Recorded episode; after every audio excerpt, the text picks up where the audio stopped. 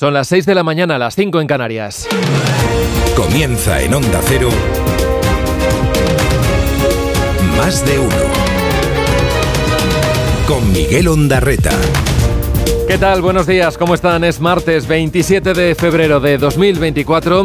A este mes ya solo le quedan tres días, pero el invierno todavía se quiere hacer notar. Hoy, salvo en Extremadura, tenemos las otras 16 comunidades con avisos amarillo y naranja por fuertes vientos, por temporal marítimo y también por nieve, esa nieve que tanto han echado de menos los aficionados al esquí esta temporada y que va a seguir cayendo durante las próximas horas con especial intensidad en toda la cordillera cantábrica, desde los 500 metros o en Pirineos a partir de los 800. También se espera que lo haga en el sistema central en cotas relativamente bajas. Las nubes siguen instaladas en la mitad norte, donde volverán a tener hoy un día pasado por agua. Más intensas serán esas precipitaciones hoy en la zona más oriental, en el País Vasco, en puntos de La Rioja, en Aragón, en Navarra, en Girona y Baleares. Van a ir acompañadas en algunos casos de tormenta y de granizo. Temperaturas a la baja en casi todo el país. En Burgos y en Segovia no pasarán hoy de los 6 grados, 7 de máxima en Ávila, hasta los 8 como mucho llegarán en Logroño. Enseguida Roberto Brasero nos dibuja el mapa completo del tiempo. A mediodía, a mediodía expira el plazo de 24 horas que la dirección del PSOE le ha dado a José Luis Ábalos para que lo deje todo. Y ese todo ahora mismo significa que renuncie a su acta de diputado. El exministro y también exsecretario de Organización Socialista renunció ayer a la presidencia de la Comisión de Interior del Congreso, pero de momento se resiste a dejar su escaño. Va creciendo la presión en torno a Ábalos, que el domingo pasado le dijo a Santos Cerdán que todo esto es injusto y que se están equivocando con él. Eso lo cuenta hoy el diario El País. Entre tanto, PSOE y PP cruzan reproches y además rivalizan anunciando comisiones de investigación.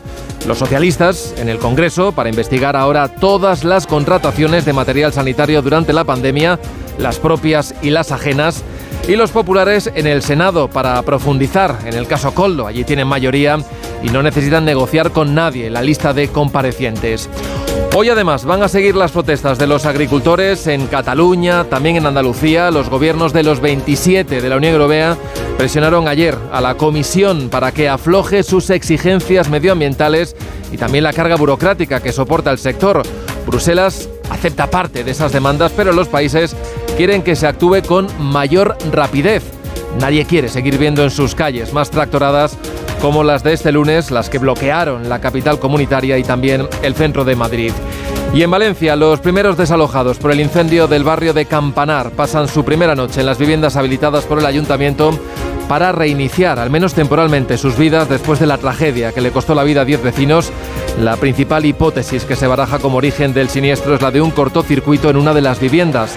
Los Reyes arroparon ayer a las familias de las víctimas y también agradecieron el trabajo y el esfuerzo de los servicios de emergencias durante las horas más críticas. Del exterior, dos titulares. Por un lado, los aliados europeos y de la OTAN que tratan de escenificar, lo hicieron ayer en París, con Macron como anfitrión, su unidad frente a Rusia en la guerra de Ucrania y sobre la ofensiva israelí sobre Gaza, ha dicho el presidente Biden esta madrugada que espera que el próximo lunes pueda entrar en vigor una tregua asegura que están más cerca de alcanzar un acuerdo. Empieza el día, lo hace con estos sonidos. La Comisión Ejecutiva Federal del Partido Socialista ha decidido solicitar a José Luis Ábalos la entrega de su acta al Grupo Parlamentario Socialista. Yo sí quiero aprovechar aquí para pedirle al señor Ábalos que tire de la manta. Y pedirle al señor Ábalos que cuente todo.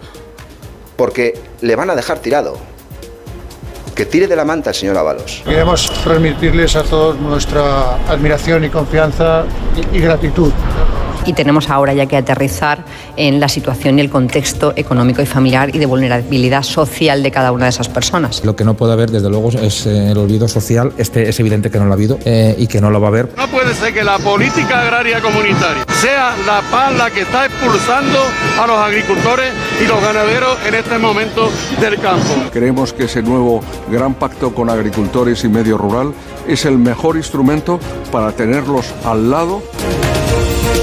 Dirige Carlos Alsina. Dirección de sonido Fran Montes. Producción David Gabás.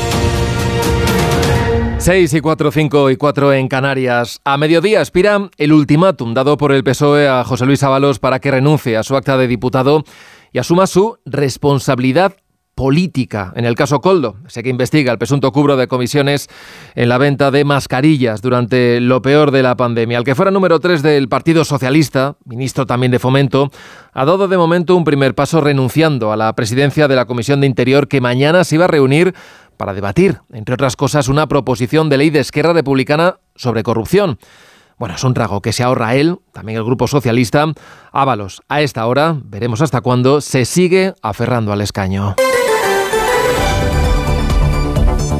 Y no será porque ayer no se lo dijeron clarito, como él mismo exigía las entrevistas que concedió este pasado fin de semana, después de la reunión de la Comisión Ejecutiva Federal, en la que no estuvo Sánchez, ya saben que tenía agenda en Barcelona, en el Mobile. Después de esa reunión, decía, compareció la portavoz del partido, Esther Peña, quien primero glosó la figura del dirigente caído en desgracia para a continuación pedirle que dé un paso adelante por el bien del partido. Desde el Partido Socialista no juzgamos y no hacemos eh, reproches penales, pero sí que quiero recordar que José Luis Ábalos es el mejor ejemplo de, la ortodoxia de partido, del puro compromiso y del puro respeto a lo que es la historia de este partido, de su militancia, de su lucha. Por eso no tengo eh, ninguna duda que José Luis Ábalos eh, actuará en consecuencia por este bien mayor. Bueno, ese bien mayor, que es el de no perjudicar más al PSOE, tampoco al propio gobierno, la portavoz socialista además confirmó en su comparecencia que durante los últimos días varios dirigentes del partido contactaron con Ábalos para empujarle a tomar esa decisión, la de renunciar al acta. Hoy cuenta el país que el domingo fue en concreto Santos Cerdán que hoy ocupa, por cierto, el mismo cargo que en su momento ostentó el propio Ábalos, el que se citó con él para convencerle y según este diario su respuesta fue básicamente que no tenía por qué dejar el acta porque no está implicado en nada. Habló de injusticia e incluso dijo que se estaban equivocando con él. Esto es verdad que lo dijo antes de conocerse ese ultimátum de 24 horas al que Pedro Sánchez ha decidido darle al que en su día fuera uno de sus más estrechos colaboradores, su Sherpa en la moción de censura Rajoy, esa que le llevó a la Moncloa. El PSOE también ha anunciado que va a impulsar una comisión de investigación en el Congreso para aclarar lo ocurrido en este caso, pero no solo. Ahora quieren que se analicen todas las contrataciones públicas hechas durante la pandemia por todas las administraciones. Y claro, están mirando al Partido Popular y a la presidenta Ayuso por las contrataciones con su hermano, un asunto que ya archivó en su momento la, la Fiscalía. Los populares han respondido, a su vez, anunciando la constitución de otra comisión de investigación, en este caso en el Senado, centrada exclusivamente en este caso, cuyas responsabilidades no creen que acaben con la renuncia del exministro. Lo decía ayer la secretaria general de los populares, Cuca Gamarra. Porque esto no termina en el ministro Ábalos. Esto tiene muchas derivadas. Esto es una trama que afecta a dos gobiernos autonómicos, como era el gobierno de Baleares y el gobierno de Canarias, donde la expresidenta de Baleares hoy es presidenta del Congreso de los Diputados, pero es que el expresidente de Canarias hoy es ministro de Pedro Sánchez. No descartan los populares, por tanto, citar como comparecientes de esa comisión al propio Sánchez, a Francina Armengol, al exministro Illa o al expresidente canario y que hoy es ministro de Política Territorial, Ángel Víctor Torres. Para esta tarde, a las 4, ha convocado a la prensa el ministro Oscar Puente al frente del ministerio que dirigió Ábalos. Ayer ordenó una auditoría a Puertos del Estado y a DIF, que son las dos empresas públicas que fueron habilitadas para la compra de ese material sanitario en 2020 y que dependen de este departamento.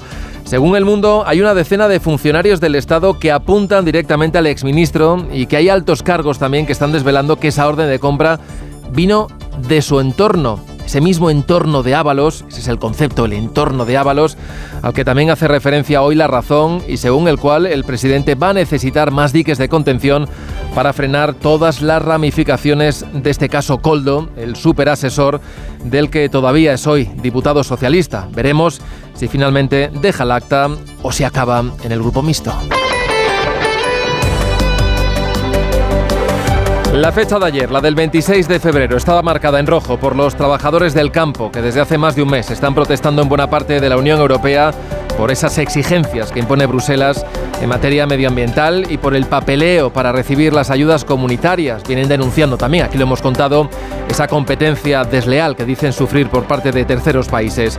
Mientras ayer cientos de tractores hacían sonar sus claxones mientras se quemaban neumáticos y se lanzaban estiércol en pleno barrio europeo de Bruselas, los ministros de Agricultura de los 27 conseguían arrancar a la Comisión Europea al menos un compromiso en forma de paquete de medidas para relajar los requisitos medioambientales, también para reformar una vez más la PAC, esa política agraria común, para prorrogar las ayudas y para incentivar las políticas verdes en lugar de hacerlas obligatorias. Yo creo que la orientación es correcta, pero muchas veces el método es también la sustancia y en este caso el método, es decir, tener a los agricultores al lado, escucharles, eh, dar respuesta y en definitiva que comprendan que estamos apoyándoles es absolutamente fundamental. Esto decía el ministro Planas ayer, que como el resto de titulares de Agricultura presionaron en Bruselas para no asfixiar más al sector primario y adoptar medidas de forma rápida para poner fin, entre otras cosas, a las movilizaciones que ayer volvieron a colapsar el centro de Madrid con paradas de tractores y agricultores frente al Ministerio y la sede de la Comisión Europea. Para este martes, la Unión de Payesus ha convocado más protestas en Cataluña y las grandes organizaciones tienen previsto cortar el tráfico en la autovía que une Córdoba y Málaga a la altura de Lucena. Todos están muy agradecidos, no solo las personas más afectadas. Yo creo que han dado un mensaje ejemplar a la sociedad, a toda Valencia y a toda España. Así que de verdad, gracias. Muchas gracias. Los Reyes anoche en Valencia dando apoyo, ánimos y además reconociendo el trabajo y el esfuerzo de los servicios de emergencias, de los bomberos, de los efectivos de la UME, de la Cruz Roja, de la policía, también de protección civil después de ese incendio que devoró ese bloque de, 300, de 138 viviendas en el barrio de Campanar y que le costó la vida a 10 de sus vecinos. Bueno, con sus familias y con quienes lo han perdido todo se reunieron previamente el rey y la reina durante una hora en el Palau de la Música donde escucharon el testimonio de cada uno de ellos y todos, todos coincidieron en hacerles una petición, que no se les olvide. Ayer también el Consorcio de Bomberos de Valencia emitió un comunicado defendiendo la labor de las primeras dotaciones que acudieron al incendio. De momento la Policía Científica ya ha terminado sus trabajos en el edificio y los informes preliminares apuntan a un cortocircuito como origen de ese fuego en la vivienda número 86. Su inquilino no estaba dentro en ese momento, cuentan Hoy el diario Las Provincias que el fallo pudo estar en un calentador o en otro aparato conectado a la red eléctrica y otras fuentes que apuntan al motor de un toldo. Eso es lo que se va a seguir investigando mientras los primeros desalojados ya han podido pasar su primera noche en las viviendas habilitadas por el ayuntamiento en el barrio de Safranar. Más de uno en Onda Cero.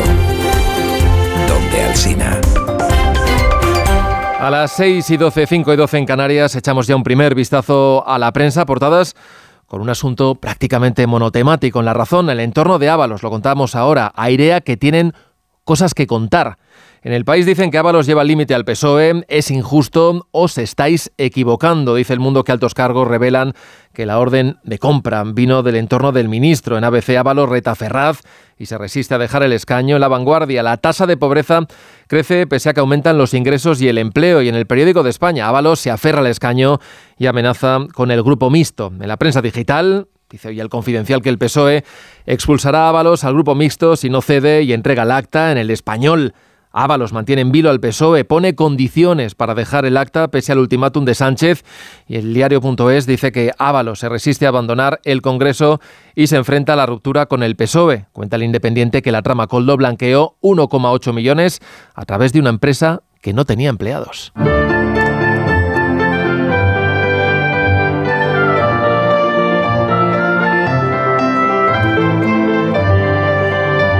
Conocemos ya en detalle la previsión del tiempo para este martes. Roberto Brasero, buenos días. Hola, muy buenos días y buenos días a todos. Este febrero hemos pasado de un martes primaveral que tuvimos hace siete días a un martes de temporal como el que vamos a tener hoy, con lluvias y nevadas copiosas en el norte de la península y viento fuerte en otras muchas zonas.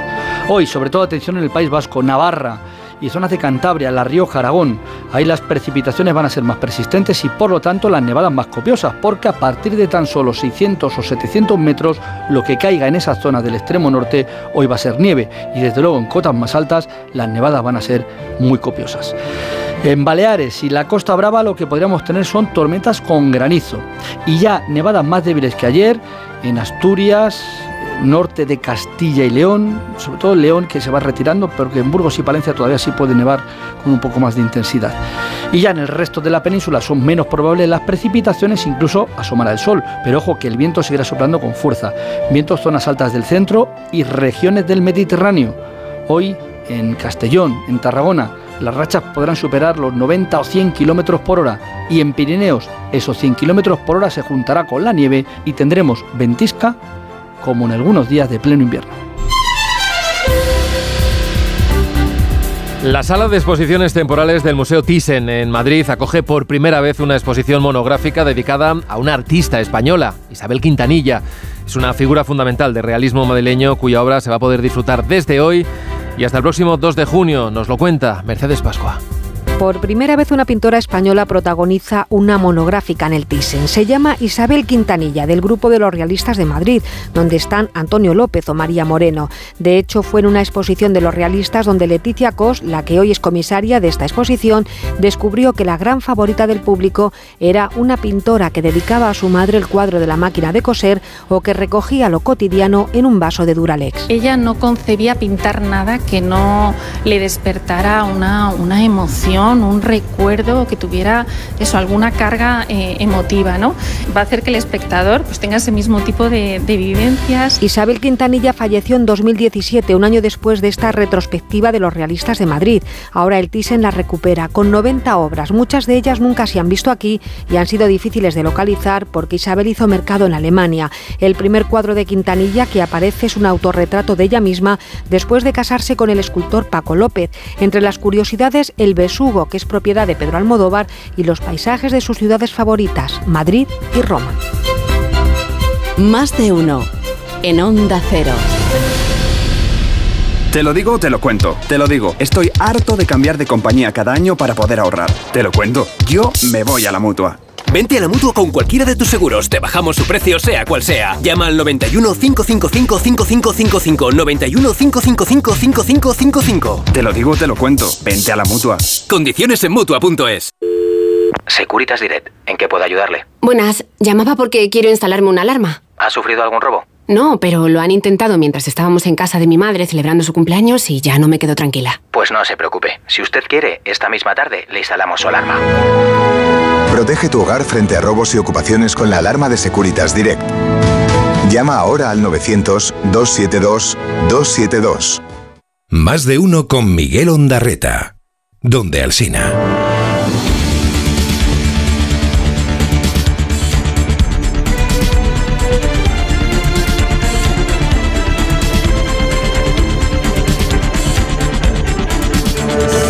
6 y 17, 5 y 17 en Canarias. Joe Biden espera un alto el fuego en Gaza este próximo lunes. My, my national security advisor tells me that we're close. We're close. It's not done yet.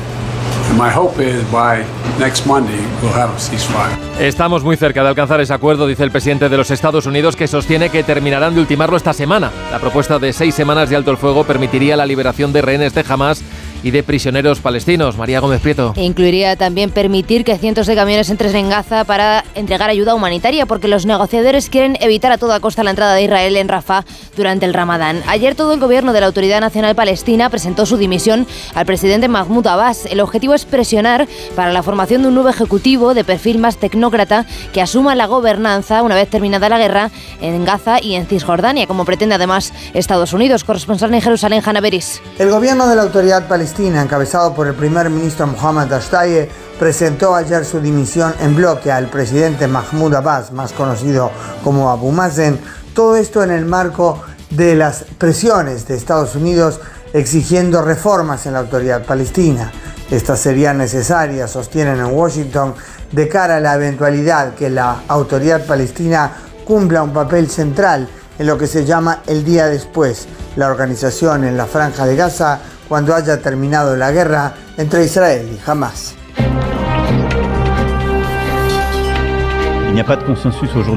Todavía no hay un consenso para enviar de manera oficial tropas terrestres a Ucrania, pero iremos viendo sobre la marcha. No podemos descartar nada y haremos todo lo que haga falta para que Rusia no gane esta guerra. El presidente francés Emmanuel Macron, que ejerció ayer como anfitrión de la conferencia de ayuda a Ucrania en París, abre la puerta a que Europa envíe en algún momento tropas a Kiev.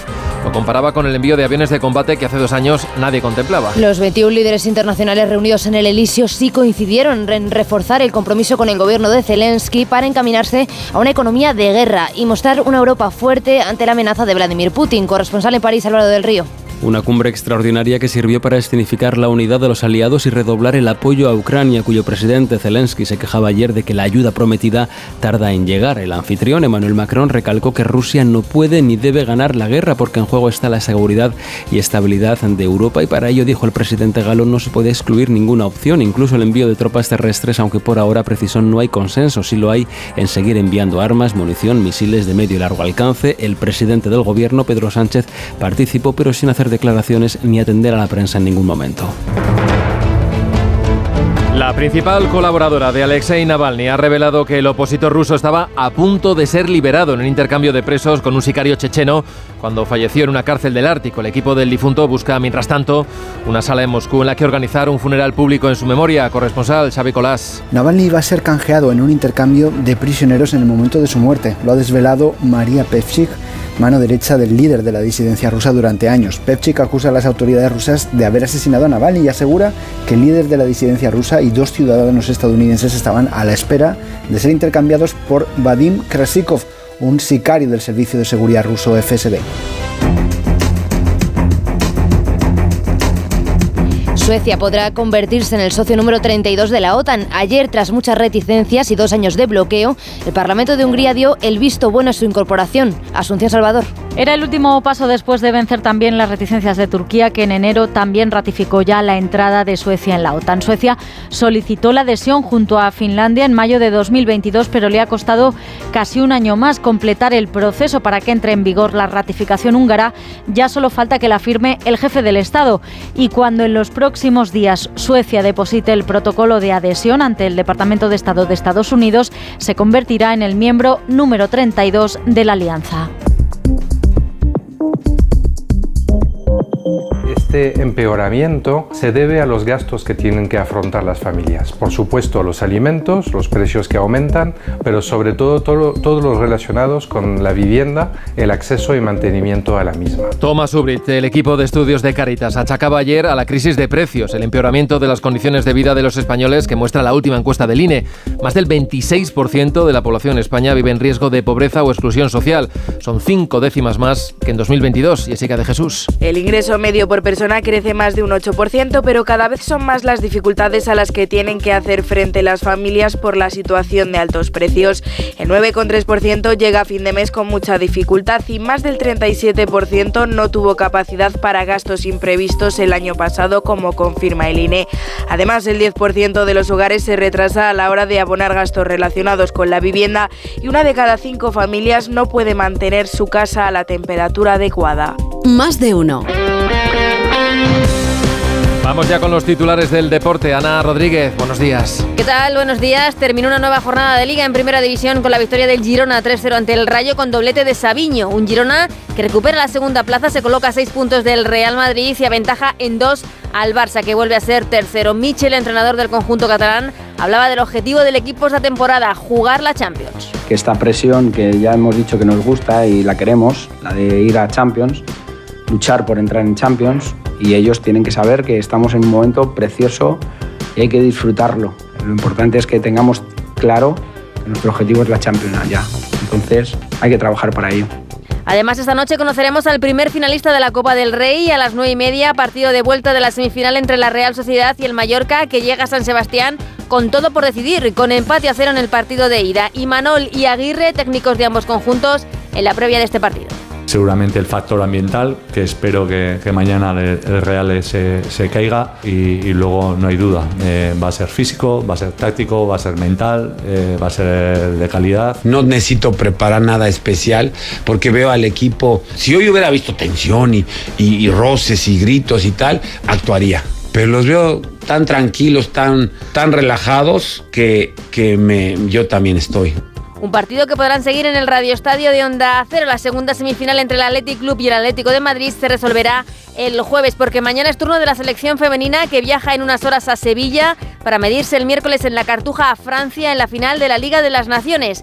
Ayer, Salman Parayuelo, actual balón de bronce del fútbol mundial, pasó por el Radio Estadio Noche de Onda Cero y hablaba de la ambición de este grupo de jugadoras. Nunca, nunca te lo imaginas. Al final también con con este mundial eh, era lo máximo que podíamos conseguir. Tú vas, vas trabajando, todas al final eh, vamos creciendo y, ves que puedes conseguir cosas grandes, ves que se pueden conseguir los sueños y, y por eso queremos ir a por más y a ver estos juegos. Y un apunte más porque el Barcelona ha retirado la condición de leyenda a Dani Alves tras ser condenado la semana pasada por agresión sexual. Y con las cabeceras regionales de Onda Cero repasamos ya otras noticias del día. Comenzamos en Onda Cero Mérida. Rafael Salguero. Extremadura sería la comunidad autónoma donde sería más factible comprar una vivienda tipo de 90 metros cuadrados al tener que destinar a esta hipoteca una media de un 16% de los ingresos anuales. Y Onda Cero Las Palmas, Gustavo de Dios. El gobierno de Canarias confirma los plazos para la ley que regulará el alquiler vacacional y espera tenerla en vigor en tres o cuatro meses, una actividad sin control de ningún tipo en Canarias y que se va a prohibir en zonas que no tengan interés turístico.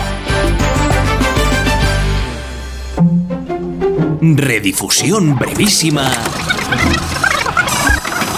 del más de uno que usted quizá no escuchó. Pero nosotros no vamos a entrar en ese terreno porque aquí lo que nos interesa es la parte musical y hemos llamado a lo más parecido que tenemos aquí en la quinta hora, un experto musical que es, que es el programa, ¿no? que es Doroteo Padrazo, más conocido como Tadito. Mi gurú es un cangri. Yo llevo, ya tú sabes, algunas de sus frases tatuadas. Sentencia, que son lesión de vida, en el que no las quiero olvidar y como se me olvidan, pues me las apunto. Claro. Por, por, ejemplo, aquí en el brazo dice, si la vida te da limones, no. cámbialo por melones. Sí, no es así, Luego tengo otra tatuada en el pecho que dice, Verás. la verdad es que es para cagar como en mi casa en ningún sitio. Ideámalo. Cordo, el cordo, uy, el cordo. El cordo nos tiene, sí, sí. Fíjate que ya lo dijo Sánchez este fin de semana, ¿eh? El gobierno va a ser implacable con la corrupción. Así que exigimos a Feijó que ya puede ir despachando a Ábalos y a su tropa. No, sí, ¿cómo fuera. que pero ¿cómo que Feijó? Si Ábalos es de los suyos. No, Ábalos no. y Coldo son del PSOE. No, Ábalos y Cordo. Que sí, que son del PSOE, me va a decir. No, no, no, no, Que no, hombre, no. sí, que son del. PSOE. que pensamos cuando eh, sabíamos, supimos que íbamos a venir a La Razón, dije, yo, a mí se me ocurrió el sueño de La Razón produce Más de uno. En onda.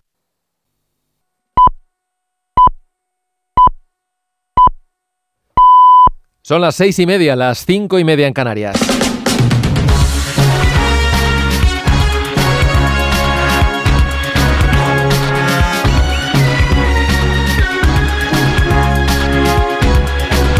Comienza el día en Onda Cero. Es martes 27 de febrero de 2024. Hoy sale el sol en Valencia a las 7 y 38 minutos. En Logroño a las 8 menos 10, en Córdoba a las 8 menos 5 minutos, en Salamanca a las 8 en punto de la mañana. En cuanto al tiempo, seguimos con la inestabilidad que va a dejar rachas de viento fuertes por todo el país y precipitaciones por el norte y por el este de la península, aquí sobre todo en forma de nieve. La cota baja a los 700 metros en la cordillera Cantábrica o en los montes de Aragón. En los Pirineos y en el centro veremos nieve a partir de los 800. Día además completamente diferente en el suroeste, donde vamos a tener cielos despejados y eso hará que suban las máximas, mientras que en el resto bajan. En el sur y en el Mediterráneo rondaremos los 18 grados de máxima, mientras que en el centro y en el sur nos quedaremos cerca de los 11, aunque en Pamplona no pasaremos de los 7 ni en Soria de los 5 grados a la hora de comer. Este martes será noticia la ley de familias y la investigación de la muerte de un joven en Burgos este pasado fin de semana. Los detalles con Elena Bueno y con Manuel Pecino. El Consejo de Ministros celebra hoy su habitual reunión semanal y pretende sacar adelante el proyecto de ley de familias para que pase a tramitarse en el Parlamento. El texto, que ya se aprobó en la anterior legislatura pero decayó con la disolución de las Cortes, podría recoger la ampliación de a 20 semanas de los permisos de paternidad o la modificación del concepto de familia numerosa. Además, el Gobierno va a aprobar hoy la nueva convocatoria de becas y ayudas al estudio para el próximo curso que incluirá una rebaja del 33 al 25% del porcentaje de discapacidad necesario para optar a estas ayudas. Y hoy pasará a disposición judicial el chico de 23 años detenido por la muerte de otro joven de Valladolid el pasado sábado en Burgos, cuando celebraba con unos amigos una despedida de soltero. La víctima de 32 años se desplomó en torno a las 5 de la mañana y según la investigación habría sido por un golpe que recibió de forma sorpresiva y que hizo que falleciera en el acto. La policía cree que el motivo de la agresión fue la condición de vecino de Valladolid de la víctima.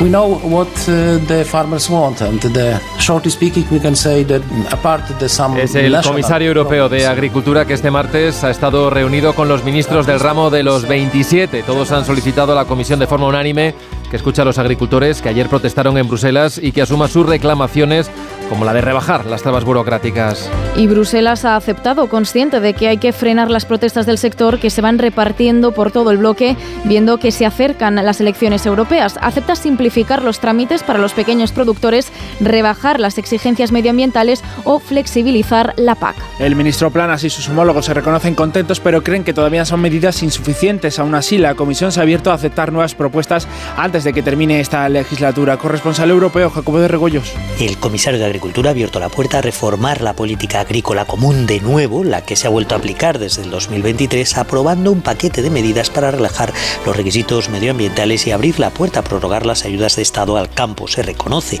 la difícil situación del sector y se plantea incentivar las prácticas verdes en vez de hacerlas obligatorias. Para el ministro Luis Planas, Europa no se puede permitir una política agrícola común que no tenga en cuenta a sus agricultores. Creemos que ese nuevo gran pacto con agricultores y medio rural es el mejor instrumento para tenerlos al lado, para que entiendan, comprendan y apoyen el proceso de transformación que estamos llevando a cabo. Pero los agricultores no se conformarán con cualquier cosa. Dice que más vale que les escuchen porque si no volverán en un mes. Y de hecho cada vez que vuelven es peor. Esta vez la ciudad de Bruselas ha ofrecido imágenes más propias de escenas bélicas que reivindicativas. Y mientras en Bruselas la policía cargaba contra los agricultores en España, las protestas del campo siguen siendo más pacíficas. La Unión de Payesus tiene convocados tres días de movilizaciones en Cataluña y hoy pretende bloquear el paso fronterizo a Francia. Y las organizaciones agrarias Asaja, COAC y UPA llaman a movilizarse hoy en Córdoba. Estas tres asociaciones consiguieron reunir ayer en Madrid a más de 100 tractores y unas 5.000 personas que protestaron frente a las sedes de las instituciones europeas. Laura Lorenzo. Fueron 5.000 personas las que salieron a la calle, según delegación del gobierno gobierno, 30.000 dijo la organización para acompañar a ese centenar de tractores que se pasearon por el centro de la capital para denunciar los problemas a los que se enfrentan con la actual aplicación de la PAC. Pedro Barato de Asaja, Miguel Padilla de COAC y Lorenzo Ramos de UPA. Esto que estamos pidiendo no cuesta dinero, es voluntad política de intentar arreglar las cosas. Hemos dicho que dentro de 10 años 6 de cada 10 agricultores se habrán jubilado y no tenemos este relevo generacional. Porque los agricultores y los ganaderos somos los primeros que sufrimos las consecuencias del cambio climático. Son las tres organizaciones agrarias mayoritarias que mantienen una interlocución con el ministro Luis Planas, quien tras la reunión de ayer en Bruselas en el seno del Consejo Europeo en materia de agricultura volverá a reunirse con ellos los próximos días.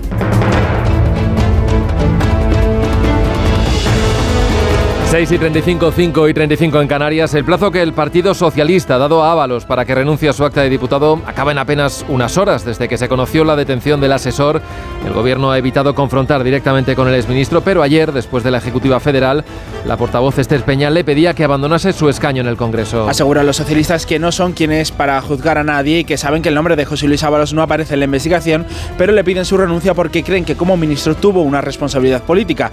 Ábalos va a agotar el plazo para dar una respuesta de momento ha renunciado a lo que el PSOE le iba a retirar igualmente, la presidencia de la Comisión de Justicia, Ignacio Jarrillo. El PSOE tiene claro que el diputado Ábalos debe dejar su escaño sin pedir nada a cambio tras el proceso judicial contra su antiguo asesor, Coldo García, por el presunto cobro de comisiones ilegales en la venta de mascarillas en pandemia. A partir de ahí, de entregar el acta, el partido sabrá hacer lo que tenga que hacer, pero primero, dice la portavoz socialista, el escaño. La Comisión Ejecutiva Federal considera que sí existe una responsabilidad política por ello, esperamos que la entrega del acta se produzca en las próximas 24 horas y así se lo hemos comunicado. Ya quedan muchas menos horas de 24, aunque tendrá que aplicarse el PSOE lo del diálogo esta vez con su exministro, porque mucho menos quieren verlo sentado en el grupo mixto. El actual ministro de Transportes, Óscar Puente, va a comparecer este martes para dar detalles sobre la auditoría interna que han cargado en las dos empresas públicas que dependen de su cartera para investigar la compra de las mascarillas. Desde el PSOE pedirán una comisión de investigación en el Congreso para esclarecer todo lo que tenga que ver con este caso y cualquier otro contrato público de cualquier administración para la compra de material sanitario en pandemia. Ferraz dice que con esto dan la cara, pero la oposición interpreta que lo que intentan es diluir el caso Coldo con otros. El PP anuncia que creará otra comisión en el Senado, pero solo para esta presunta trama de corrupción. Génova lleva días asegurando que el PSOE no le pedía a Ábalos su renuncia porque Sánchez estaba amenazado, pero después de que Ferraz se la haya pedido, el portavoz del Partido Popular, Borja Semper, asegura ahora que intentan poner un cortafuegos con el exministro. Y es verdaderamente vergonzoso que el Partido Socialista pretenda que el cortafuegos de la petición de cese del señor Ábalos solucione y acabe con todo. Yo sí quiero aprovechar aquí para pedirle al señor Ábalos que tire de la manta y pedirle al señor Ábalos que cuente todo, porque le van a dejar tirado.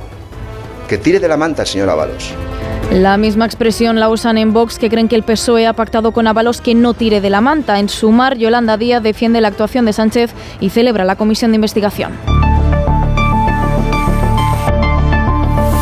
Queremos transmitirles a todos nuestra admiración y confianza y, y, gratitud. Es Felipe VI que junto a la reina Leticia saludaba ayer a todos los equipos de emergencia que trabajaron la semana pasada en el incendio en el edificio de Valencia. Antes, los monarcas estuvieron una hora reunidos con las familias afectadas a quienes han escuchado y han trasladado todo su apoyo. La investigación sobre las causas del incendio continúa bajo secreto de sumario, pero apunta a que el origen pudo estar en un fallo eléctrico en uno de los balcones. El consorcio de bomberos de Valencia ha defendido además la actuación de los efectivos. Se trabajó, aseguran, conforme a los protocolos. Este lunes han empezado a relojar a las primeras familias en el edificio propiedad del ayuntamiento, donde podrán estar unos meses, y se han aprobado un paquete de medidas para ayudas directas de 4 millones de euros. Onda Cero Valencia, Nuria Moreno. Esas ayudas incluirán hasta 10.000 euros para atender las necesidades básicas y urgentes, hasta 1.500 al mes para alquiler y bonificaciones fiscales para quienes decidan comprar una casa nueva.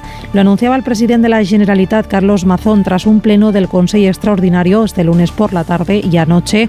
Confía Mazón por los gestos de estos días en que no habrá olvido social. Y prueba de ello, de que no hay olvido, es que algunas de las eh, medidas que estamos poniendo en marcha van a ser de carácter eh, permanente, como mínimo durante eh, un año, ¿no? como es el, el acompañamiento eh, psicológico. Mazón ha pedido no especular sobre las causas de la propagación tan rápida y cruel, decía, del incendio. Esperarán a tener una certificación precisa de con qué materiales se había construido la fachada.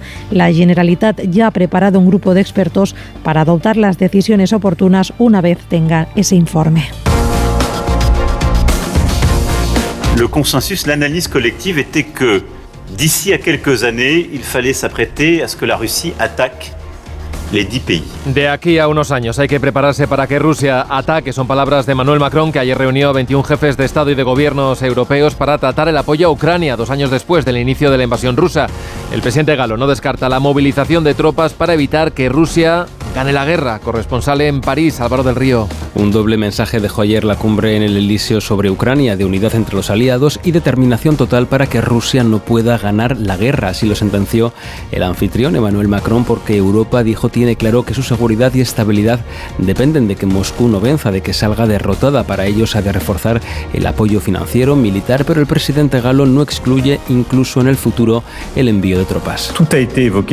Todo lo hemos abordado esta noche de modo muy libre y directo. Hoy no hay consenso para enviar de manera oficial, asumida, tropas terrestres, pero nada debe ser excluido. Haremos todo lo que haga falta para que Rusia no pueda ganar esta guerra. La veintena de dirigentes presentes, entre ellos Pedro Sánchez, que no hizo declaración alguna ni a su llegada ni al término del encuentro, coincidieron en tomar nuevas iniciativas, por ejemplo, en la ciberguerra que también libra Rusia, en la coproducción de armamento y munición, operaciones de desminado o la puesta en marcha de una coalición para suministrar misiles y bombas de medio y largo alcance a Ucrania, que vive momentos complicados en el frente.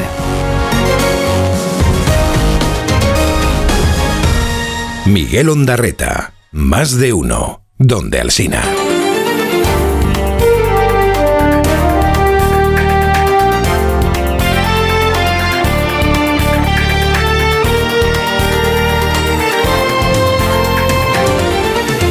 El día este martes 27 de febrero nos trae además algunas otras noticias. Esquerra y el PSC ultiman la negociación de los presupuestos en Cataluña. Por segundo año consecutivo, el gobierno de Per Aragonés se apoyará en los de Salvadorilla para sacar adelante las cuentas. Dependen de nuevo del apoyo de Encomú Pudén, que rechaza destinar una partida al proyecto del Hotel Casino de Hard Rock en Salou. Encomú sostiene que Illa ha recibido la orden de Pedro Sánchez de aprobar las cuentas catalanas a cambio de que los de Aragonés apoyen los presupuestos generales del Estado en el Congreso. El PP arrasa en el recuento del voto exterior en Galicia, que no altera el resultado del 18 de febrero. Los eh, ruedas han llevado la mitad de los votos emitidos fuera de España y se mantienen sin cambios, en la mayoría absoluta con 40 escaños. La novedad es que el PSDG ha sido segunda fuerza en el sufragio exterior por encima del BNG y se han quedado a 70 votos de conseguir un escaño más por Orense.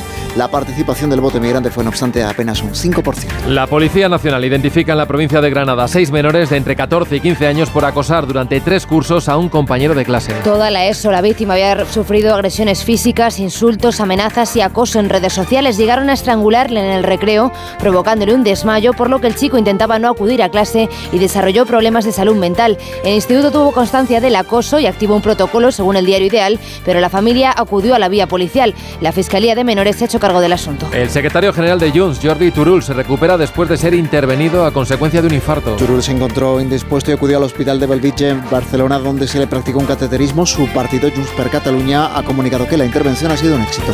Y el rectorado de la Universidad de Salamanca tacha de ignorante a Santiago Abascal por catalogar al centro como una máquina de censura. El presidente de Vox dijo en una cumbre ultraderechista en Estados Unidos que universidades como la de Salamanca, Bolonia o Harvard promueven, entre otras cosas, la censura y el adoctrinamiento. La universidad ha rechazado estas palabras en un comunicado. También lo ha hecho el presidente de la Junta de Castilla y León, que gobierna la comunidad con Vox. Fernández Mañueco defiende que la reputación de la universidad está por encima.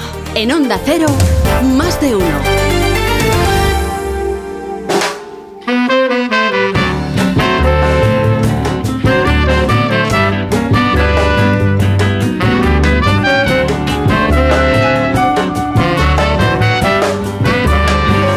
Y a esta hora 6.43, 5.43 en Canarias, echamos ya la vista atrás, miramos por el retrovisor de Elena Bueno. Elena, buenos días. Muy buenos días, Miguel, porque hace 19 inviernos, un día como hoy.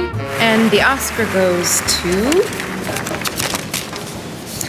And the Oscar goes to España for Mar Adentro, accepting the award Alejandro Emanábar. El 27 de febrero de 2005, Mar Adentro, de Alejandro Amenábar, se llevó el Oscar a Mejor Película en Lengua Extranjera. La cinta arrasó también en los Goya, consiguió 14 de los 15 premios a los que optaba. Nunca antes una película había ganado tantos cabezones y hoy sigue siendo la número uno.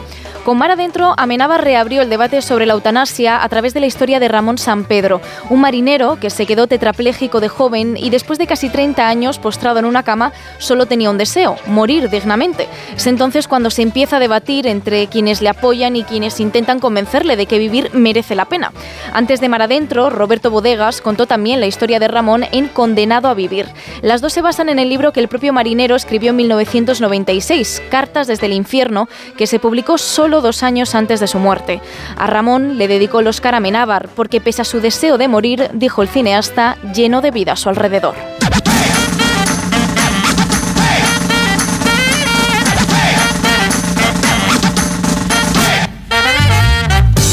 Y vamos a conocer la historia de una nueva canción. Sara Iturbide, buenos días. Buenos días, Miguel. Nos vamos a ir al año 2004, cuando Juan Esteban Aristizábal, Juanes, publicaba la canción de hoy, que es Volverte a ver.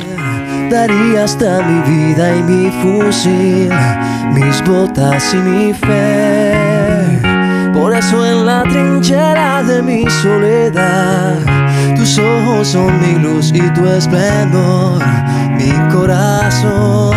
Juanes compuso este tema después de visitar a varios heridos en combate colombianos y tener la oportunidad de conocerles a ellos y sus historias de amor, que son las semillas de este tema.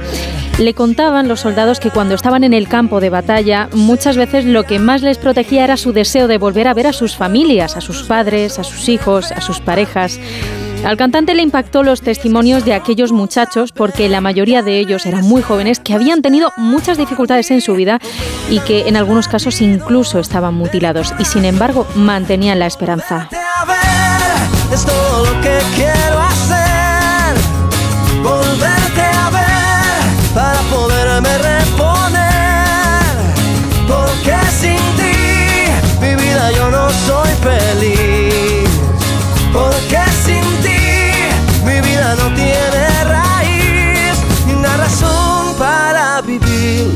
Único que quiero es poder regresar, poder todas las balas esquivar y sobrevivir. Tu amor es mi esperanza y tú mi munición, por eso regresar a ti es mi única misión. Y si no fuera por ti, yo no podría vivir en el vacío de estos días de no saber. Y si no fuera por ti, yo no sería feliz como lo soy cuando con tus besos me veo partir. Y es que solo con saber que al regresar tú esperarás por mí, aumentan los latidos de mi corazón. Volverte a ver es todo lo que quiero hacer. Volverte a ver para poderme reponer. Más de uno. En Onda Cero.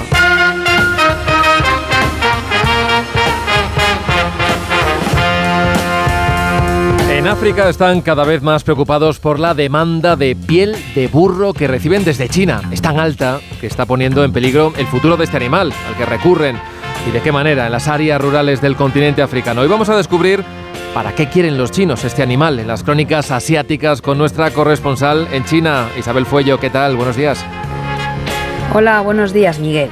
Eh, pues mira, parece ser que durante años empresas chinas habrían estado sacrificando millones de burros en toda África. Y todo por la gelatina que tiene la piel de este animal. Es el componente clave de una industria multimillonaria llamada Ejiao o gelatina de burro, y en la que confía la medicina tradicional china para aliviar problemas circulatorios, ginecológicos o respiratorios. Y que además esta gelatina es usada para elaborar dulces populares y productos de belleza en el país asiático. Se cree que esta industria se lleva por delante entre 4 y 6 millones eh, de burros al año, lo que equivale en torno al 10% de su población mundial. Y de ahí que la Unión Africana, órgano que engloba a 55 estados del continente y donde habita el 60% de los burros del planeta, adoptara este mes la prohibición de las exportaciones de piel de burro. Pero lo difícil aquí no es solo poner freno al tráfico legal, sino también al clandestino, ya que los mataderos no o el robo de burros en las zonas rurales, donde dependen de estos animales para el transporte y la agricultura, se dan en abundancia. En los países africanos trabajan por concienciar a China y a toda la comunidad internacional sobre los peligros que la desaparición de este animal supone para muchos hogares rurales. El mensaje es claro. Dicen que sin burros, parte del trabajo pesado que realizan estos animales pasaría a recaer probablemente en niños o mujeres. Isabel, gracias. Hasta la semana que viene. Gracias, un saludo. Más de uno. En Onda Cero. Soy de legalitas porque a veces pasan cosas que no te esperas. Como cuando tuve aquel accidente y lograron que me indemnizaran. O cuando me hicieron unas quemaduras en la depilación láser y me ayudaron a ganar mi reclamación. Hazte de legalitas en el 900 y siente el poder de contar con un abogado siempre que lo necesites. Y ahora, por ser oyente de Onda Cero, ahórrate un mes el primer año. El mejor estreno de ficción en dos años. Es hora de que esta empresa funcione como una empresa familiar. Yo no me he partido el lomo por esta empresa para que ahora venga mi hermano a vivir del cuento. Líder y lo más visto de la noche del domingo. Si algo le pasa a padre, sería lo que siempre has querido ser, ¿no? Sueños de libertad. De lunes a viernes a las 4 menos cuarto de la tarde en Antena 3. Y después capítulos finales de Amares para siempre. Quiero explorar sin importarme cuando volver el exterior. Quiero formar parte de él. Vale, bichito, nos vamos a Disneyland París. Reserva durante Semana Mágica en viajes el corte inglés sin gastos de cancelación. Precio de referencia 144 euros por persona y noche en el Disney Hotel Cheyenne con entradas incluidas. Plazas limitadas. Consulta condiciones. Ven a Disneyland París con viajes el corte inglés volando con Iberia. Mamá, he leído que el universo es infinito y que una Tu hijo cada día descubre algo nuevo. Para que nada detenga sus ganas de aprender, ven a General Óptica. Ahora con el plan familia tienes las gafas de tu hijo a mitad de precio. Y con dos años de seguro de rotura. Ven a General Óptica y aprovecha el plan familia. General Óptica, tu mirada eres tú. El ser humano ha enviado naves a Marte, pero sacar las legumbres cocidas del tarro nos sigue costando. Hasta ahora. Con el nuevo tarro ancho de Legumbres Luengo todo es más fácil. Salen intactas muy rápido y con su sabor único. Legumbres Luengo, la nueva pasta. Tengo un presentimiento. Cómprate el Forcuga. Es algo que me llama. Cómprate el Forcuga. Una voz dentro de mí que me dice... ¡Que te compres el Forcuga! Hazle caso a tu instinto y hazte con el Ford Kuga, el híbrido enchufable más vendido en España y Europa. Ahora por tiempo limitado con un precio nunca visto. También disponible el Kuga híbrido, lo que diga tu instinto. Tenía siete recibos, pagaba mm, alrededor de 1.100 euros y ahora voy a pagar alrededor de 350. Pues que me ha cambiado la vida, que reconozco que me han ayudado mucho. Pues ha sido un salvavidas. Agencia negociadora les ha cambiado la vida. No lo dudes. Si tienes casa en propiedad y quieres pagar un 80% menos cada mes por tus préstamos, llama gratis al 900-900-880. 900-900-880. Llama ahora. Te cambiará la vida. Securitas Direct, ¿en qué puedo ayudarle? Buenas, llamaba porque quiero instalarme una alarma. ¿Ha sufrido algún robo? No, pero lo han intentado mientras estábamos en casa de mi madre celebrando su cumpleaños y ya no me quedo tranquila. Pues no se preocupe. Si usted quiere, esta misma tarde le instalamos su alarma. Protege tu hogar frente a robos y ocupaciones con la alarma de Securitas Direct. Llama ahora al 900-272-272. Una de cada tres víctimas mortales en carretera es por una distracción. Cuando conduzcas, mete el teléfono móvil en la guantera para evitar tentaciones. Al volante, solo el volante. Ponle freno y Fundación AXA, unidos por la seguridad vial.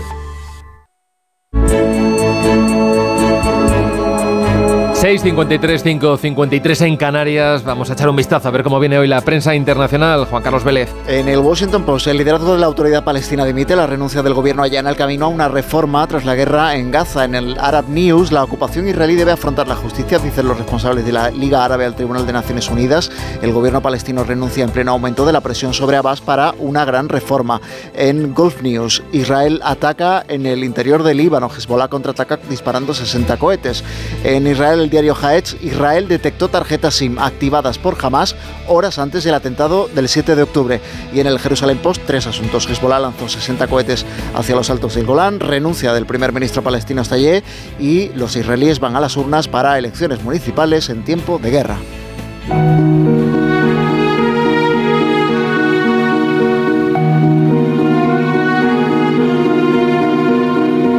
Contamos ya la noticia que no interesa a nadie, que nos trae como siempre David Gabás. Buenos días. Buenos días. Hoy nos vamos hasta Uzbekistán, donde 23 personas han sido condenadas a prisión por la muerte de 68 niños después de que tomaran jarabe para la tos contaminado. El tribunal ha impuesto también unas indemnizaciones de 80.000 dólares para cada una de las familias.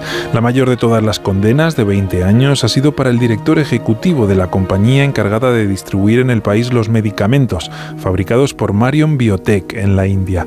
En enero, la Organización Mundial de la Salud dijo que dos de los jarabes para la tos de esta compañía tenían cantidades inaceptables de agentes contaminantes, químicos muy tóxicos utilizados como disolventes y anticongelantes industriales que son mortales incluso en cantidades muy pequeñas. De hecho, la OMS investiga la conexión entre estos jarabes y los de otras cinco farmacéuticas que han provocado la muerte de más de 300 niños en al menos tres países, Uzbekistán, Indonesia y Gambia. Se cree que todas pudieron recibir materias primas del mismo proveedor, pero todo esto, ¿a quién le interesa?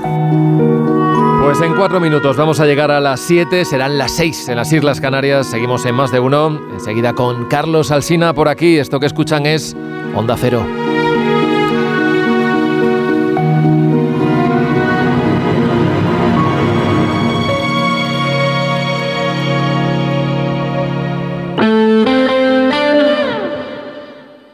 Madrid.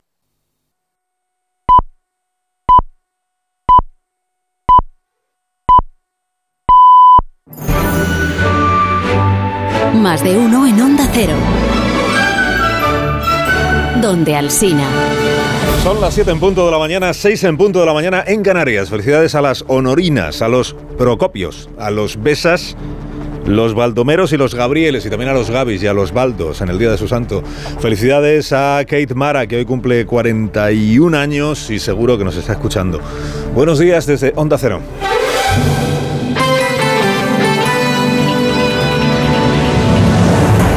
De sonido, Fran Montes.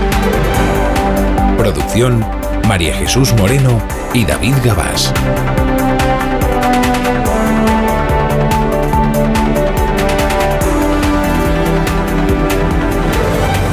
Es martes 27 de febrero del año 2024. Le quedan 21 días aún al invierno y este de hoy es uno de ellos.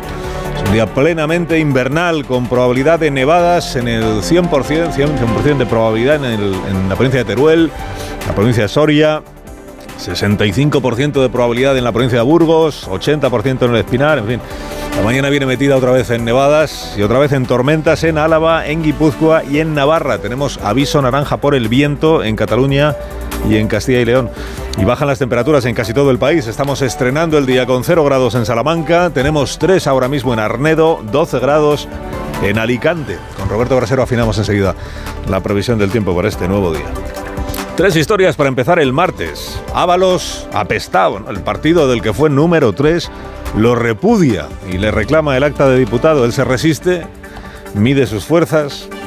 En su entorno, esto del entorno, en su entorno dicen que no va a entregar el acta y que el PSOE tendrá que abrir el expediente de expulsión por insubordinación y que le, le indicarán que se pase al grupo mixto en el Congreso de los Diputados. Lo veremos, lo veremos. lo veremos. Le han dado un ultimátum de 24 horas que termina a las 12 de este mediodía. Bueno, más o menos entre las 12 y las 2 de la tarde. Es que luego hay un pleno parlamentario a las 3.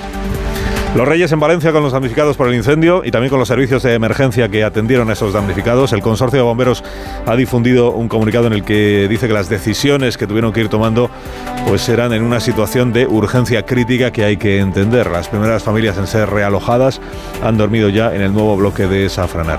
Y el Frente Común de los Gobiernos Nacionales para obligar a la Comisión Europea a aflojar en las exigencias medioambientales a los agricultores. Ayer hubo tractorada en Bruselas con algunos incidentes y también hubo tractorada en Madrid con manifestación añadida de varios miles de agricultores y ganaderos.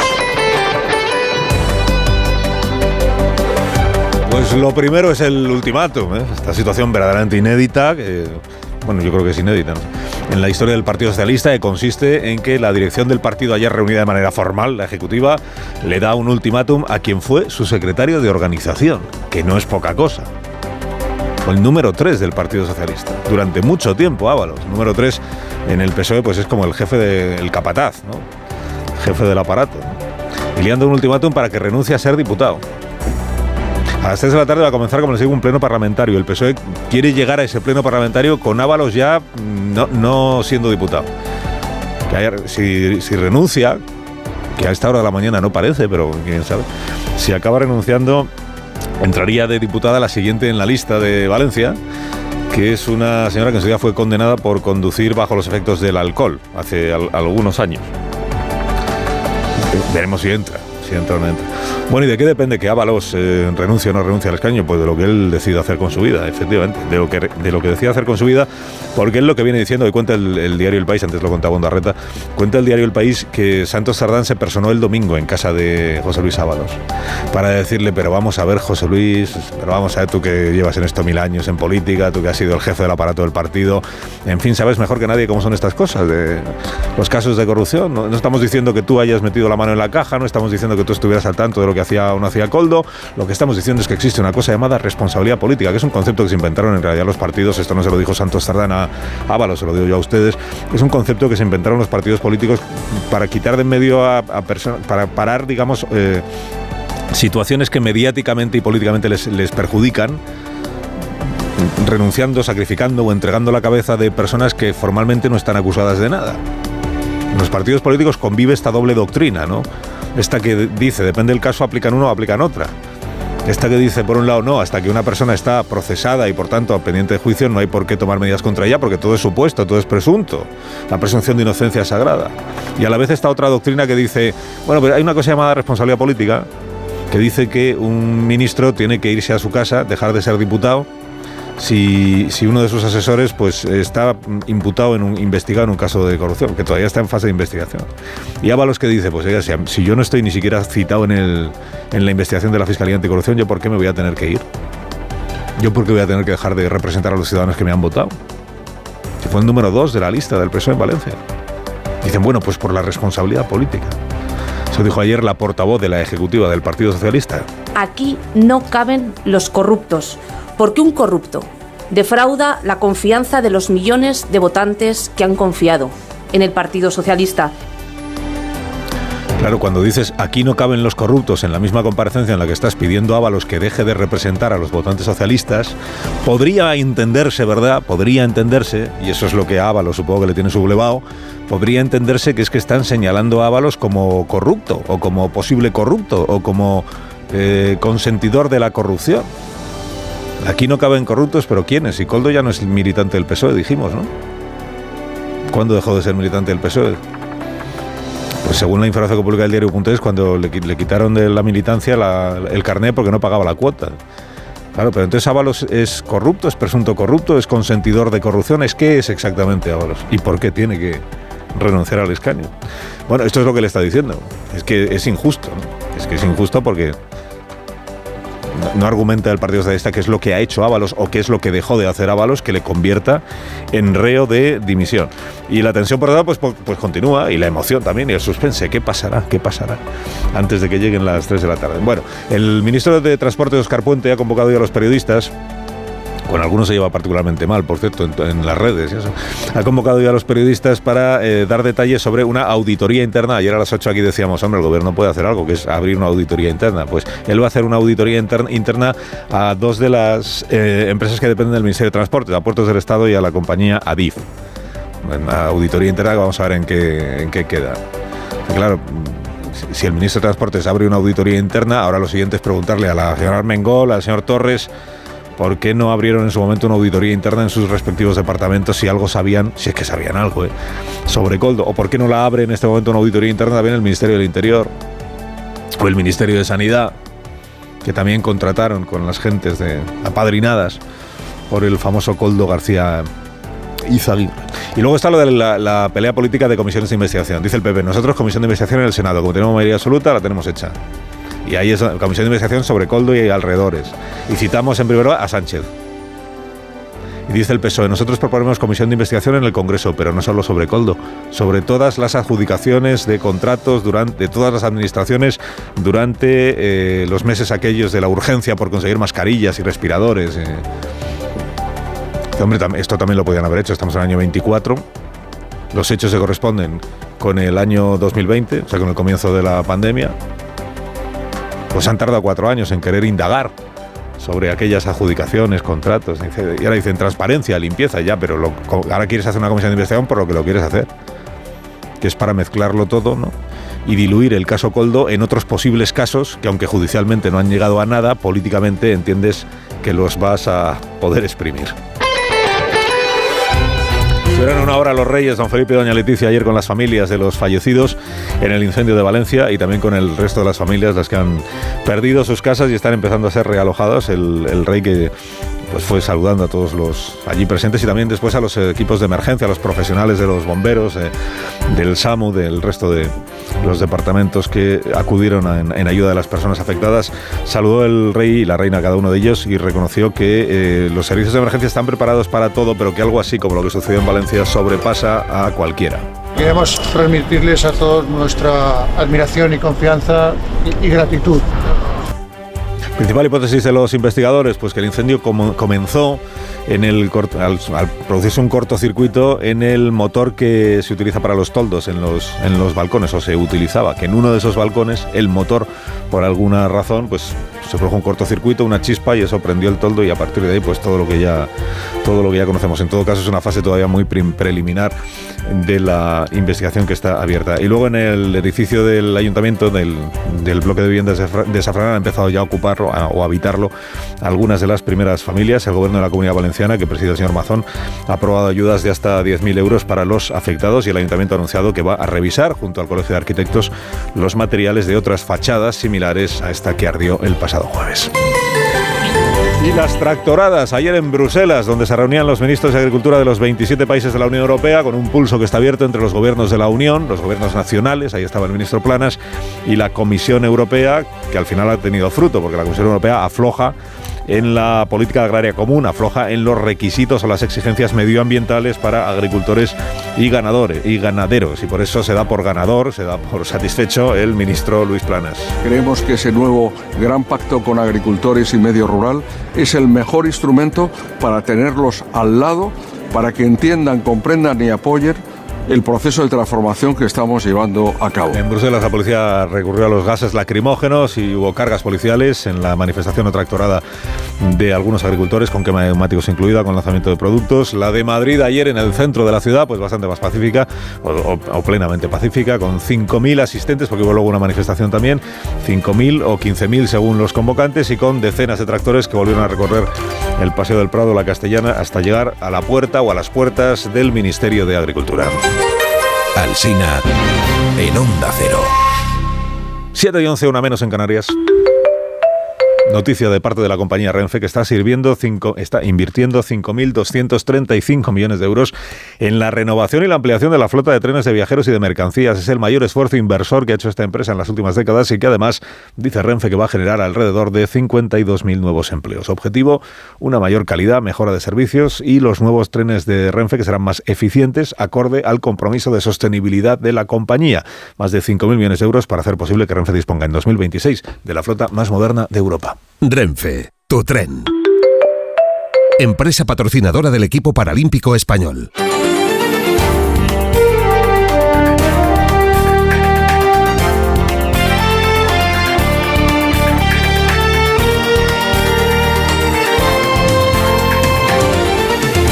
Noticias de la mañana del martes. El gobierno va a crear una empresa pública para entrar en el accionariado de Telefónica. La nueva Sociedad Española para la Transformación Tecnológica empezará a funcionar en dos o tres meses y movilizará 20.000 millones de euros para invertir en compañías del sector. Será la encargada de la compra del 10% de las acciones de Telefónica, de desarrollar el PERTE para la producción de semiconductores y otro de sus cometidos será apoyar y promocionar el sector audiovisual. El rechazo a la ley de amnistía baja ligeramente, pero se mantiene por encima del 60% según la encuesta de GESOP para prensa ibérica. La oposición a la medida de Gracia ha bajado en algo más de 4 puntos respecto al sondeo de noviembre, pero sigue rechazándola al 61,5% de los españoles. En Cataluña crece el porcentaje de ciudadanos que apoyan la amnistía hasta el 58,7%. Sobre el plan de reconciliación de Feijóo, que incluía un indulto condicionado a Puigdemont, 7 de cada 10 votantes del PP lo rechazan. Si les parece buena idea a los electores socialistas. Joe Biden confía en lograr un alto el fuego en Gaza el próximo lunes. El presidente de Estados Unidos espera que este fin de semana se cierren los detalles de la nueva tregua que incluiría el intercambio de 400 presos palestinos por 40 rehenes israelíes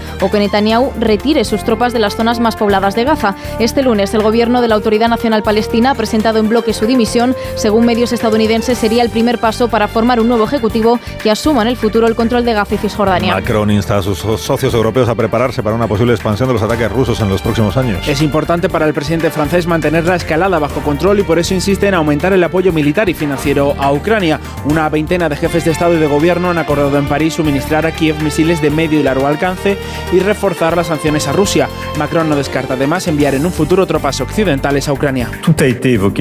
Todo lo hemos abordado esta noche de modo muy libre y directo. Hoy no hay consenso para enviar de manera oficial asumida tropas terrestres, pero nada debe ser excluido. Haremos todo lo que haga falta para que Rusia no pueda ganar esta guerra. El Parlamento de Hungría desbloquea la entrada de Suecia en la OTAN. Era el último país que quedaba por ratificar su adhesión. Una vez que Víctor Orbán firme el acuerdo y Estados Unidos reciba el protocolo de adhesión, Suecia se convertirá en el, número, en el miembro número 32 de la Alianza Atlántica. El secretario general Stoltenberg celebra que su entrada fortalecerá a la OTAN. Orbán, después de dos años de bloqueo a Suecia, reafirmaba su compromiso con la alianza. La OTAN es una alianza de defensa. Y hacemos alianzas para defendernos los unos a los otros en caso de un ataque exterior. No hay un compromiso más serio que este. La pobreza en España supera ya los niveles prepandemia a causa de la inflación. El 26,5% de la población vive en riesgo de pobreza o exclusión social. El incremento de los precios, especialmente el de los alimentos y la vivienda, ha disparado los gastos de las familias. Uno de cada cinco niños vive en hogares que no pueden mantener la casa a una temperatura adecuada ni comprar carne o pescado. Gabriel González, especialista en políticas de infancia de UNICEF, reclama en declaraciones a Onda Cero más ambición de las autoridades. La pobreza infantil es un problema estructural que se incrementa durante las crisis, pero no se consigue reducir en los momentos de bonanza económica. Y creemos que se puede ser muchísimo más ambicioso en las políticas públicas que lo abordan. Más de uno. Securitas Direct. ¿En qué puedo ayudarle? Buenas, llamaba porque quiero instalarme una alarma. ¿Ha sufrido algún robo? No, pero lo han intentado mientras estábamos en casa de mi madre celebrando su cumpleaños y ya no me quedo tranquila. Pues no se preocupe. Si usted quiere, esta misma tarde le instalamos su alarma. Protege tu hogar frente a robos y ocupaciones con la alarma de Securitas Direct. Llama ahora al 900-272-272. 7 y cuarto, una menos en Canarias, previsión del tiempo para el día de hoy. Con Roberto Brasero. Buenos días, Roberto. Hola, Carlos. Muy buenos días y buenos días a todos. Mira, hace siete días teníamos un martes primaveral, anunciábamos un día de 20 grados de sol y hoy anunciamos un martes de temporal. Sí, ya lo estamos teniendo y va a seguir en las próximas horas norte de la península en cuanto a lluvias y nevadas que están siendo copiosas. Atención, comunidades del Cantábrico, norte de Castilla y León, La Rioja, pero sobre todo hoy hacia Navarra y otras zonas de Pirineos donde las nevadas van a ser más persistentes, más copiosas, porque se van a ir retirando con el transcurrir de la mañana de oeste a este. En León, en Asturias irá dejando de nevar, pero ya digo que, por ejemplo, en Navarra o en Huesca las nevadas sí van a ser más persistentes. Y no nos olvidemos de las lluvias que está haciendo elevar el caudal de algunos ríos de estas zonas. ¿eh? Lluvias que también en el norte van a ser abundantes. En Girona y Baleares lo que esperamos son algunas tormentas y puede que granizo, y ya en el resto de España las precipitaciones hoy van a ser menos probables menos lluvias o menos nevadas, pero viento sí. Ese va a seguir soplando con fuerza en el centro y este de España. Y las temperaturas igual de bajas que las de ayer, incluso un pelín más bajas a esta hora. Y además con el viento, la sensación será de un día de invierno. Más de uno en Onda Cero.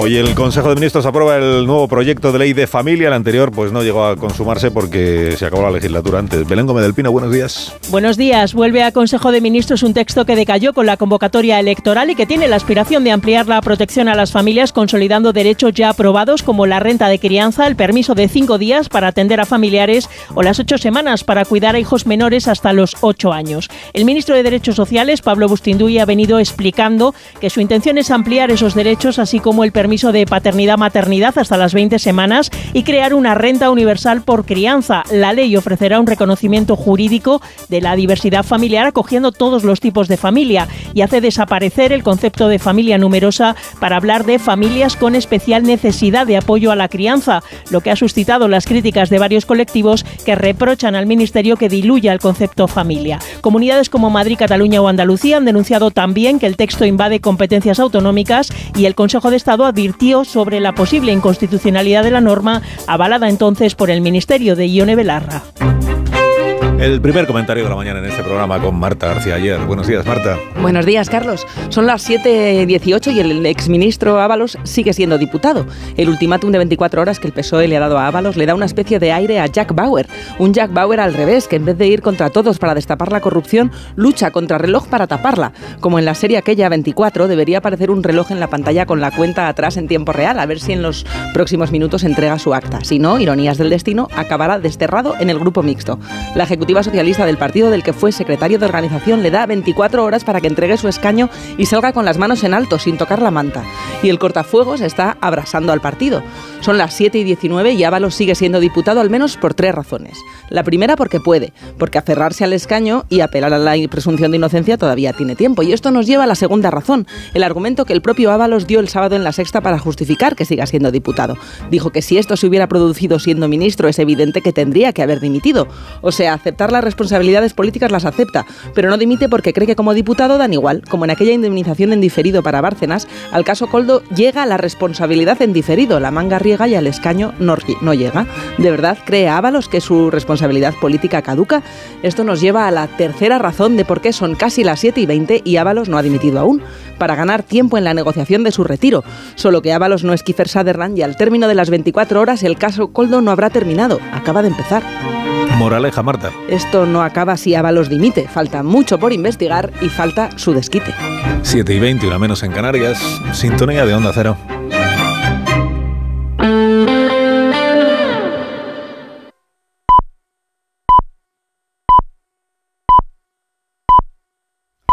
Siete y media de la mañana, seis y media en Canarias, un consejo de Ibudol de los amigos de Kern Pharma. A ese dolor de espalda que no te deja hacer deporte o a ese dolor de cabeza que te hace difícil trabajar, ni agua. Ibudol, el primer ibuprofeno bebible en stick pack para aliviar el dolor. También Ibudol en comprimidos, adultos y niños a partir de 12 años. Al dolor, Ibudol. Tenía que ser de Kern Pharma. Lea las instrucciones de este medicamento y consulte al farmacéutico.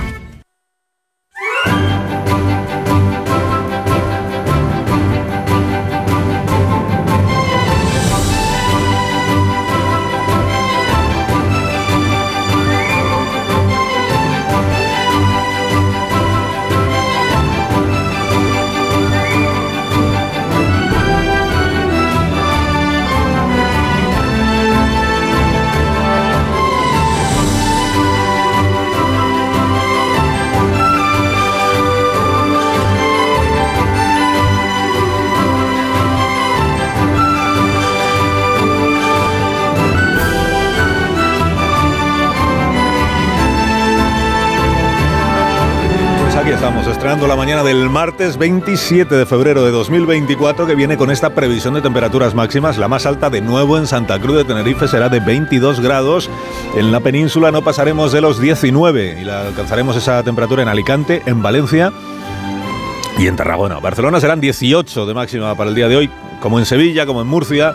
18 esperamos en Melilla, en Girona. 18 esperamos en Málaga. Un saludo, como siempre, a los malagueños que nos están escuchando. En Palma y en Coruña serán 14 de máxima. Santander, Toledo, Cáceres. Esperamos llegar a los 13. En Bilbao y en Granada serán 12, como en San Sebastián y en Zaragoza. Cuenca, Palencia y Teruel, 9 grados de máxima para hoy. En Vitoria, en Pamplona, en León serán 7. Y la más cortita del día esperamos, eh, la esperamos en Soria. Es que en Soria no vamos a pasar de los 5 grados. En todo este día que tenemos por delante, que es, como les venimos contando, pues eh, plenamente invernal. Dices, ahora el invierno empieza en marzo. Bueno, es que en realidad el invierno eh, todavía hasta que le quedan más de 20 días al invierno. Pero como hemos tenido esta primavera anticipada, pues de la mano de CaixaBank le cuento todos los asuntos que son noticia en esta jornada. El nombre propio del día, pues ya se lo imagina usted, vuelve a ser el de José Luis Ábalos. El tic-tac, tic-tac, este la, la cuenta atrás. ¿A qué, ¿A qué, hora? Es la pregunta que se hacen los ciudadanos que se han despertado esta mañana. ¿A qué hora exacta termina el ultimátum este de 24 horas que dio el Partido Socialista? Y, a esa hora, ¿qué es lo que pasa? Citan a, a, Ábalos, por ejemplo, en el centro del hemiciclo y se procede a una decapitación allí pública, a la vista de, de todo el mundo. ¿pero de verdad le mandarán al grupo mixto? A quien fue número 3 del Partido Socialista y persona de la máxima confianza del secretario general. ¿De verdad le mandarán al grupo mixto? Pues eh, créame que a esta hora de la mañana las apuestas o las quinielas dicen que eso es lo que va a pasar. La más alta probabilidad la tiene ese escenario, el de que envíen a Ábalos al grupo mixto porque él no eh, acceda o no se rinda a renunciar al acta de diputado. Ayer dijo la portavoz de la Ejecutiva del, del PSOE que es que Ábalos, que tiene ortodoxia de partido, tiene que preservar el bien superior. El bien superior se entiende que en esta situación es el que hay que hacer lo que el partido diga, por el bien del partido, todo por el bien del partido. Bueno, pues veremos si, finalmente se consuma la ruptura total del Partido Socialista dirección actual con el señor Ábalos, que es la dirección eh, anterior. Y además de todo eso, eh, que, que adelante. Bueno, primero, la política agraria común en fase de revisión. O sea, ahí la Comisión Europea empieza a regular después de que los gobiernos de los 27 países, los ministros de Agricultura, ayer le metieran presión, están diciendo estamos en un año de elecciones europeas, son en junio, queda cada vez menos, tenemos al sector agrícola, al sector agrario, agrícola, ganadero, también al sector pesquero, movilizado en todos nuestros países contra algunas de las exigencias, requisitos de la política medioambiental de la Unión Europea, es el momento de frenar y recular. Y en efecto la Comisión Europea ha empezado a hacer esas dos cosas, frenar y recular.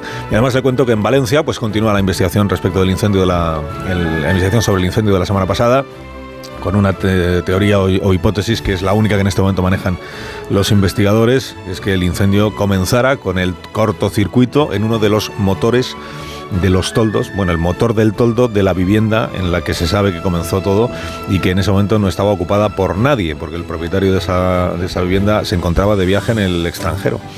Y él ha contado a los bomberos que no dejó ningún aparato eléctrico encendido.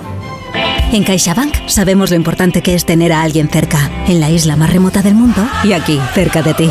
Por eso estamos presentes en más de 2.000 municipios para promover la economía rural. Impulsamos el empleo de los jóvenes con la formación profesional dual y apoyamos a los emprendedores con más de 100.000 microcréditos al año. CaixaBank, tú y yo, nosotros. Se levanta despiertan mucho antes de que salga el sol. Son la primera luz en la oscuridad. La antorcha que abre camino al nuevo día. Están comprometidos con la información. Son la España que madruga.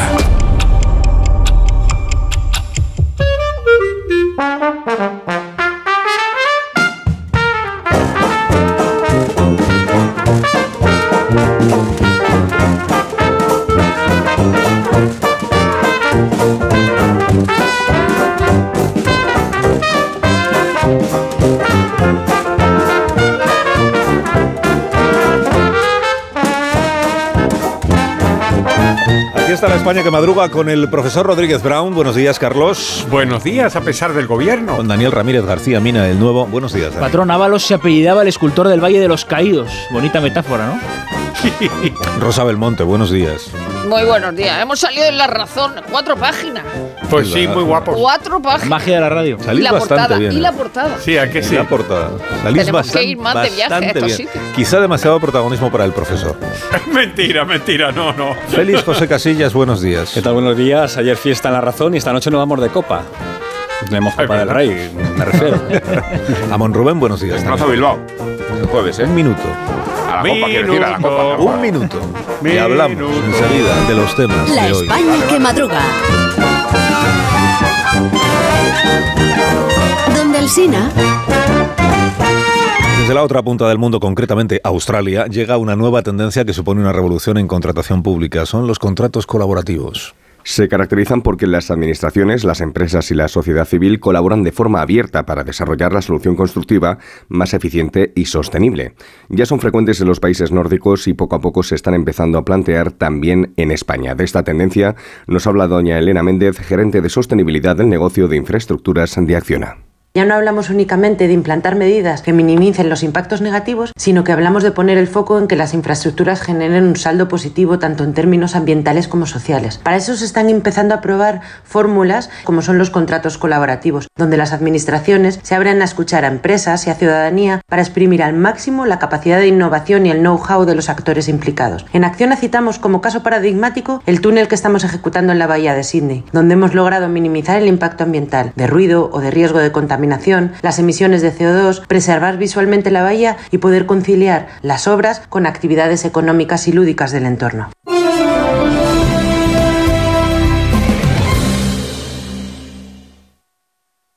¿Cómo me las maravillaría yo?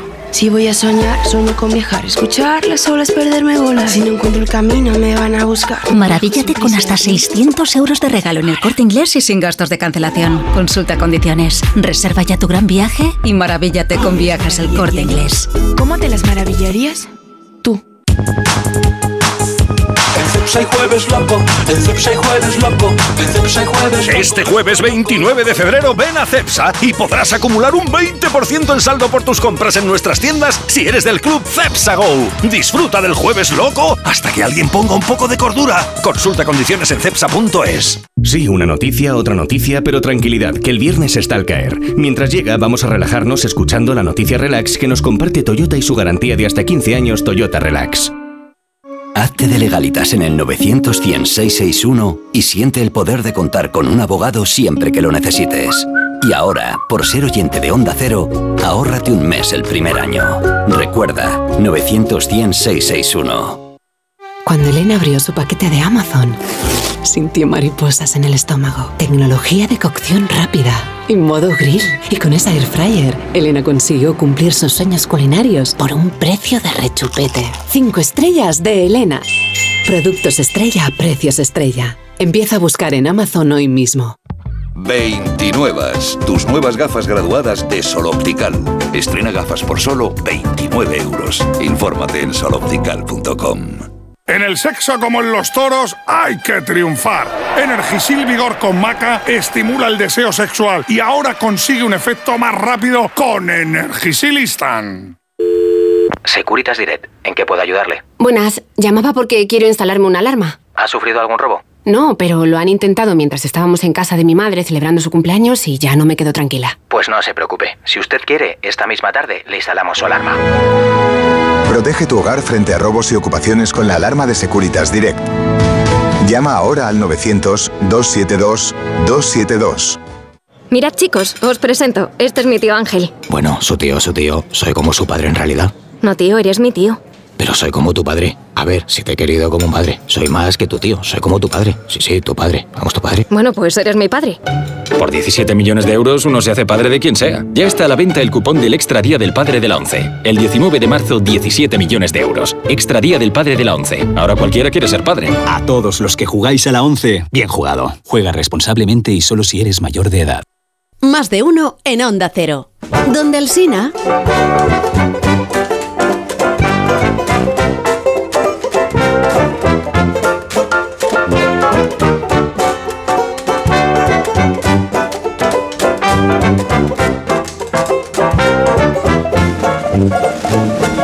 Son las 8 menos 19 minutos, una hora menos en Canarias, y hay siete preguntas y media para iniciar el día. La primera de las cuales es. ¿Qué va a hacer el PSOE si en las próximas 4 horas y 19 minutos no ha entregado su escaño el diputado Ábalos? La segunda. El exministro ha renunciado a presidir la Comisión de Interior, pero no a su asiento. Digo que su asiento porque es suyo. ¿Puede terminar Ábalos en el grupo mixto? La tercera. ¿Y puede el PSOE permitirse un diputado rebelde tal como está de ajustada la aritmética parlamentaria? La cuarta. ¿De qué información o informaciones dispone Ábalos para sentirse tan protegido? La quinta. ¿Qué salida pueden darle en Ferraz para contentarlo, nombrarlo, se me ocurre, asesor? ¿Por qué al PP no le gusta que se organicen comisiones parlamentarias para investigar la corrupción que le afecta, pero sí las impulsa cuando afectan al PSOE? La séptima. ¿Hasta dónde va a tolerar los socios de Sánchez el caso de corrupción que ha golpeado al gobierno? Y la media, que es la última. Ha dimitido ya. Los periódicos de esta mañana. ¿De qué tratan, Dani? Compañeros, dada vuestra pericia con el hacha, propongo que nos subamos al tronco ya desde el inicio para leer las noticias de esta mañana. Arriba los escolaris del mundo, en pie los Dale. coldos sin pan, dice la nueva letra de la Internacional. Salida escolaris a vencer, que en España empieza a amanecer, reza el cara al sol. Vamos a por todas. Recordad, lo importante es la coordinación. Cogemos aire al levantar el hacha y expiramos con fuerza al dejarla caer sobre el tronco. Sí, pero no digas lo de. Sí, sí, dilo, dilo. No. yo- no, ingeniero, ponle un hachazo de verdad al, al nuevo, por favor, para que sepa cómo Pero en el suena un cuello. hacha. Así suena el Ay, ay. hachazo. Pero eso es una Este es- este es guillotina más hachazo sobre que cuello. un tronco. Sí, pero además a eso le falta el aroma a Euskal Herria. Preparados. El confidencial. Coldo cobró del PSOE y el gobierno a la vez que disfrutaba de un subsidio por incapacidad permanente total. ¡Shop! Otra vez. El español. Coldo vivía en un piso propiedad de Ábalos en la Latina durante los años en que cobró comisiones. ¡Shop! El mundo. Altos cargos revelan que la orden de contratar con la empresa de la trama vino del entorno del ministro Ábalos. ¡Shop! La razón. El hermano de Coldo multiplicó por 22 sus ingresos en efectivo. ¡Shop! El país, las sospechas de blanqueos se ciernen sobre las casas adquiridas por Coldo y su entorno. Shop. ABC, Coldo fue grabado moviendo billetes de 500 y exigiendo dinero en empresarios. Shop. Cago en sos. Hoy hemos tenido que dar más hachazos que ayer. Y esto solo acaba de empezar. Nos vamos a poner como bestias. Qué bonito sería que recorriéramos Madrid todos juntos, compañeros, en una trainera, remando al unísono. Calma, calma, coged aire, recopilemos, enjugad en papel de periódico el sudor de vuestra frente. Lo del confidencial con Coldo cobrando la pensión de incapacidad total, a la vez que cobraba su sueldo del PSOE y de asesor en el ministerio. En 2019 y 2020 Leo ingresó por nómina y pensión cada año más de 100.000 euros. Coldo cobraba más que el presidente del gobierno que cobraba 90.000. Lo del español con Coldo viviendo en un piso de avalos en la Latina mientras cobraba comisiones. Lo noticioso no es el hecho, sino las características del piso. Atención, 33 metros cuadrados divididos en dos dormitorios, comedor, cocina y cuarto de baño. Nuestra escolar y dormía en vertical, dice un vecino. Al principio era el escolta de Ábalos, luego era el inquilino. En el mundo añaden que Coldo y Ábalos se seguían viendo durante la investigación policial. Y lo de que Coldo se manejaba en billetes de 500 no entiendo cómo lo ha publicado el ABC como noticia. ¿Han estado los del ABC en Baracaldo alguna vez? ¿Qué billetes se piensan que lleva la gente? ¿Qué otros billetes has encontrado en esa cartera de la sociedad que son los Oh. periódicos? Todo esto tiene una tradición política. El desafío de Ábalos al PSOE. El diario.es. El PSOE exige a Ábalos que entregue su acta de diputado en 24 horas. El mundo. Ábalos lleva al límite la presión del PSOE para que renuncie. El país. Ábalos lleva al límite al PSOE. ABC. Ábalos reta a Ferraz y se resiste a dejar el escaño. Crece el nerviosismo en el PSOE. PSOE. Todas las crónicas coinciden en que Ábalos está pidiendo un trabajo, una salida a cambio de dejar el acta. En La Razón aseguran que el entorno del exministro está aireando que Ábalos, entre comillas, tiene cosas que contar. Los mensajes cruzados siembran la sensación de que el PSOE va más de serie de gángsters que de entente cordial. La sustituta de Ábalos, si este deja el acta, recuerda La Razón, sería Ana María González, una alcaldesa socialista que no se fue a buscar el sol en la playa, sino que fue condenada por conducir ebria. ¿Qué pasará si Ábalos se atrinchera? Dos cosas. La primera, según The Objective.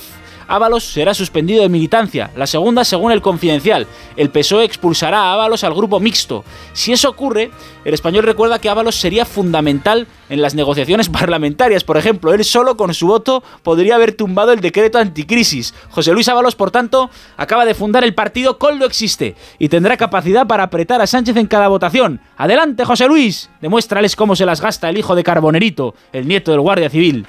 Termino con dos tesos interesantes. Bustos en el mundo. Ábalos no es un militante socialista, sino un símbolo fundacional, el paradigma ético y estético del sanchismo. Él defendió la moción de censura.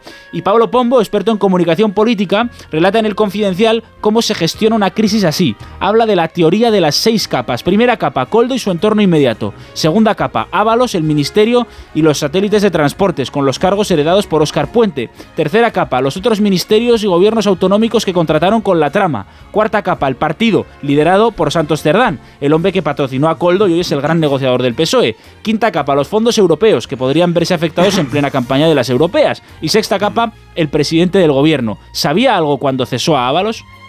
Gracias, Dani. A ti, patrón. De nada.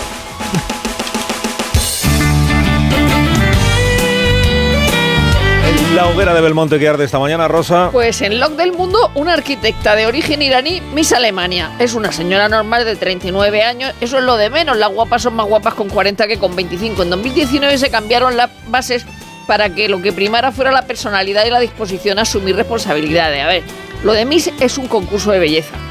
No lo hagáis si no os gusta. ¿No ves que conseguís que nos parezca fea una señora normal? Portada del país. Tres mujeres más acusan a Carlos Bermúdez de violencia sexual. Un artista, una gestora cultural y una actriz.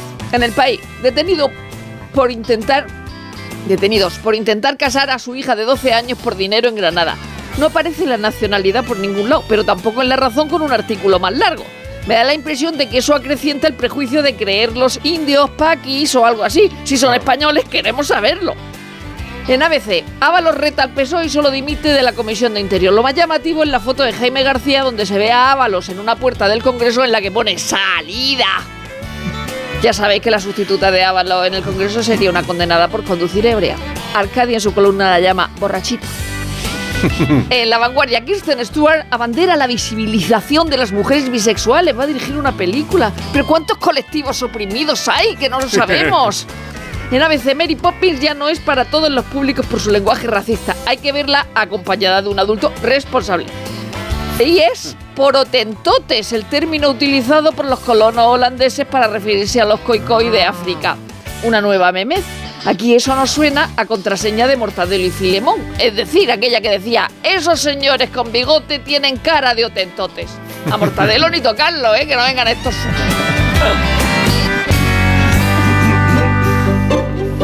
Ahora el despertar liberal de Carlos Rodríguez Brown de la mano del grupo ADECO, experto en el sector del empleo y los recursos humanos. Con estas noticias de empresa hoy, profesor.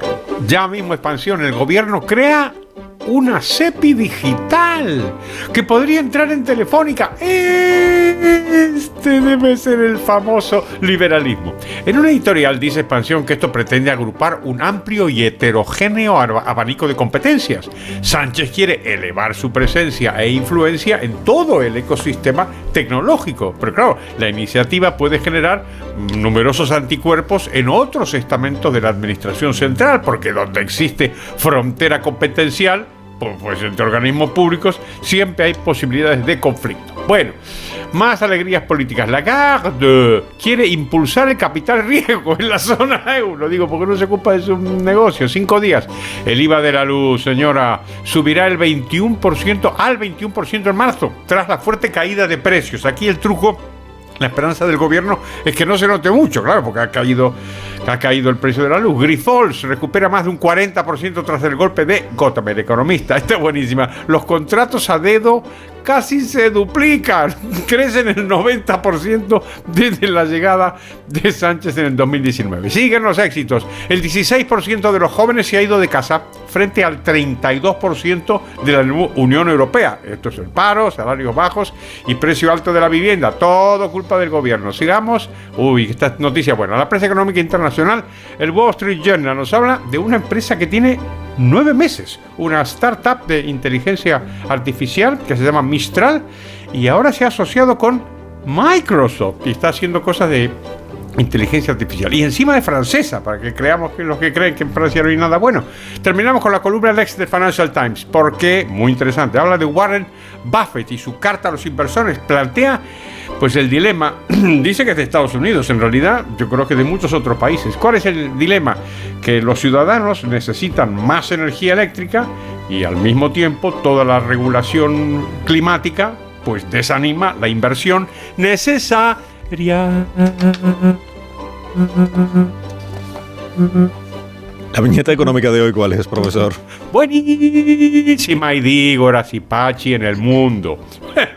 Le anuncia Ábalos a Sánchez. He de tomar medidas.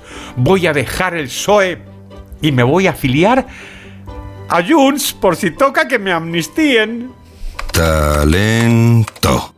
Por fin lo encontré. Llevo tanto tiempo buscando y gracias a ADECO lo he encontrado.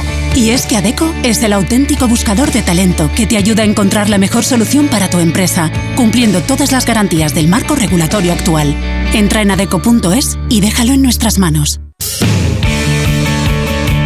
Contamos ahora la actualidad deportiva con Félix José Casillas. Y con el ultimátum cerca ya de la medianoche, momento en el que va a llegar la decisión final del partido. Y entonces uno va a ser expulsado. El equipo que pierda no va a estar en el acta del próximo 6 de abril, que es el día de la final de la Copa del Rey.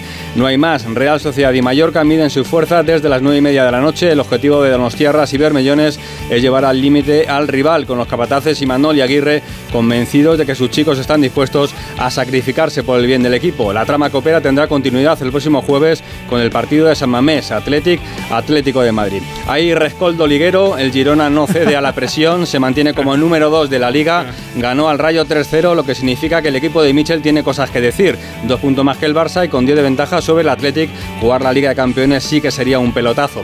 La orden de compra en el Bernabéu se llama Alfonso Davis, defensa canadiense que juega en el Bayern, por el que el Real Madrid quiere pagar 40 millones y vendría a reforzar el lateral izquierdo. Mientras, medios franceses cuentan que esta noche habrá una cena en Elíseo. No serán ni representantes de la Unión Europea ni de la OTAN. El invitado de Macron se llama Kylian Mbappé, que va a compartir mesa con el emir de Qatar, quizá para abordar la tregua futbolística con Luis Enrique y aquello de acostumbrarse a jugar sin el delantero francés. El fútbol que está siempre presente en los grandes acontecimientos. Jean Laporta, en la clausura del Mobile, en el que su director deportivo Deco va a ofrecer una conferencia sobre el futuro del mercado de jugadores. Lo que hay que preguntarse es si ese mercado futuro el Barça va a ir con dinero o sin dinero. Y ahora que se habla del SET y no es la Sociedad Española de Transformación Tecnológica, hablo de tenis, se recuerda el dominio de Djokovic en la historia. En un par de semanas va a doblar a Nadal como tenista con más semanas como número uno mundial. En una semana en la que vuelve la Fórmula 1, ya aviso a los más despistados que las dos primeras carreras se van a celebrar en sábado. La primera en Bahrein y la segunda en Arabia. El gran favorito es Verstappen y los españoles Alonso y Sainz van a estar en el grupo mixto. En seis minutos llegamos a las 8 de la mañana, que serán las 7 de la mañana en Canarias. Ahora mismo continuamos.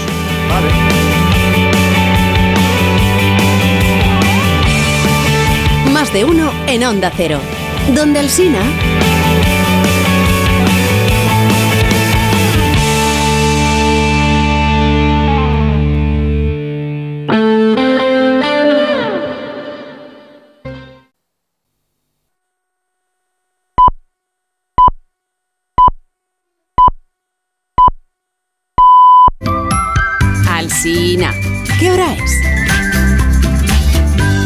Son ahora las 8 en punto de la mañana, las 7 en punto de la mañana en las Islas Canarias. Buenos días desde Onda Cero.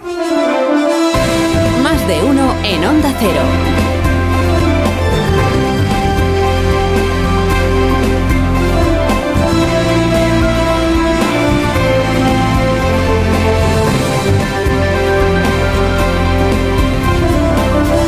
Tal? ¿Cómo ¿Cómo están? Bienvenidos a una nueva mañana de radio. Estrenamos el 27 de febrero del año 2024, antepenúltimo día del segundo mes de este año tan interesante que estamos viviendo. Ay, José Luis, José Luis, que te mandan al extrarradio. Bueno, ya te han mandado, en realidad, ya te han mandado. José Luis es José Luis Ábalos, claro. Ya te han mandado al extrarradio porque José Luis Ábalos es el apestado. En el PSOE acabarán borrándole de las fotos. Apártate de nosotros, José Luis, que manchas. Reescribirán la historia épica de Pedro Sánchez eliminando a su escudero del relato de cómo recuperó el poder en el partido y todo aquello. Entonces, ¿quién, quién dices que convenció a Pedro de que diera la batalla? Nadie. Se convenció él solo. Dice, pero no había un tal Ábalos que le ayudara. No, nunca hubo. Pues sería Iván Redondo. Pues tampoco Iván Redondo. Desaparecerá su nombre de los libros de- del presidente. Manual de Resistencia. Quitadme todo lo que diga sobre Ábalos para las siguientes reediciones. ¿Quién dices que era el portavoz del Grupo Socialista cuando la moción de censura contra Rajoy por la Gürtel? Nadie, nadie. De Sánchez nunca dejó que nadie hablara por él. Ese Ábalos no existió. Bueno, ayer sí dejó Sánchez que alguien hablara eh, por él, porque ayer tocaba anunciarle a España entera la excomunión del apestado y le encomendaron el trabajo a la portavoz del Poliburo, eh, a la portavoz de la ejecutiva del Partido Socialista que se llama Esther Peña. Es conocido que el secretario general, el señor Sánchez, es más de indirectas, ¿no? Esto de caiga quien caiga. El que la hace, la paga. Que la hace, la paga. Pero para dar un ultimátum con cuenta atrás al más famoso de los escuderos que tuvo el sanchismo, esto del tic-tac, tic-tac que decíamos ayer, ¿no? O el 24 que decía antes Marta García ayer, ¿no? En homenaje a la serie de Jack Bauer, ¿no? Claro, para dar el ultimátum, quien sale no es eh, el número dos, el número uno del partido. Dice que no estaba ayer Sánchez, no sale la número dos, que es María Jesús Montero, no sale en el número tres, que es el introductor de Coldo Ferraz, de nombre Santos Cerdán. Quien sale es la portavoz de la Ejecutiva. La Comisión Ejecutiva Federal considera que sí existe una responsabilidad política. Por ello, esperamos que la entrega del acta se produzca en las próximas 24 horas y así se lo hemos comunicado. 24. De, las 24 horas ya han pasado 20. Así se lo hemos comunicado. Ya han pasado 20 y, Á- y Ábalos aguanta. O sea, le están haciendo la coldonoscopia, pero no se rinde Ábalos. Apúrate, José Luis, que te mandan al extrarradio. O a la andanada del hemiciclo, como hicieron los de Podemos con Tania Sánchez, ¿se acuerdan? Es que dicen los que hablan con Ábalos que no, que no va a renunciar. Que si le mandan al mixto, pues le mandan al mixto. Y en el PSOE dicen "Pff, que no nos lo podemos creer con lo ortodoxo que ha sido él siempre. Ortodoxia de partido lo llamó ayer la portavoz Esther Peña. José Luis Ábalos es el mejor ejemplo de, de la ortodoxia de partido, por eso no tengo eh, ninguna duda que José Luis Álvar- Ábalos eh, actuará en consecuencia por este bien mayor. ¿El bien mayor cuál es? No, el bien mayor es sa- sa- salvar la, la idea de que el PSOE es implacable contra la corrupción una vez que se destapa. ¿entiendes? El bien mayor es atajar el contagio, acotar la infección, ¿no? aislar al patógeno, a José Luis Patógeno Ábalos, que para sus compañeros de partido pues ya es el pasado. ¿no? Culpable de haber fundado Coldolandia. Le han quitado ya el sillón de presidente de la Comisión de Interior. Quien te lo dio, te lo quita. Dice, no ha dimitido él, sí. Le han quitado la presidencia de la Comisión de Interior o ha renunciado él, pero claro, no le pueden quitar la condición de diputado porque también tiene que renunciar él. Y esa es la única manera de que deje de ser diputado, que renuncie él. Y esta es la última agarradera que tiene el exministro para negociar una salida, hombre, no airosa, porque ya políticamente airosa no va a ser, pero sí al menos económicamente apañada llamémoslo salida personal. Que es, es que Ábalos leyó ayer el diario El País y, y vio que, hombre, le reconfortaría saber que el presidente Sánchez es sensible a su compleja situación familiar. O sea, que sabe que tiene muchos hijos, para entendernos. ¿Qué salida personal es esa que, según el, periódico, Sánchez estaba ultimando? Pues no se sabe, porque eh, esto es todo como la negociación con Junts, o sea, todo es opaco, todo es secreto. Mediador salvadoreño no parece que esté habiendo en las negociaciones del PSOE con, con su exdirigente defenestrado, el señor Ábalos. Es verdad que ayer el gobierno anunció la creación de una nueva empresa pública para gestionar cosas tecnológicas. Parece que también para desembarcar en Telefónica. Una nueva empresa pública eh, en lo tecnológico, pero si José Luis Ábalos en algún momento pensó, bueno, pues ahí tengo un sillón, igual me pueden recolocar ahí de presidente de esa empresa nueva, pues que lo olvide, porque ni empresa pública ni embajada. Porque ahora ya le ha declarado la guerra a Sánchez y ahora ya, claro, ya no hay. No le van a nombrar ni asesor sanitario de las embajadas. O de alguna embajada. Bueno, ¿qué le estaban diciendo a Ábalos? A ver, tú abandonas el, el escaño, tú te quitas de en medio, la cosa ya se enfría, luego ya veremos. Luego ya Dios proveerá, Dios es Sánchez. Dios proveerá. Algo, algo caerá. Una indemnización en diferido, lo que sea. Pero esto cuando ya haya quedado claro que Coldo se come el marrón él solo y que no, y que no cita a nadie más y que no... Dicen los pedristas, acuérdate de que el líder nunca deja tirado del todo a un colega. José Luis. Nunca. de- puede, puede parecer al principio, pero al final te, te resuelve la vida. ¿no? Si a la jefa de prensa que tenía en Ferraz la hizo presidenta del Hipódromo de Madrid, ¿cómo no te va a buscar a ti un, un salario? Siempre que guardes la ortodoxia del partido. O sea, que te largues. Que te vayas. Apúrate, Ábalos, suelta el escaño. Suelta el escaño que el líder está perdiendo la paciencia. Claro, hay una segunda parte que tiene que ver con la deriva judicial del asunto. Ábalos está diciendo, y es verdad, yo todavía no, no- bueno, todavía, yo no, estoy citado en ese sumario. No estoy eh, imputado, no estoy incriminado, no me han citado ni como testigo, pero la investigación está en marcha. Mientras sea diputado, tiene fuero o aforamiento, como lo queramos llamar. Significa que solo lo puede juzgar o investigar el Supremo. Si renuncia a ser diputado, se queda sin el fuero. Entonces ya le puede investigar cualquier juez. Igual esto también está en la en las reflexiones que se hace el señor Ábalos y que dice en el mixto, pues en el grupo mixto, pero con, pero con el fuero, con el escaño. ¿no? Mira, si, en verdad lo que Ábalos le tendría que pedir a Sánchez es que lo amnistíe. ¿Qué es lo peor que podría pasarle en términos judiciales? ¿Que lo imputen por malversación? Pues como Puigdemont. Y él como Puigdemont también contribuyó con su voto a que Sánchez fuera investido, ¿no? Es que uno se pone en la piel de José Luis Ábalos esta mañana y no puede menos que comprenderle. No está imputado, no ha sido ni siquiera interrogado. Su compadre Coldo no le ha incriminado. Su nombre no aparece en el sumario. Lo más cercano es una alusión a un ex jefe. Y sin embargo le quieren apartar de la política. Salpicado por la sombra de la sospecha, a su casa, inhabilitado para ejercer cualquier cargo. Y a la vez un tal Puigdemont, investigado por delitos muy graves, procesado en rebeldía por sedición, cuando había sedición, por malversación, o sea, corrupción, señalado por los fiscales del Supremo como el cerebro de, una, de, un grupo de saboteadores, los del tsunami. Oye, y ahí sigue Puigdemont, liderando esa criatura política llamada Junts per Catalunya, negociando con Sánchez ahí de tú a tú los términos de la ley que le van a beneficiar sobre todo a él, y presentada por el PSOE su rehabilitación política como la prioridad de la España diversa y plural, porque es que si no vuelve, si no vuelve pronto Puigdemont libre de polvo y paja, pues no nos reconciliamos españoles. Es natural que Ábalos esté pensando que la vara de medir no es la misma para todos. Incluso sería natural que estuviera eh, llegando a la misma conclusión que muchos de, los, de sus conciudadanos, a la conclusión de que en esencia la amnistía es la consagración de una flagrante desigualdad ante la ley. Si eres Ábalos y has tenido bajo tu mando protector a un coldo, borrado para siempre de la política.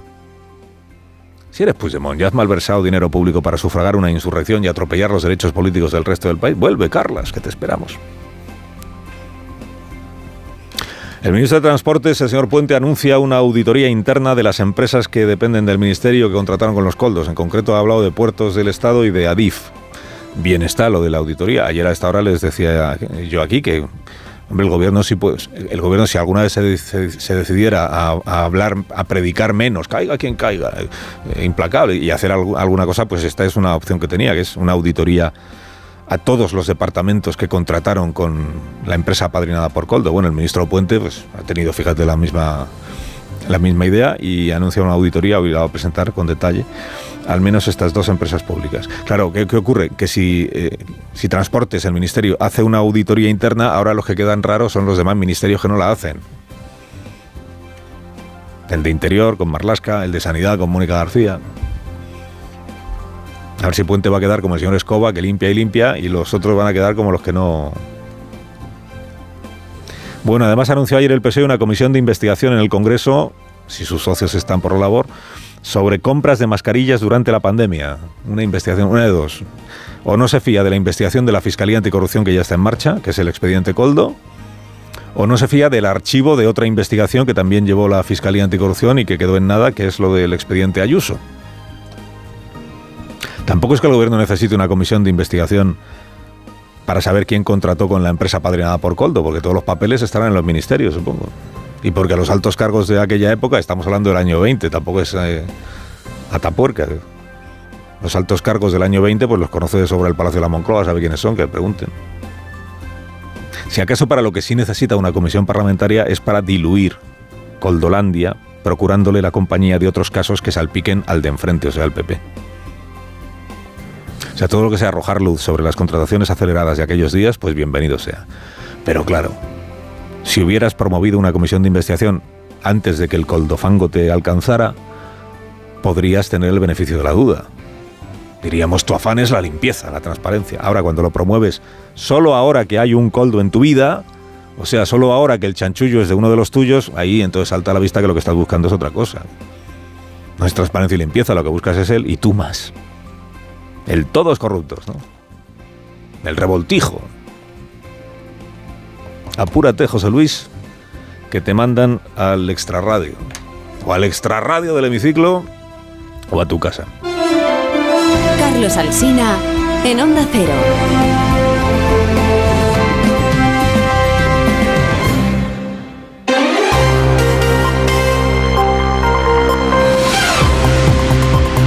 Las 8 y 12 minutos, 7 y 12 en Canarias, noticias de la mañana con Juan Carlos Vélez y Miguel Ondarreta. Esquerra y el PSC han llegado a un acuerdo para los presupuestos de la Generalitat de Cataluña para este año, unas cuentas que todavía tendrán que negociar con los demás grupos porque juntos no alcanzan la mayoría en el Parlamento. Onda Cero Barcelona, Montsevals. No cuentan con los apoyos suficientes porque los republicanos y los socialistas no llegan a la mayoría absoluta de 68 diputados en el Parlamento. En cuanto al pacto, según han informado el Gobierno y el PSC, la firma del acuerdo será hoy a las 4 de la tarde en el Palau de la Generalitat.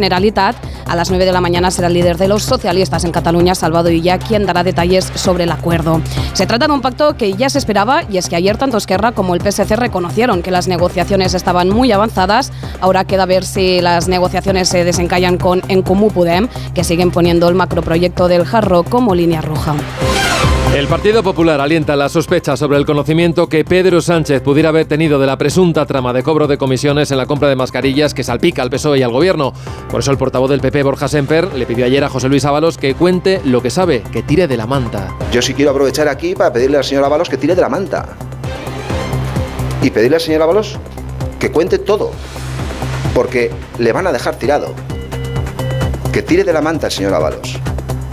Si le vale como recomendación. Los reyes Felipe y Leticia visitaron ayer el barrio de Campanar, en Valencia. Se reunieron con algunas de las familias afectadas a las que tuvieron ocasión de transmitir su solidaridad y sus ánimos. También saludaron a algunos efectivos de bomberos, policía o Cruz Roja que intervinieron en la noche, la tarde y la noche del jueves. Queremos transmitirles a todos nuestra admiración y confianza y, gratitud. El, el empeño, el trabajo, son profesionales en todos sus ámbitos, pero para una sociedad confiar que tiene los servicios adecuados y los hombres y mujeres dispuestos a, a darlo todo en estas circunstancias es, un, es una tranquilidad. Entre tanto, continúa la investigación para aclarar las causas del incendio en una fase todavía temprana de las pesquisas. La hipótesis principal sobre el origen es un cortocircuito en un toldo instalado en el balcón de uno de los apartamentos del octavo piso. Onda Cero Valencia, Nacho Reich. Sí, el incendio que causó 10 muertes se pudo haber originado por un cortocircuito en el mecanismo del toldo del apartamento donde brotaron las primeras llamas. Es la causa más probable que se desprende del informe preliminar de la Policía Científica que ha revisado palmo a palmo las viviendas sin estrada. Mientras tanto, los primeros afectados ya han sido realojados en el edificio que el Ayuntamiento de Valencia ha puesto a su disposición y la Generalitat ha aprobado el decreto de ayudas para ellos. Cuarto, siete y cuarto en Canarias, las protestas de agricultores y ganaderos volvieron ayer al centro de Madrid.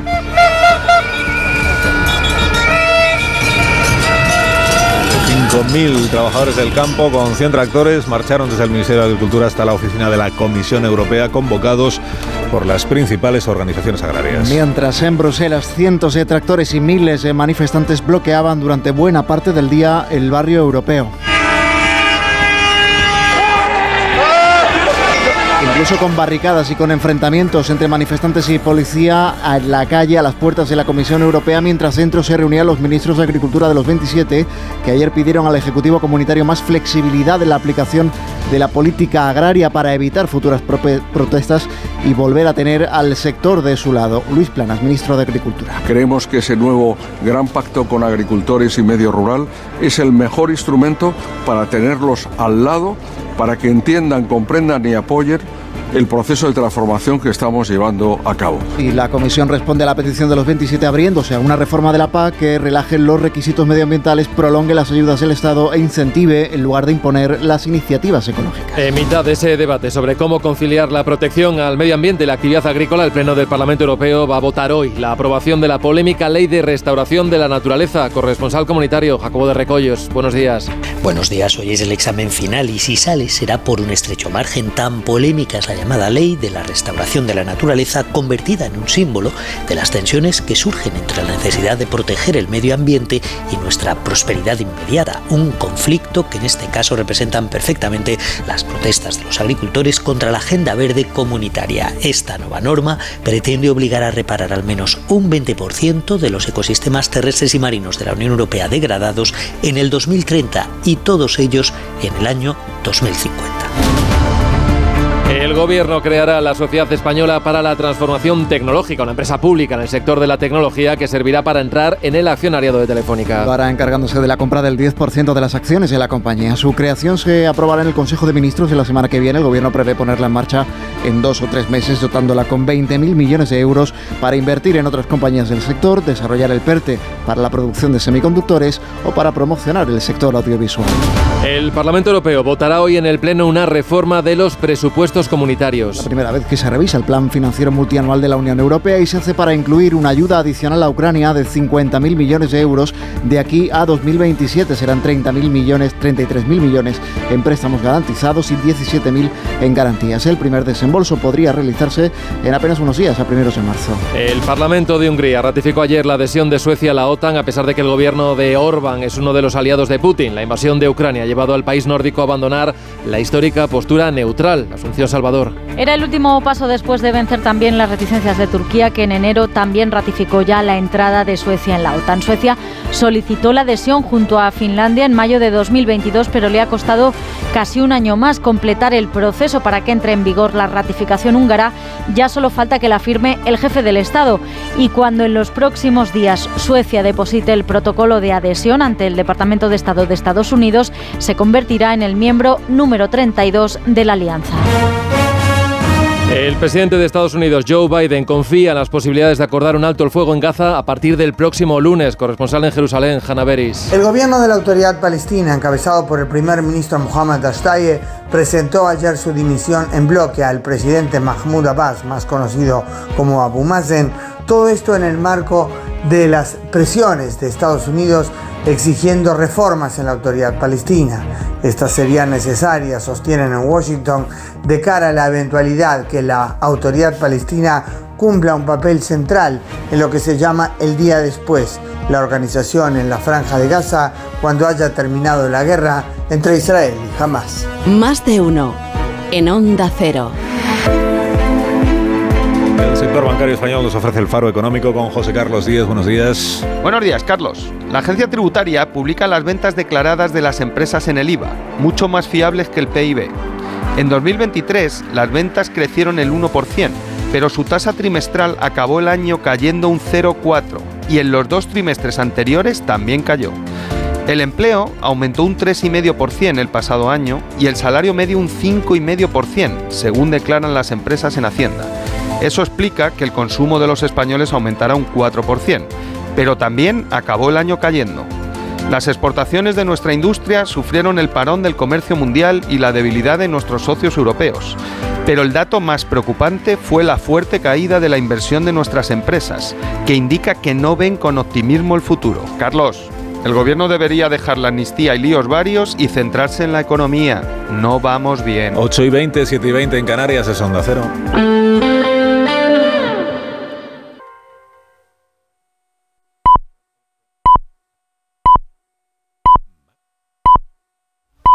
Son las ocho y media, las siete y media en Canarias. Más de uno. Alsina en Onda Cero. Dirección de sonido, Fran Montes. Producción, María Jesús Moreno, Marisol Parada y Alicia Eras.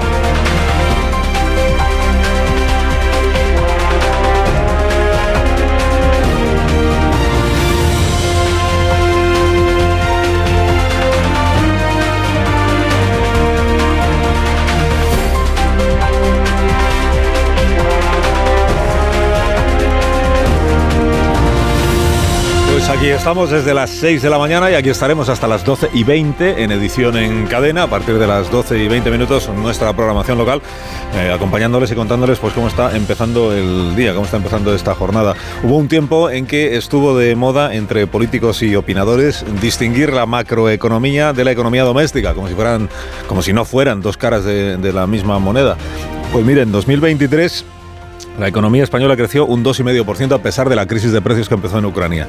Y en 2023 en España creció la pobreza, ¿eh? creció la economía y creció la pobreza. Hay un índice que, que lo mide, que es el índice AROPE, índice de riesgo de pobreza en nuestro país, y está en el mismo nivel ahora mismo que en 2019 que fue el primer año del actual gobierno, en el mismo nivel que en 2019. Cuarta parte de los ciudadanos en nuestro país está en riesgo de pobreza, bueno, un poco más, 26 y pico por ciento. Aumenta mucho entre los menores de 16 años y en cuatro de cada 10 hogares españoles no hay capacidad de reacción ante gastos imprevistos. O sea, el salario da para lo que da, el salario llega justo y en cuanto pasa alguna cosa que requiere algún, algún gasto adicional o inesperado, pues es un desastre. La Razón y La Vanguardia son los dos diarios que llevan estos datos hoy en primera página. Estamos entre los cuatro peores países de Europa eh, en lo que se refiere al, riesgo de pobreza, entre los cuatro peores de la Unión Europea. Hubo un tiempo en que cada mañana contábamos aquí el precio del megavatio hora. El precio de la electricidad va camino de acabar este mes por debajo de los 45 euros el megavatio hora y eso desactivaría la rebaja del IVA. Y por ahí abre esta mañana su edición el periódico de Cataluña. El IVA de la luz a un paso de escalar del 10 al 21%. El abaratamiento del gas, dice la información, lleva a la suspensión de la medida anticrisis, que fue la rebaja del IVA. Pero bueno, la estrella en la prensa esta mañana tampoco es el oculto, se llama José Luis Ábalos, otra vez Ábalos, la estrella. Foto de portada del exministro en el diario ABC con cara de pocos amigos, sale ahí José Luis Ábalos. Bueno, en efecto es que le quedan pocos amigos. Palabras que más se repiten hoy en las crónicas. Ultimátum, desafío, cortafuegos. Y en el caso de ABC, Padrinos, porque ese es el título de su editorial. Los dos padrinos, uno de Coldo, uno es Ábalos y el otro es Santos Cerdán, dice el editorial.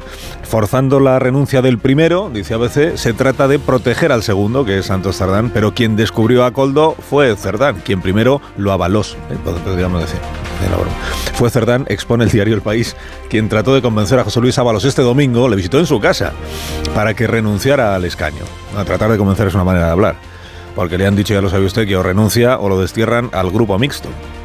Ábalos le replicó, según el diario El País, os estáis equivocando, esto es injusto.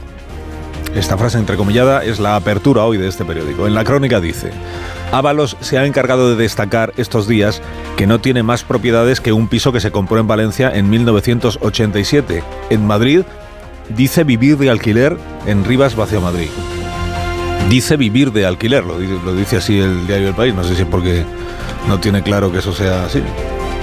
Es el español el que empezó a informar en el día de ayer de la existencia de otro piso de Ábalos en Madrid, es uno que tiene a medias con su exmujer en la Latina, la propiedad, y que habitó Coldo durante los años en que cobró comisiones. Aclaran los vecinos, le dejó el piso a Coldo durante bastantes meses. Lo cual la idea, dice la crónica, pues de una relación de uña y carne entre entre Ábalos y el, inquilino. Bueno, surge una nueva especie en los periódicos, una especie que se llama afines a Ábalos, o el entorno del exministro. Y surge para lanzar avisos. Atención, portada de la razón. El entorno airea que Ábalos tiene cosas que contar. Que en Moncloa se atengan a las consecuencias, dicen. El confidencial dice, afines a Ábalos, creen que su caída no cerrará el caso. La tesis de estos afines, la familia avalista, lo llama el confidencial, el clan de Chiribella, lo llama el mundo. La tesis es que Ábalos es el dique de contención en este momento, que si se entrega su cabeza, la oposición irá a por Francina Armengol, a por el ministro Torres, a por el ministro Marlasca. Bueno, el ministro Marlasca es un... Da igual cuando leas esto, la oposición siempre va por el ministro Marlasca, ¿no? O sea que en tiempos de muros, tesis de los avalistas, o de la, de la familia de Ábalos, de la familia política de Ábalos, en tiempos de muros resulta que el muro de contención es Ábalos y por eso no se debería entregar su cabeza. Sobre Torres, por cierto, actual ministro, antes presidente de Canarias, este otro título en español. Dice, la orden de comprar mascarillas para el gobierno canario se camufló con un comité de sabios que en realidad no existía. En The Objective, entre comillas, Ketty Garat esta frase que atribuye a fuentes socialistas. Le dicen, Ábalos le está echando un pulso a Sánchez y Sánchez ha dicho voy a por ti. Y esta otra frase. Es evidente que Ábalos lo que quiere es mantener el aforamiento. No puede dimitir y exponerse a un juzgado ordinario. Esto no trae consigo tener escaños. Si eres diputado, estás aforado, solo te investiga el Supremo. Si no, la vanguardia destaca que aún puede haber más imputaciones en el caso, porque Ábalos, se recuerdo, no está imputado. Se lo dicen a la vanguardia los investigadores, dicen que aún están en una muy primera fase. El mundo lo que dice es que altos cargos de los ministerios han declarado ante la UCO que la orden de contratar con la empresa de Zaragoza vino del entorno del ministro, otra vez el entorno, el entorno. Y en su editorial dice el mundo que el escándalo trasciende el territorio español y tendrá que ser investigado por Europa. Dice, ay Europa, ¿cuántos desvelos te procura España, Europa? La razón directamente pide ya elecciones en su editorial. Dice, no hay más cortafuegos que el adelanto electoral. Lo del PSOE le parece a la razón una serie de gángsters. Víctor Lapuente escribe en El País que España está estancada en la lucha contra la corrupción, porque los gobernantes no se han tomado en serio que es mejor prevenir que curar. Les es más rentable anunciar estruendosamente castigos bíblicos para las acciones corruptas pasadas, caiga quien caiga, que elaborar silenciosamente medidas útiles que impidan las corrupciones futuras. Sáenz de Ugarte escribe en el diario.es que Ábalos se puso chulo el fin de semana en dos entrevistas, como si por ser diputado y no ministro le fuera a salir gratis lo de Coldo. Se pregunta también Íñigo si cuando la portavoz socialista Peña dijo ayer... José Luis Ábalos es el mejor ejemplo de, de, la ortodoxia de partido, del puro compromiso y del puro respeto a lo que es la historia de este partido, de su militancia, de su lucha. Se le estaban echando del Congreso o estaban poniendo su nombre a una calle. Bueno, parecía un homenaje, pero luego vino el ultimátum, ¿no? Dice Sandy Ugarte, las fieras pedían carne y les estaban ofreciendo un buffet de ensaladas. Bueno, además de, de Ábalos, que ahora comentaremos más, hay otras noticias. Noticia política de esta mañana, hay un acuerdo de Per Aragonés con Salvador Illa, otra vez, para sacar adelante los presupuestos de este año en Cataluña. Se ha anunciado a primera hora del día de hoy. Renuevan sus votos, por tanto, el PSC y Esquerra Republicana. Falta en común para completar el trío, o el tripartito presupuestario. Pero una vez que hay acuerdo de dos, parece que habrá acuerdo de tres. Y por cierto, a Jordi Turull negociador jefe del clan Puigdemont, le dio un infarto del que pudo ser atendido a tiempo. Se está recuperando. Josep Lluís Alay, director de la oficina de Puigdemont, sufrió una hemorragia cerebral hace tres semanas y también se está recuperando. Los conspiranoicos se están frotando las manos.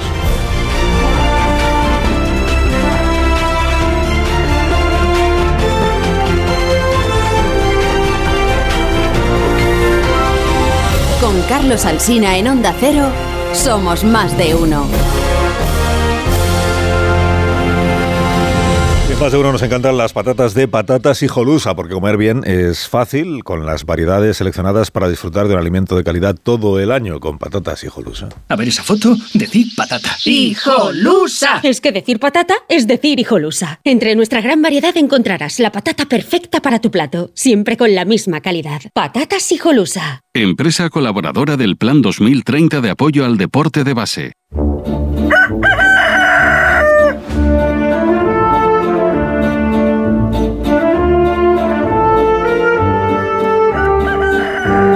está el Gallo La Torre como cada mañana a esta misma hora. Buenos días, Rafa. Buenos días, Carlos Alsina. Entonces, entonces, aquí hay un cruce de chantajes. A esta hora José Luis Ábalos conserva el escaño y ha hecho un gesto significativo. Ha dimitido de la presidencia de la Comisión de Interior porque ese cargo depende del partido, pero el escaño, ah, el escaño es suyo. Y él decidirá lo que hace con él. Es enternecedora la naturalidad con la que manejamos la expresión una salida personal. ¿Qué significa una salida personal? Dicen los traductores de Avaliense que lo que está pidiendo Ábalos es un trabajo. Esto es algo que sin demasiado rubor admiten en Ferraz. Hay que encontrarle una salida personal. Pero ¿qué salida personal le pueden buscar ahora que lo han matado políticamente? La embajada en el Vaticano. Si Ábalos sobrevive hoy encima de su escaño, la crisis en la que entra el gobierno es terminal, porque no hay nada tan debilitante como un ultimátum perdido. Pero me temo que ya solo se le puede vencer mediante la represalia y no mediante el incentivo. Ya decía el clásico que hay dos formas de gobernar a los hombres, mediante el miedo o la esperanza, y Ábalos es un hombre sin esperanza y al parecer con muchos gastos. Ahora bien, la otra hipótesis es que el chantaje que prevalezca sea el de Ábalos. Concluye la torre, concluye. Pues, pues, concluyo, concluyo con algo que me decía ayer Pablo Pomo en la brújula. No estamos hablando precisamente del gobierno más firme ante los chantajes, ¿eh? Te deseamos un día estupendo, Rafa, de verdad, ¿eh? Y gracias por madrugar con nosotros. Es mi trabajo. Ahora la noticia sostenible del día, de la mano de Iberdrola. Por ti, por el planeta. Un nuevo estudio de la NASA revela que los glaciares de Groenlandia han perdido un 21% más de masa de lo que se creía anteriormente. La investigación publicada en la revista Nature recopila datos sobre los 207 glaciares situados entre el Atlántico Norte y Ártico entre 1985 y 2022. Los resultados muestran que la capa de hielo que se ha perdido equivale a 1.034 gigatoneladas de hielo. Como señalan los científicos, tan tremenda cantidad de agua dulce fría puede afectar a la circulación oceánica global que distribuye la energía térmica. Además, el deshielo en los glaciares podría producir cambios en la salinidad y debilitar las corrientes que transportan nutrientes que son clave para el sustento de la vida marina. Es necesario tomar medidas para reducir las emisiones de gases de efecto invernadero e invertir en fuentes de energía limpia, como la solar, eólica y termal. Cariño, vamos a cambiarnos al plan estable verde de Iberdrola, que paga siempre lo mismo por la luz, todos los días, todas las horas, durante cinco años, pase lo que pase. Interrumpimos la emisión por una noticia de última hora. Nos están invadiendo los extraterrestres. Pase lo que pase. Pase lo que pase. Y ahora, además, llévate 100 euros con el plan estable verde de Iberdrola. Contrátalo ya llamando al 924 24 24 o en iberdrola.es. Consulta condiciones en la página web. Iberdrola. Por ti, por el planeta. Empresa patrocinadora del equipo paralímpico español.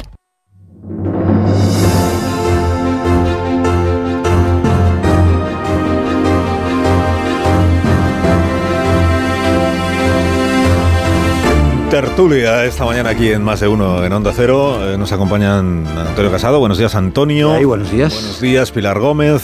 Hola, buenos días. Buenos días. Qué abrigaditos venís todos esta mañana, me doy cuenta. Buenos días, José Antonio Vera. Buenos días. Eh, ya hacéis bien. Venís abrigados y despeinados, porque hace muchísimo viento, hace muchísimo frío. buenos días. ¿eh? Buenos días. Buenos es que no lleváis Marta, sombrero, que así se despeina uno menos. Es verdad, Marta es de sombrero.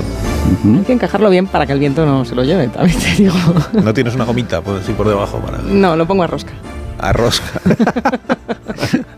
Amón Rubén, buenos días. Hola, Carlos, ¿cómo estás? Pues muy bien, muchísimas gracias por tu interés, que Sabes que siempre sincero, es sincero. eh, sincero. Bueno, pues, mm, pues, pues sin anestesia, que decía Ábalos, ¿no? O sea, es el tema. Es, es una situación, eh, no sé si es inédita, yo no recuerdo un episodio similar, no. eh, de que la dirección de un partido político, a quien fue su número 3, que no estamos hablando de un cualquiera, estamos hablando de quien fue el jefe del aparato del partido, que es, es el secretario de organización, le dé un ultimátum de 24 horas para que abandone el escaño. Y si no, pues, si no, lo, que está previsto, y en el PSOE ya dan por hecho que salvo sorpresa, eso es lo que va a suceder hoy. Lo que está previsto es que se le comunique al, al diputado que ha sido eh, reo de insubordinación eh, o de rebeldía, como se quiera llamar, y que se le abra, por un lado, un expediente, un, procedimiento que puede acabar en la expulsión del partido, puede acabar, pero que de momento de, lo- de donde se le expulsa es del grupo parlamentario. Y que se le mande al grupo mixto. Yo no recuerdo un episodio. Ah, es que, según lo has este. dicho, yo inmediatamente he pensado en Roldán, pero inmediatamente, Ah, no, no. inmediatamente has explicado la diferencia que hay entre una aventura personal y una aventura que afecta a todo el partido. Eh, en este caso es en el, en el que está eh, este señor Ábalos, que efectivamente no es cualquiera. Es que, es que eh, Ábalos, esto me recuerda a aquello que estudiamos en la clase de la, filo- de la ontogenia y la filogenia. El pecado de una persona no borra los pecados del grupo. Es decir, el, pecado de este individuo no va a arreglar los problemas que tiene en estos momentos la especie.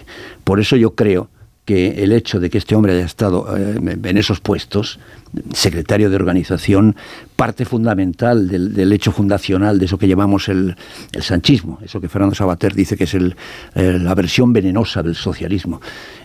claro, ahí estaba, eh, no, era el único, pero era fundamental. Y estaba también Susana Sumerci, el alcalde de Jun, y estaba Adriana Lastra, y estaba Margarita Robles, pues todo aquel, aquel grupo, pero él, era fundamental. Y lo siguió siendo en los puestos que, ocupó.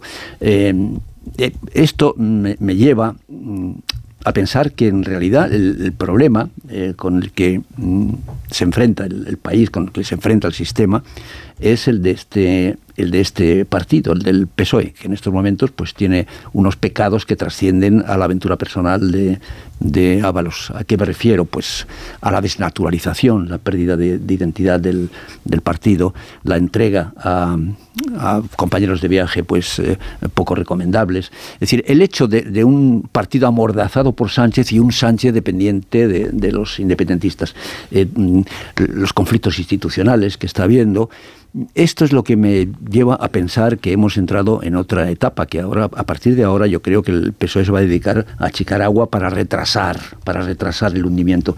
Pero yo creo que esto no tiene marcha atrás. Hay gente que me dice, confunde los, deseos con la realidad. Hombre, pues claro que los confundo. Ojalá los confundiéramos todos, ¿no? Porque por lo menos no solamente nos, nos, eh, libraría del, desaliento y del cabreo y de la, de la decepción, sino que, sino que formaríamos una realidad, desde luego, bastante más, bastante más agradable que la que estamos pasando por eso digo que me parece que el problema no es tanto Ábalos, que sí, evidentemente, ¿no? Eh, el problema es eh, la organización que tiene detrás.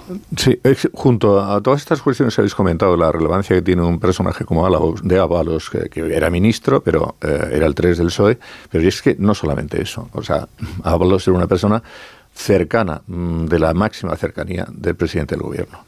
Cuando es de la máxima cercanía es porque empezaron a emprender juntos, pero es porque eh, mm, en las relaciones personales, en los cumpleaños, en, los viajes, o sea, eh, el presidente del gobierno se ha quedado en la casa de Ábalos en Valencia, ha dormido en su casa. O sea, la relación es muy cercana, no solamente de los dos, sino de los matrimonios.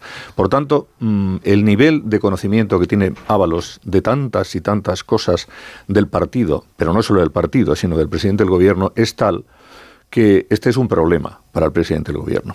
Y claro, eh, aquí se enfrenta a un problema que esto se denomina habitualmente lo del tirar de la manta. El, o sea, la cuestión que hay de fondo es que mm, puede tirar de la manta.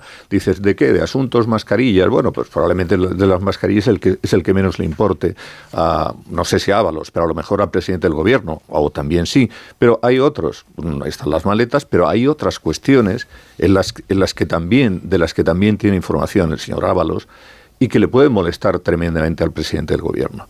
Por eso, claro, Ábalos sabe eh, qué es lo que hace y qué es lo que dice. Ábalos sabe que él tiene unas cartas que no son unas cartas menores, unas en la manga, eh, que dices, bueno, me podéis echar del partido, pero mm, cuidado porque yo puedo, no lo vas a decir tú directamente, pero ya sabemos cómo se producen estas cosas, ¿no? Se pueden filtrar, pueden salir por aquí, pueden salir por allí, y entonces sí que le puede generar un problema eh, de máxima tensión al presidente del gobierno. Por eso yo creo que, mm, o sea, el, el, partido y el, y el gobierno y el presidente del gobierno sí que tienen necesidad de llegar a un acuerdo, o sea, de no eh, tirar tanto de la cuerda para que se rompa, llegar a un acuerdo con Ábalos para que Ábalos quede más o menos bien. El problema es que, claro, ahora ya no le puedes dar nada porque mm, su, eh, en fin, su imagen ha quedado tan destruida que ¿qué le vas a dar? Ya no le puedes dar ni una eh, candidatura como pensaban darle, un puesto en las listas europeas, no le puedes dar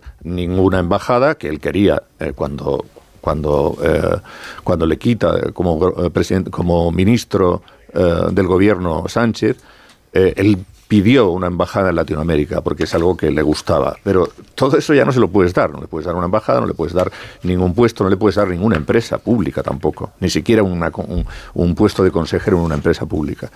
Entonces, este es el problema que tienen ahí. Y por eso hay algunos que dicen, bueno, eh, no hay que descartar que esto que se está produciendo ahora, en el caso de que no dimita eh, Ábalos como, como diputado, que en realidad pueda ser una especie de teatrillo. ¿Por qué? Pues porque el PSOE queda bien, el PSOE primero le ha quitado como presidente de la Comisión de Interior, en segundo lugar... Eh, En segundo lugar, pide su, que, deje el escaño. Claro, el que no deja el escaño es Ábalos. Pero el PSOE queda bien porque mm, ellos tienen el discurso contra la corrupción y están pidiendo que deje el escaño.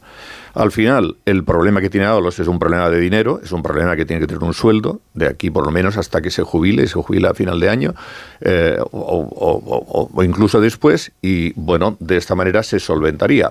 Eh, más o menos, más o menos pues eh, di- digamos que el, el Partido Socialista y el Gobierno pues quedan bien porque ese discurso anticorrupción lo mantienen y sin embargo Ábalos sigue en la misma, en la misma situación garantizando eh, su, su salario. Pilar Gómez.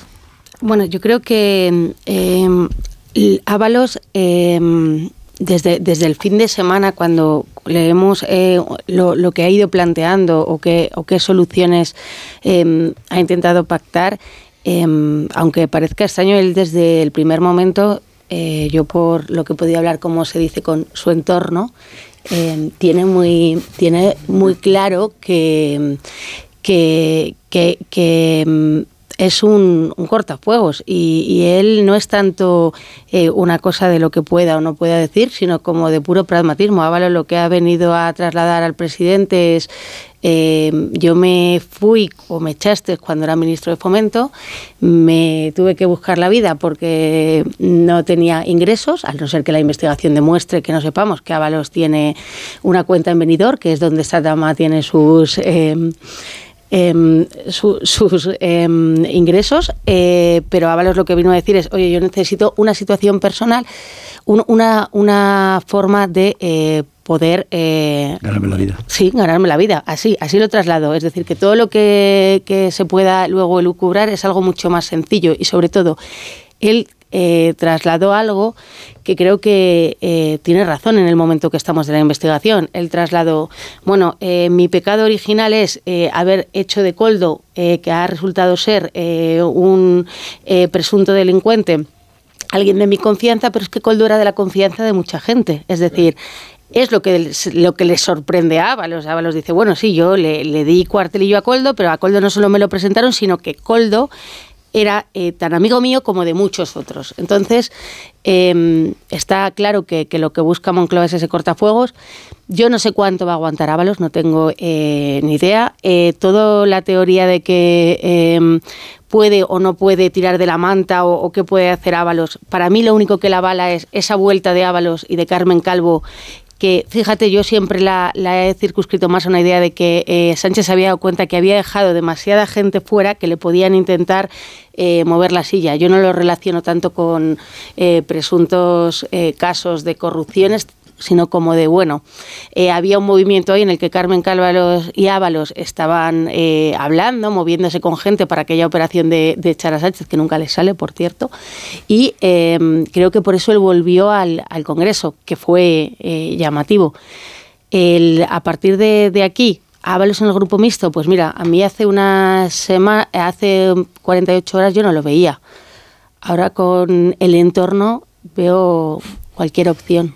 Bueno, están haciendo muy explícita la situación, la una parte y la otra, ¿no? Lo cual es llamativo porque podían haber establecido por lo menos un canal discreto, que es la especialidad del gobierno, la opacidad, donde ir manifestando sus respectivas posiciones y explícitamente Ábalos traslada su punto de vista en entrevistas y en declaraciones públicas y explícitamente ayer la portavoz del PSOE le advierte que tiene, eh, le quedan una, dos horas y siete minutos para eh, eh, exponer su escaño, lo cual quiere decir que, que tras el movimiento de, de Ábalos de ayer, más bien parece que se va a quedar con el acta de diputado que va a- vaya a soltarla, lo cual convierte al, grupo mixto en un pa- pasaje fascinante. Estoy haciendo recuento, son cinco de Podemos, Unión de Pueblo Navarro, Coalición Canaria, el Bloque Nacionalista y Ábalos. Con eso te hace sumar, son, ¿eh? son nueve. Con eso te haces un sumar. Son nueve. Y no está Sánchez para escamotear con la aritmética, ni, ni, sería de descartar que Ábalos tuviera un peso decisivo en algunas de las votaciones, porque muchas se sustancian en, milímetros. Y, por eso pienso, no que Ábalos tenga eh, información con la que chantajear, pero sí el peso específico en el partido y en la historia y la tradición, las relaciones con Sánchez, como para que su sacrificio sea suficiente. Y puede que sea suficiente. El problema es que si no se produce el sacrificio, queda totalmente destapado el Partido Socialista respecto a qué precio tiene que pagar por eh, el escándalo de Coldo, ¿no? Es que eh, decías, eh, Vera, que, que, es para que el PSOE quede bien. Yo creo que es que ya no hay manera en el que el PSOE quede bien, porque si realmente Ábalos entregara su acta de diputado antes de que venza el plazo, estaríamos ya especulando con, con qué se ha comprado su silencio. Y si no lo entrega, ese, esa, esa, esa, bomba de relojería debajo de la mesa con la manta sin destapar eh, no, desaparece, simplemente se dilata, se retrasa. O sea que ya no hay manera en el que el Partido Socialista quede bien. Y es verdad que es muy inaudito lo del ultimátum, pero no que exista el ultimátum, seguro que ha habido más veces. Es que, como decía Rubén, es que sea público, que, que se hayan expuesto eh, de esta manera el, el, órdago que les puede salir, que les puede salir muy mal. Me parece que tiene muy mala salida ahora el Partido Socialista para quedar bien, para quedar como Dalí de la lucha contra la corrupción, porque el cortafuegos que habían puesto les está abrasando. Y, y Ábalos él mismo ha reconocido la validez de la responsabilidad política como motivo para dimitir, porque podía apelar a la presunción de inocencia, decir que su nombre no aparece en ninguna en la instrucción del caso y que se están precipitando las cosas. Pero es que él mismo dijo en la sexta el sábado que si fuera ministro dimitiría por responsabilidad política. Fue un mensaje letal a, a los pero compañeros. Está, pero está dejando patente su propia incoherencia, porque él acepta la responsabilidad política como motivo para dimitir. Lo que claro. pasa es que para dimitir como ministro, ahora como diputado, ese listón moral la, desaparece. Marta, la responsabilidad política, que es a mí mi duda en todo esto, y sabiendo que, que el señor Ábalos, claro que tiene una responsabilidad, pero la responsabilidad política, ¿dónde la colocas? No. en que Ábalos le tenía de chofer, sí. en la persona que le trajo, en el presidente del gobierno que le puso como ejemplo. Sí. ¿Dónde está es la responsabilidad un totalmente política? abstracto. Se llama responsabilidad este caso, mediática. Eso eh, es. Se trata de ofrecer a la opinión pública una cabeza que tenga la suficiente envergadura como por dar por resuelto el episodio. Y la cabeza y más creo, débil, la más débil. Y creo que la cabeza ya no Débil, aguanta. débil. Hombre, ¿qué, ¿qué, papel tenía Ábalos ahora? Quiero decir. El que ya estaba defenestrado. Claro, es decir, Ábalos que era un diputado que le habías, como Era he recordado antes, le habías traído pena porque le habías echado de ministro y como bien contaba antes Alsina, se los va recolocando. Sí, claro, le no das es el una, presidente del, con- la presidenta del Congreso de comisión. los Hombre, Diputados, es que- pero el, el- el- el poder lo, lo tiene, No acu- tiene ningún- acumulado en pero todo lo no. que sabe del partido, en todo Entonces lo que estamos sabe dando de por bueno Sánchez. que sabe Eso es. cosas, estamos Hombre, ¿cómo dando no vas a ver? Pero no. Tienen por qué ser delictivas, pero, pero lo que sabe... eh, Yo quiero decir, pensar que es justo si al revés. Eso quiere- es, por eso te No, quiero yo decir. meter en problemas que- al que ni hay Partido manta Socialista de, puede, que ni hay- quiero pensar que ni hay manta de la que tirar ni hay escándalos que aflorar porque es, porque si no tú eres el PSOE y no llegas a esta situación con el señor Ábalos. Pública. claro no, no llegas a desafiarle a que cuente lo que quiera. Si, si tienes la seguridad de que Ábalos eh, Sí, si tú le aprietas al final y le mandas al mixto, entonces él va a ir a los medios de comunicación o va a filtrar y vamos a empezar a conocer escándalo tras escándalo del gobierno socialista, entonces te cuidas mucho de llegar a ese No, escenario, ¿no? sí. Tú eres el gobierno, tú eres Sánchez y dices, Ábalos, no me le apretéis tanto que nos puede montar muchos líos. Si se le ha apretado tanto, yo quiero pensar que es porque no hay ningún lío posible. O porque que se montar. desconocen los No, líos que hay. Ábalos era, era caza mayor, era caza mayor y ahora es caza menor. No, a ver, yo Claro. creo que en esta historia de Ábalos, en esta historia de Ábalos hay muchas cosas que no sabemos absolutamente nada. Lo primero que tenemos que saber y no sabemos es por qué le quita de ministro. Ábalos era el hombre de máxima confianza, el, el personaje que ellos utilizaban, pues por ejemplo, para el tema de las maletas de Delsi. Pero, Eh, el- ra- bueno, razón, entonces, razón de más para que tú eres Sánchez y lo que quieres es llevarte bien con Ábalos. bueno, claro, por eso, por Y- eso y le llevarte quita, bien no por es eso le quita, pero le recoloca. Le recoloca. Pero ¿Por llevar-? Porque llevarte bien no es decirle públicamente, eh, Bueno, ahora- te vas a tu casa en 24 horas o te mandamos al mixto y te sacamos Bueno, del partido. porque- Eso no es ahora- llevarse bien. Ahora todo el mundo tiene que quedar bien y el PSOE Bueno, pues- le- le- tiene que ser leal a su discurso anticorrupción y por tanto tiene que ser coherente y por tanto hacer ese Eso discurso. podía haberse acogido a lo de siempre, que es una investigación que está en sus primeras fases. El señor Ábalos no aparece ni siquiera mencionado en, Lo- en el sumario. No, pero bueno, nadie eh, le ha incriminado, nadie le ha imputado. en el Claro, PSOE ya, la doctrina es que mientras claro. no te imputan no hay nada Es verdad, que Carlos, eso exigirte. Tiene todo el sentido, pero tiene el sentido racional Si el- y no digo, siempre se dicen las si cosas el- racionalmente. Si a el PSOE te- mañana, mañana me, re- me- me desmentiría a mí mismo con todo esto que estoy diciendo ahora en función de lo que salga. Pero, pero si el PSOE, si Sánchez realmente, Sánchez y Santos Serrán temen que Ábalos pueda empezar a tirar de mantas y a sacar un montón de pufos y de no sé qué, y de, A lo mejor no y es de, un Del- montón. y de Delsi y de no sé qué, pues lo que no haces es esto, ¿no? O Pero sea, a lo mejor no es una no decisión con tomada a sangre fría, a lo mejor es una decisión como otras que ha tomado este gobierno, por, por, por, poner, dar un puñetazo encima de la mesa, porque le han sacado de quicio, porque se le escapa la cosa de su control, que no, todas las decisiones son racionales. no te das un puñetazo a ti mismo. No, pero, yo creo que... al guardián de los secretos vamos a... Me sale una palabra fea. Vamos a hacerle la vida imposible al guardián de los secretos para que lo cuente. Yo creo que es más sencillo. es pues más sencillo. Yo no creo que tengan ese temor a una salida personal. Pero, el, problema es que Álvaro es lo que ahora tiene que garantizar, que para él es fundamental, es no quedarse, no quedarse absolutamente sin nada, sin empleo. Esto es lo fundamental para él. Cuando le quiten de ministro no pasa nada, porque él tenía dos años de, carencia y por lo tanto le estaba cobrando el 80% del sueldo como ministro, ahí no pasa nada. pero después le, colocan rápidamente, porque Sánchez sabe que tiene que colocar a Ábalos. Él sabe que lo tiene que colocar.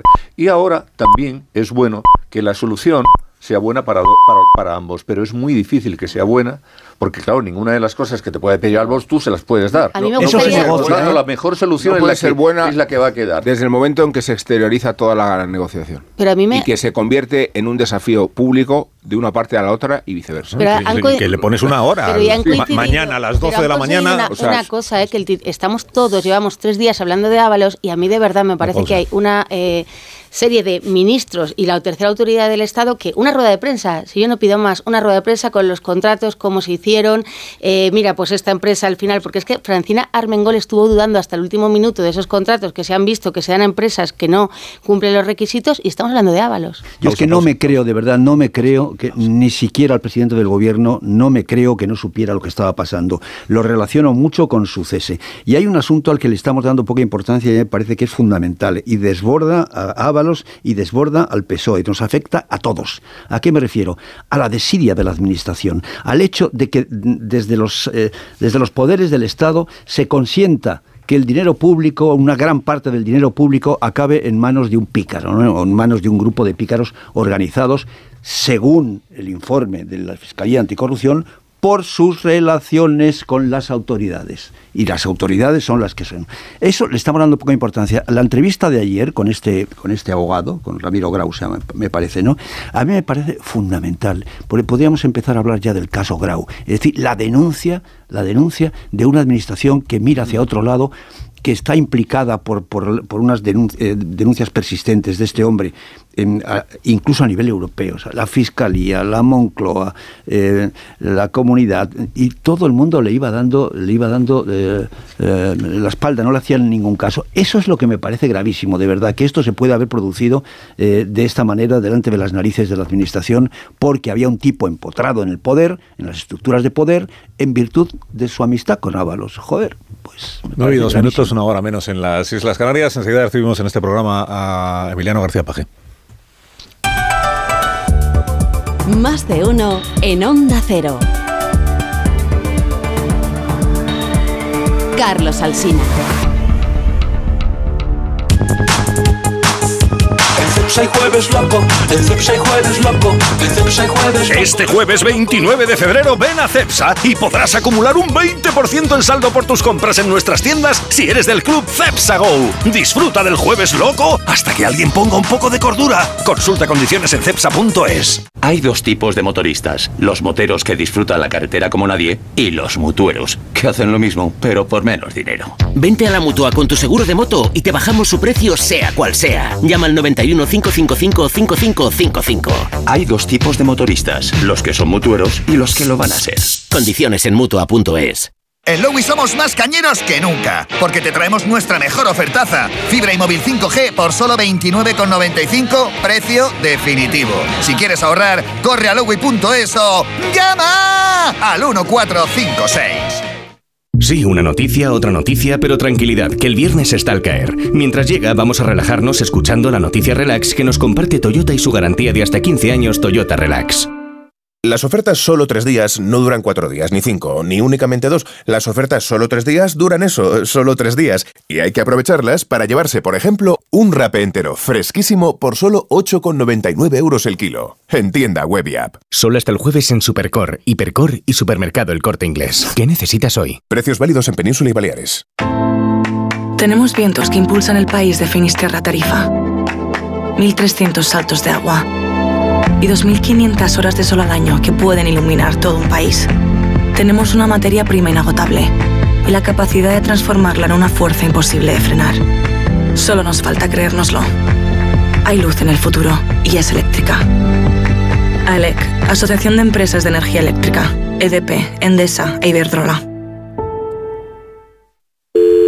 Securitas Direct, ¿en qué puedo ayudarle? Buenas, llamaba porque quiero instalarme una alarma. ¿Ha sufrido algún robo? No, pero lo han intentado mientras estábamos en casa de mi madre celebrando su cumpleaños y ya no me quedo tranquila. Pues no se preocupe. Si usted quiere, esta misma tarde le instalamos su alarma. Protege tu hogar frente a robos y ocupaciones con la alarma de Securitas Direct. Llama ahora al 900-272-272. Hola, soy Jesús Calleja. ¿Sabéis cuál es el verdadero sabor del agua? El agua de mi tierra, el agua mineral Teleno. Recuerda, agua mineral Teleno. Dijeron que los radares eran por tu seguridad. Que cobrarte por aparcar en la calle era para que tuvieras sitio. Y que las zonas de bajas emisiones eran por tu salud.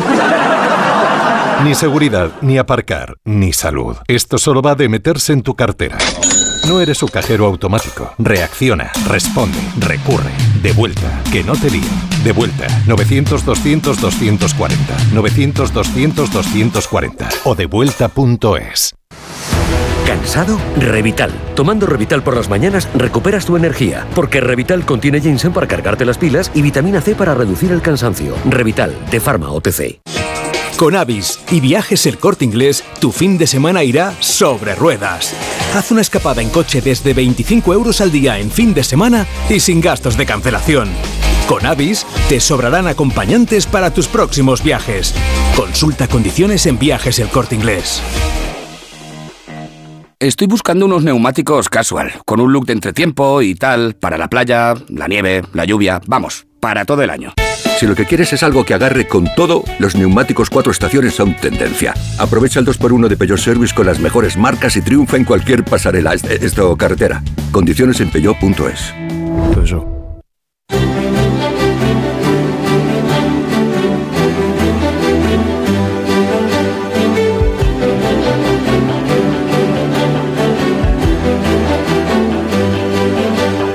Más de uno.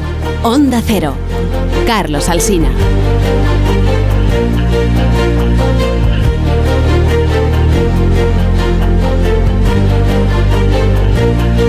Y seis minutos, una hora menos en Canarias, en tertulia con Pilar Gómez, Antonio Casado, José Antonio Vera, Marta García Ayer, Rubén Amón. Si os parece, conectamos con el extrarradio del Partido Socialista, que es donde, según Oscar Puente, se encuentra Emiliano García Paje, el presidente de Castilla-La Mancha. Señor García Paje, buenos días.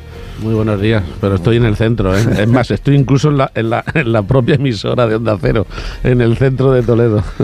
El centro de Toledo, igual para el ministro de Transportes, es el extrarradio de, de España o del Partido Socialista. ¿no? Eh, Pues eh, entonces habría una confusión de, de- ubicación eh, espacio-tiempo, ¿no? Esto es el centro y estamos hasta ahora. Bueno, eh, ¿cómo, ¿cómo va a terminar lo de Ábalos? ¿Qué cree usted que va a pasar? Mm, La verdad es que tengo eh, poca información, pero no sé si haya alguien que, la ten- que tenga mucha, la, realidad. Yo creo que terminará eh, eh, dimitiendo del cargo, ¿no? Creo que sí. Sí, porque en- entiendo que él es una persona que lleva toda la vida en política, un- una parte muy importante de su vida política ha sido en el PSOE. Eh, entiendo que para la gente que está más directamente relacionada con él, ¿no? En- en- incluido el presidente del gobierno, es un momento muy grave porque estamos hablando de una persona de mucha confianza desde el origen casi eh, de, de esta etapa del partido. ¿no? Y, y- entiendo que él eh, le va a pesar. eh, él, él- sabe perfectamente lo que significa eh, no, no, no, no, ofrecer el puesto de el, puesto de diputado. Al fin y al cabo en las listas se va porque te coloca la, la dirección del partido y esto independientemente de que constitucionalmente el cargo evidentemente pertenece a los diputados y para, para preservar su libertad de decisión y eso no puede cambiar ni debe cambiar, pero es evidente que la colocación en las listas lo es por, por decisión de, de la misma persona y del mismo equipo que le está planteando ahora que deje el cargo. ¿no? Esto es- Creo que se va a producir. ¿Es lo que usted cree que va a pasar o tiene información de que... No, no, no, no, no, no, no, no, no tengo ninguna Usted información. con Ábalos no habla, vamos. No tengo información. eh, No, no, no, no he hablado con él. Ni ahora ni tampoco en la época esta de las mascarillas, la verdad. Ah, tampoco en aquella época hablaban con... No, no, no. Pero es una época esa... Pero alguna, alguna vez ha hablado con Ábalos. Sí, sí, sí, claro. No, no, incluso lo, he dicho hace muy poco en una entrevista. Yo de él siempre he tenido la impresión y, y, bueno, espero que se aclaren mucho las circunstancias porque ya nos hemos acostumbrado, sobre todo a la clase política, pero en general le pasa a toda la sociedad que al final terminamos sacando conclusiones antes de conocer los hechos. Ah, ¿Va a haber derivada política? Siempre. ¿Va a haber consecuencias políticas? Siempre. En política todo pasa, pasa, pasa, pasa factura de una manera o de otra. Pero la realidad es que yo no me he imaginado a Ábalos en, clave de, sí, de, estar en política y obviamente mientras estás en política cobrar de la política, como es lógico, pero no, no me he visto en una afición por, por lucrarse personalmente, ¿eh? lo, digo en serio. Y, eso no quiere decir nada para lo que significa la responsabilidad política. Eh, después de cuarenta y tantos años de democracia hemos llegado a establecer una responsabilidad política casi universal.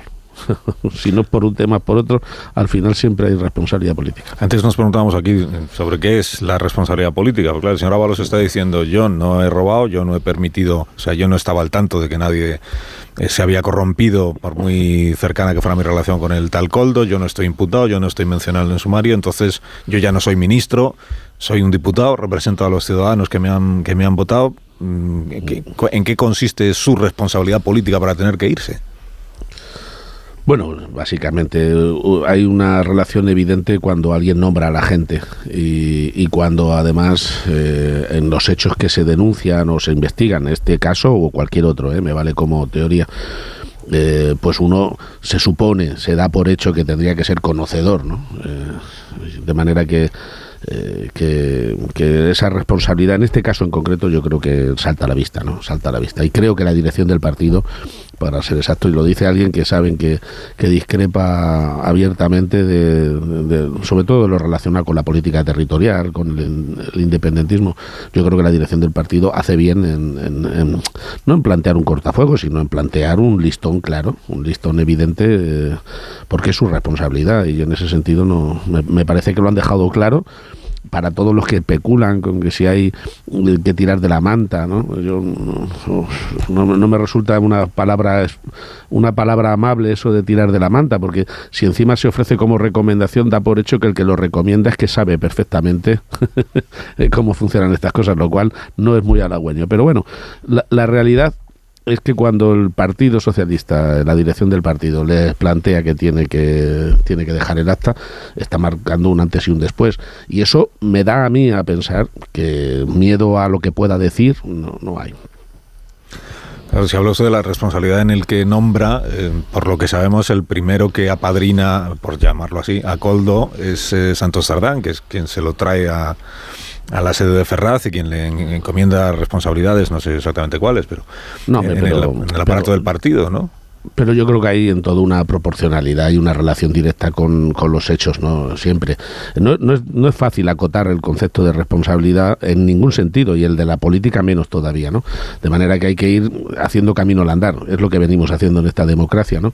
Donde mm, se partió de un, un, respeto bastante amplio a la clase política eh, a, a, lo contrario que hay ahora mismo, de manera que es que independientemente de la pena que se, se, se pague con el cargo, la pena de publicidad, de propaganda es enorme, ¿no? Eso, eso es algo evidente.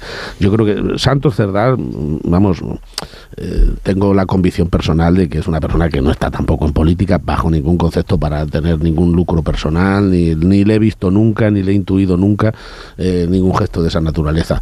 Hombre, eh, que le conocía a Goldo, sí, pero si es que además la gente puede ser buena 50 años en su vida y, malo el último año, ¿no? O sea, que es, que, es que en realidad es para hacer una teoría un poco más amplia de lo que es el concepto de las relaciones humanas, porque tampoco vamos a examinar al cura que le, que, le dio la primera comunión a, a Coldo, ¿no? Porque a lo mejor Siempre, siempre que no cobrara comisión por dársela, entiéndame. bueno, no sé. No, hombre, no, yo creo que por la comunión será un donativo, pero no, no comisión. Porque usted del tal Coldo, antes de que surgiera todo este asunto, tenía noticias, eh, sabía de él, porque dicen, no, pues en el partido todo el mundo decía, no, cuidado con Coldo, que usted sabía algo de Coldo, ¿no? Mm, no, muy, muy por encima, no. Vamos, de las veces que a lo mejor ha venido acompañando al ministro, si no recuerdo mal, en alguna ocasión estuvo en la sede de la presidencia aquí en Castilla-La Mancha y, creo que en otra ocasión me, parece que, eh, tuve ocasión de saludarle también en, en, un acto en Madrid o algo así me suena, pero, pero no sé. Eh, la verdad es que en este oficio nuestro pues, conocemos a tanta gente y no tenía una impresión exacta de, del personaje. Casi diría que ahora me estoy enterando de muchas cosas. Estoy viendo de dónde viene, lo que tuvo que ver con las urnas en el, en el Comité Federal famoso y en el y en la, en la eh, con las primarias y con la recogida de firmas. Bueno, me estoy enterando ahora, yo no, no era consciente. Bueno, luego seguro que mis contertulios quieren preguntarle algo más sobre el caso Ábalos, pero yo tengo mucho interés en que me, me, explique las declaraciones estas que hizo usted después de las elecciones gallegas. Parece que han pasado 20 años, pero han sido hace bien poco las elecciones en Galicia. Sí, sí, sí, hace nada, sí. sí eh, dijo usted esto de o rectificamos algunas cosas en referencia al Partido Socialista, o rectificamos algunas cosas, o vamos no a un ciclo, sino a un ciclón electoral. ¿Qué clase de ciclón prevé usted en el caso de que no se rectifiquen cosas? Bueno, yo creo que yo creo que el, mayor riesgo que podemos tener es que una parte de la sociedad, sobre todo de la sociedad que ha confiado en, el PSOE como ese partido referencia del, constitucionalismo, pero también de amplias mayorías que podía beber de muchas fuentes, pero evidentemente con el corazón en el centro izquierda, ¿no? Eh, bueno, pues que lo peor que nos puede pasar es que mucha gente termine por no reconocernos. Este es el mayor problema que se puede producir, ¿no? Que se produzca una desafección, rápida o lenta. En este caso yo creo que desde el año 2020 fundamentalmente eh, eh, fundamentalmente a raíz de los pactos eh, con Podemos por un lado pero luego fundamentalmente también con el independentismo lo que se fue generando es una especie de, de desdibuje no una especie de de, de ruptura del perímetro del espacio concreto que nos definía como PSOE no todos los socios que tenemos tiran hacia la radicalidad todos todos. lo de Junts ya es de nota, claro, ya es de libro, pero, pero tiran hacia la radicalidad y en, y en ese sentido obviamente te empujan y por eso hacía una referencia clara desde el punto de vista de que nos están tirando hacia la radicalidad cuando nosotros nos hemos manejado siempre como organización eh, en, un talante, en una actitud, en una receptividad política eh, muy, de, muy centrada, no digo de centro, centrada muy centrada y muy polivalente, independientemente de que eh, con unas prioridades sociales y políticas muy claras, ¿no? Pero nuestro mayor riesgo es ese. Y el, desde el 20 prácticamente todos los resultados han sido, salvo alguna excepción, muy, muy, muy, muy, muy eh, han sido negativos, ¿no? Han sido, han sido malos. Bueno, una excepción es, usted, entre otros, ¿no? En Castilla-La Mancha. Bueno, sí, y... pero, pero es poco relevante, sinceramente, porque decir que no... Eh, como dicen, un grano no hace granero, pero ayuda al compañero. Bueno, lo más que podemos hacer es ayudar, al menos a mantener una cierta perspectiva, una cierta idea de, del PSOE en el que algunos decidimos militar. No es que el PSOE haya cambiado de metabolismo, ni esté lastrado de por vida, ni mucho menos que va. El PSOE es una organización muy fuerte. Yo creo que lo más importante que tenemos es no solo la confianza mayoritaria de tanta gente y, nuestro haber, lo que se ha hecho por la democracia española, no, no solo eso. Creo que es muy importante el hecho de que mucha gente que no vota ni ha votado nunca al PSOE entiende que es necesario un PSOE estamos hablando del PSOE que fraguó los grandes acuerdos, ¿no? El, PSOE que, que, realmente eh, pasa de 0 a 100 mucho más rápido que un bólido con, en la época de Felipe González, ¿no? ¿Es posible un PSOE sin Pedro Sánchez al frente? Y, pasará, obviamente, y sin paje. ¿eh? claro, claro, claro. ¿Cuál, será antes, el sin Sánchez o el sin paje? Eh, pues es probable que eh, tenga yo menos vida política que el presidente del gobierno, aunque solo sea por edad. Mm. ¿Y cómo cree que llegará el final de cada uno de ustedes? Pues ojalá y lo supiéramos. Eso es que pagaba yo dinero por saber exactamente.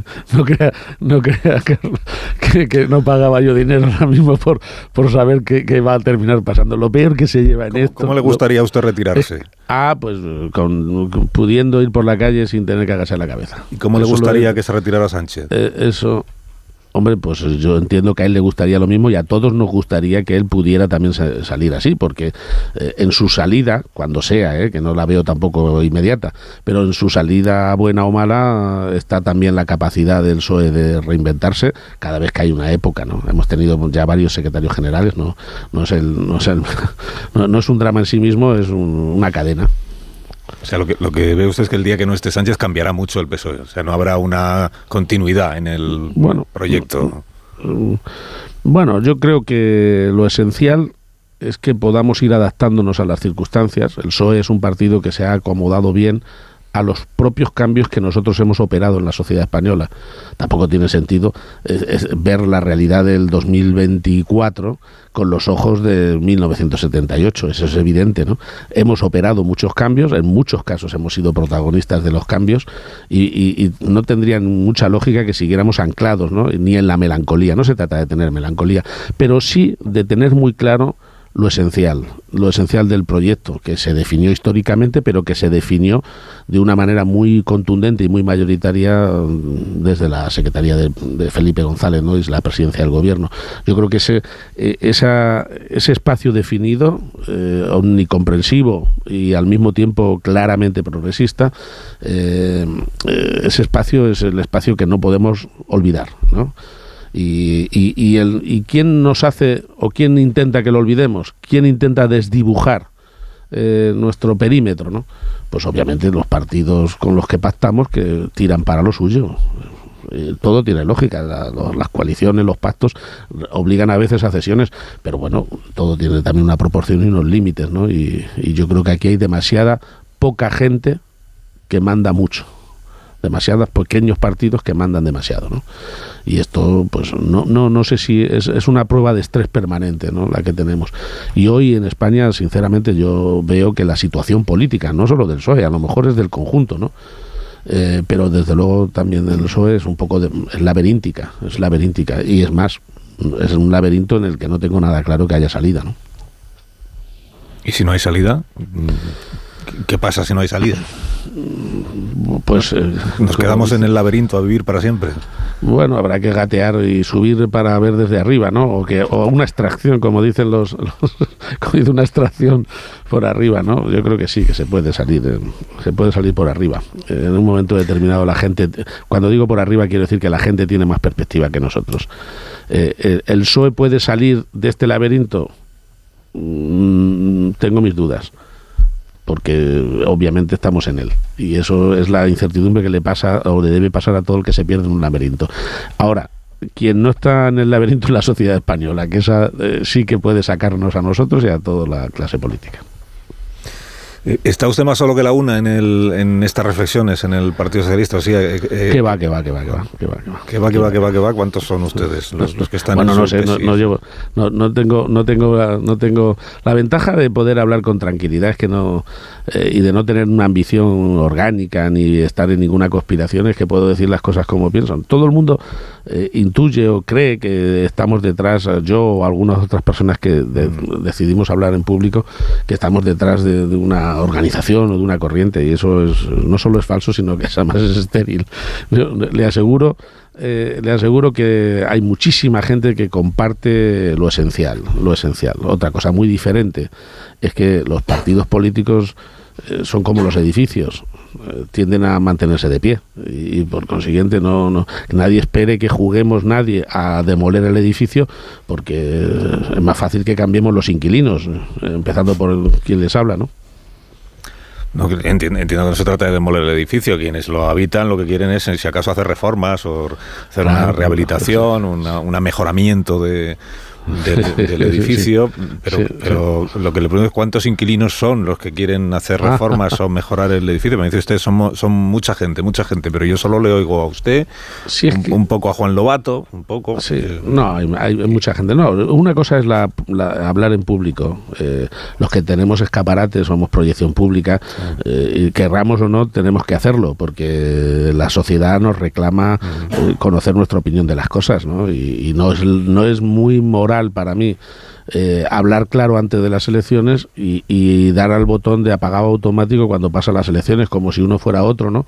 Eso para mí es incoherencia. Incluso incoherencia por silencio, que tampoco me parece. Yo, yo creo que cada uno es como es en, mi, en, la política española es bueno que se hable, que se, porque eh, la, reflexión es colectiva. Eh, la sociedad, los militantes de un partido se enteran de lo que pasa en su partido por los periódicos, no, no por las asambleas internas que son cada seis meses o cada año, cuando las hay, ¿eh?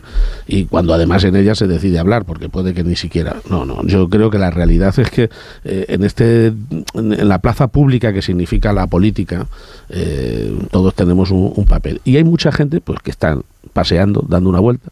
Eh, la verdad es que hasta la metáfora del, del, edificio me viene bien, porque nos pasa como los bloques de edificios hoy ahora mismo en, España, ¿eh? que puedes estar toda la vida viviendo y, conoces a lo mejor con suerte al de la escalera de enfrente, pero que la gente luego no se saluda ni siquiera en el, en el ascensor.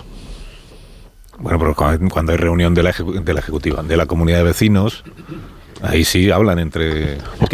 a usted, por ejemplo, no sé, no sé, no sé a cuántas reuniones ha ido de la eh, comunidad de vecinos. Por lo pronto, en las comunidades de vecinos nadie quiere ser presidente, cosa que en política no es así. ¿eh? en, las comunidades de vecinos casi se tiene que elegir al presidente por sorteo o a la, o a la fuerza. Eso era. No, es que esto de la comunidad de vecinos me sirve porque cada vez que hablamos con algún dirigente del PSOE que no está en las posiciones de usted y preguntamos por usted, siempre nos, al menos aquí siempre dicen lo mismo, que es, bueno, esa, eh, tiene todo el derecho del mundo a tener posiciones críticas en algunos, en algunos asuntos, que no es en todos, en algunos asuntos, pero el lugar donde hay que manifestar las, las discrepancias es en, el seno de los órganos del partido. Y, no, y no cara al público, porque, porque entonces le hace el juego a la derecha. Hay que saber qué camiseta lleva uno, es, es lo que dijo el otro día María Jesús Montero, creo recordar. ¿no? Uno tiene que saber qué camiseta viste. ¿no?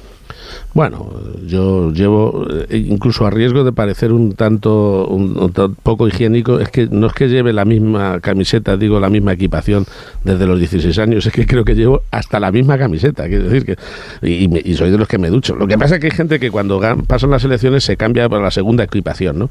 Y cuando espera verte de un color te ve de otro, que es lo que pasa a los equipos que juegan con segunda equipación. Yo no, no es el caso. Y además es que, sinceramente, es de los pocos patrimonios que me quiero llevar cuando deje la política es eh, al menos eh, tener coherencia. Ni se imagina la cantidad de gente, ni se imagina eh, la cantidad de gente que por la calle sintoniza por completo con los planteamientos que hago, no solo en términos de fondo, sino también por el hecho de hacerlo, ¿no? Que, lo cual es revelador. ¿Qué va? es, el, debate sobre los órganos internos es un debate, desde mi punto de vista, un tanto fariseo, para ser sincero. ¿Por qué? Yo soy secretario general del partido aquí. Eh, si en, al ritmo que va la, vida, no la política, la vida, que hay que tomar decisiones y opinar por minutos, eh, a ritmo de Twitter, es absurdo pensar que un partido va a estar en plena asamblea permanente, ¿no? Todos los días y a todas las horas para decidir de manera asamblearia. Eso no ha sido así nunca, pero desde luego en este proceso menos. Los partidos se reúnen para hablar de cuestiones orgánicas, ya se da cuenta que yo nunca hablo de cuestiones orgánicas, eso sí que lo hago dentro del partido, las cuestiones que afectan a la organización, y para cuestiones de, eh, de estrategia global, ¿no? de ideológica, posicionamiento sobre la sanidad, bueno, sobre las decisiones programáticas, pero en el día a día yo hablo en los mismos conductos por los que me informo. ¿Me entero por la radio? Pues hablo en la radio. ¿O es que cómo se cree que me informo yo de las cosas? ¿Por, por circulares internas del partido? No sé si me mandan argumentarios, creo que ya no, ni siquiera, pero de todas maneras no soy de usar argumentarios. Ah, lo, que, usted me está describiendo, cuando así lo interpreto yo, cuando me dice que por la calle mucha gente le dice mm, estoy contigo, Emiliano, o comparto lo que dice sobre esto del. No quiero decir que las críticas de ustedes son sobre la política territorial, los pactos con Junts per Cataluña, la amnistía y todo aquello, no, sobre la subida del salario mínimo y esas cosas. No, claro, claro. Eh, cuando la gente le dice esto por la calle, eh, lo que usted me está describiendo es una situación de divorcio entre la actual dirección mm, federal del Partido Socialista, de divorcio con la sociedad, de, divorcio con, con los ciudadanos. Y eso sí es grave para un partido político, sobre todo si está en el gobierno, ¿no? Bueno, la, realidad es que la, la, forma de demostrar que un matrimonio va bien, es decir, entre, entre la sociedad y, y, su gobierno, es que el gobierno tenga mucho respaldo social. es decir, las elecciones. Las elecciones son la mejor, la, mejor encuesta y la mejor definición de la salud de, de una relación. Eh, cuando, eh, yo siempre he mantenido que el PSOE tiene que tener las mismas, los mismos dolores y las mismas alegrías que tiene la sociedad española, porque un partido está alineado eh, con la sociedad a la que quiere representar en la medida en que coinciden lo que es bueno para la sociedad y lo que es bueno para el partido. Eso es lo, ideal. Y es evidente que ahora mismo eh, ahora mismo hay mucha contradicción y, en este sentido y en este sentido hemos ido perdiendo confianza de la opinión pública, eh, de la opinión electoral y por consiguiente hay, eh, la sintonía no puede ser la misma que cuando estábamos en el 45, casi el 50% del voto, ¿no? Y teníamos eh, casi 202 diputados en el año 82, es evidente. pero esto lo digo por el PSOE a nivel nacional y lo digo por mí, por mí mismo. Eh, yo he tenido un, buen resultado, estoy enormemente orgulloso, como comprenderán, y eso, más allá de que te permite gobernar con estabilidad y además aquí aprobamos los presupuestos y no tenemos que estar todos los días mirando el reloj para ver si aguantamos una hora más, pero, pero lo cierto y verdad es que eso que es importante, pero es importante sobre todo para uno mismo, a mí lo que me preocupa, lo que me importa es que noto que estamos en sintonía con la gente que, y además creo que es la primera obligación de un gobernante. ¿eh? Mm. No, no inventarse el pueblo que tiene que, al que tiene que administrar, ¿no? es, conocerlo, conocerlo y si es posible quererlo. Cuando Felipe González dijo aquello en un, en un acto con, mucho público en Madrid, o nos ponemos todos bajo la cobija de paje o qué va a ser de nosotros, eh, ¿usted cómo, cómo lo interpretó usted? Bueno, yo creo que fue un, tanto anecdótico eh, sobre la base de que eh, acaban hacía poco tiempo que habían sido los resultados electorales y, mm. aquí se había obtenido mayoría absoluta, ¿no? Y en ese sentido lo, yo creo que lo planteó el presidente eh, González, ¿no? Mm. Creo, sinceramente. no, no, es decir, no, no le saque más punta de la que le pueden sacar, ¿no? No tiene usted una cobija sobre la, mm. bajo la que refugiarse. Hombre, la región es grande, ¿eh? O sea, Castilla-La Mancha aquí cabe Bélgica, Holanda, Luxemburgo y sobran y sobran 2.000 kilómetros cuadrados para 2.100.000 habitantes. y, es grandecita. Desde ese punto de vista espacio tenemos, ¿no? Pero, pero, no, pero, no, pero una cosa es la región y otra cosa es Paje. Antonio Casado quiere plantearle una pregunta. Eh, sigo con, Felipe González. ¿Habla usted con él? ¿Cree que hay alguna posibilidad de que pase de, a juzgar por sus declaraciones públicas del sermón de la montaña a, algún tipo de, iniciativa? Eh, ¿cómo, lo ve? Eh, ¿Tiene conversaciones habituales? Bueno, eh, alguna que otra, pero sobre todo lo que hago es escucharle y seguirle todas sus declaraciones porque creo que con toda la trayectoria que tiene a sus espaldas, eh, a Felipe González le pasa una cosa que es envidiable para cualquier político de los que nos consideramos de nacimiento, vamos, de vocacional, y es que nació con, un don para la política, sin, sin duda, ¿no? Es probablemente de los políticos más relevantes de, desde luego del siglo XX y de esta parte ¿no? del siglo XXI, pero en España y fuera de España. Pero eh, aparte de ese don, como decía, tiene, eh, tiene la, la ventaja de que suma las las piezas del puzzle de una manera extraordinaria y por tanto sigue siendo hoy ya con su veteranía, sigue siendo un GPS perfecto para saber mm, cómo orientarse, ¿no? Y yo creo que siempre hay que atenderlo, eh, eh, evidentemente. Pero no creo que se le pueda exigir que tome acciones concretas. Primero porque evidentemente es, es expresidente, ha sido secretario general. Creo que bastante servicio le hace al partido y le cuesta a veces caro las críticas más inmisericordes, unas que están programadas, otras que van por ordenador y ya solo le dan al botón y ya sale directamente el ataque, eh, y, otras que son espontáneas y sinceras, pero la verdad es que mm, su posición de comodidad podría ser no tener ni que opinar y nadie le estaría exigiendo nada, ¿no? Eh, pero yo creo que hace un servicio extraordinario eh, ofreciendo luz o luz, que no tiene por qué ser toda la verdad, ni yo tampoco, ni, ni los que hablamos. Aquí se trata simplemente de que, de que juguemos eh, a plantear cada uno nuestra perspectiva, nuestra visión y con esa contribuir al, al puzzle, ¿no? Al, al, mosaico que ha sido siempre el Partido Socialista. Y él es muy relevante, desde luego. Sí. Vera, sí. El problema, em, Emiliano, es que eh, si, claro, si se reconoce que el partido está en la situación en la que está, pero nadie da el paso en otro sentido, pues al final las cosas eh, se terminan quedando igual y se puede llegar pues a una situación incluso peor. Y claro, mm, algunos le señalan a usted, Felipe González, pero hay también gente que dice que usted a la hora de la verdad siempre pues, eh, dice las cosas muy abiertamente, pero a la hora de la verdad el último paso no lo da.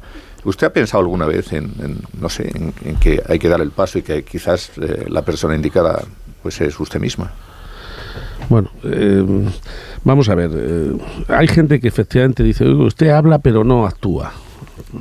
Bueno, yo creo que en política el 90% de nuestro trabajo es la palabra, ¿eh? La política es dialéctica fundamentalmente, de manera que sí tiene importancia hablar y crear contexto y crear ambiente y, e intentar influir en el diálogo social que significa la política. ¿no? Por tanto, bueno, eh, algún valor tendrá hablar cuando sobre todo se critica a los que no lo hacen, ¿no? Pero mm, mm, militar en un partido político significa precisamente lo contrario de lo que se exige a veces. Yo claro que hablo dentro del partido y mm, intento influir dentro de lo que se puede, pero asumir un compromiso vital de afiliarte a un partido significa claramente que tienes que aceptar sus reglas de funcionamiento. Y hay una democracia interna en los grupos parlamentarios y en, en la propia organización. Y esa democracia interna significa que puedes hablar y que puedes someter a votación, aunque las pierdas estrepitosamente. En mi caso, yo, mi opinión es una opinión que al menos en público es muy minoritaria. Yo reconozco, eh, Pedro Sánchez como secretario general no solo ha ganado las primarias, sino que además eh, tiene un, ahora mismo una autoridad dentro del partido, no, digo ni moda porque no sería el caso, pero muy, muy, muy amplia, probablemente más que muchos otros secretarios generales del partido. y esta es la realidad con la que jugamos. ¿Qué opción tendría cualquiera que plantea, bueno, cuando estás en un partido tienes que mover? Bueno, más allá de lo que no se sabe, porque evidentemente no se puede contar muchas cosas, y de lo que podemos movernos, eh, yo el día que me sienta absolutamente incompatible, pues ese día lo que tengo que hacer es dejar eh, mi militancia. Si quiero ser coherente, ¿eh? si quiero ser coherente, porque lo que no se trata es de utilizar los instrumentos de, un, de, democracia, ¿no? Aunque evidentemente para muchos es un ordeno y mando, pero, pero los mecanismos están ahí, los estatutos están ahí, sean operativos o no. La realidad es que la coherencia me llevaría a dejar la militancia del partido. ¿Pero lo ha pensado alguna vez? Mm, no, no, no, no porque no porque tengo la perspectiva. no que está sonando así, ¿eh? No, no, no, no, es que no, es que quería decir, quería decir que lo que he pensado más de una vez es en dejar la política en general, porque la política es para los que no la tomamos muy en serio, de verdad. Yo no doy lecciones a nadie, ¿eh? pero yo sufro por las noches, soy de los que le cuesta dormir, duermo con pastillas hace muchos años, pero porque me, llevo los problemas a, casa, ¿no? Eh, bueno, pues, eh, pero, pero sin embargo me encanta, yo no puedo quejarme, no me quejo lo más mínimo, estoy orgulloso de lo que me ha pasado en la política, lo que me ha pasado en la vida, pero es que al mismo tiempo estoy pleno porque estoy haciendo una cosa que me apasiona. Mm. Ahora, dicho eso, también me, priva muchas veces de satisfacciones y a veces me da muchos disgustos.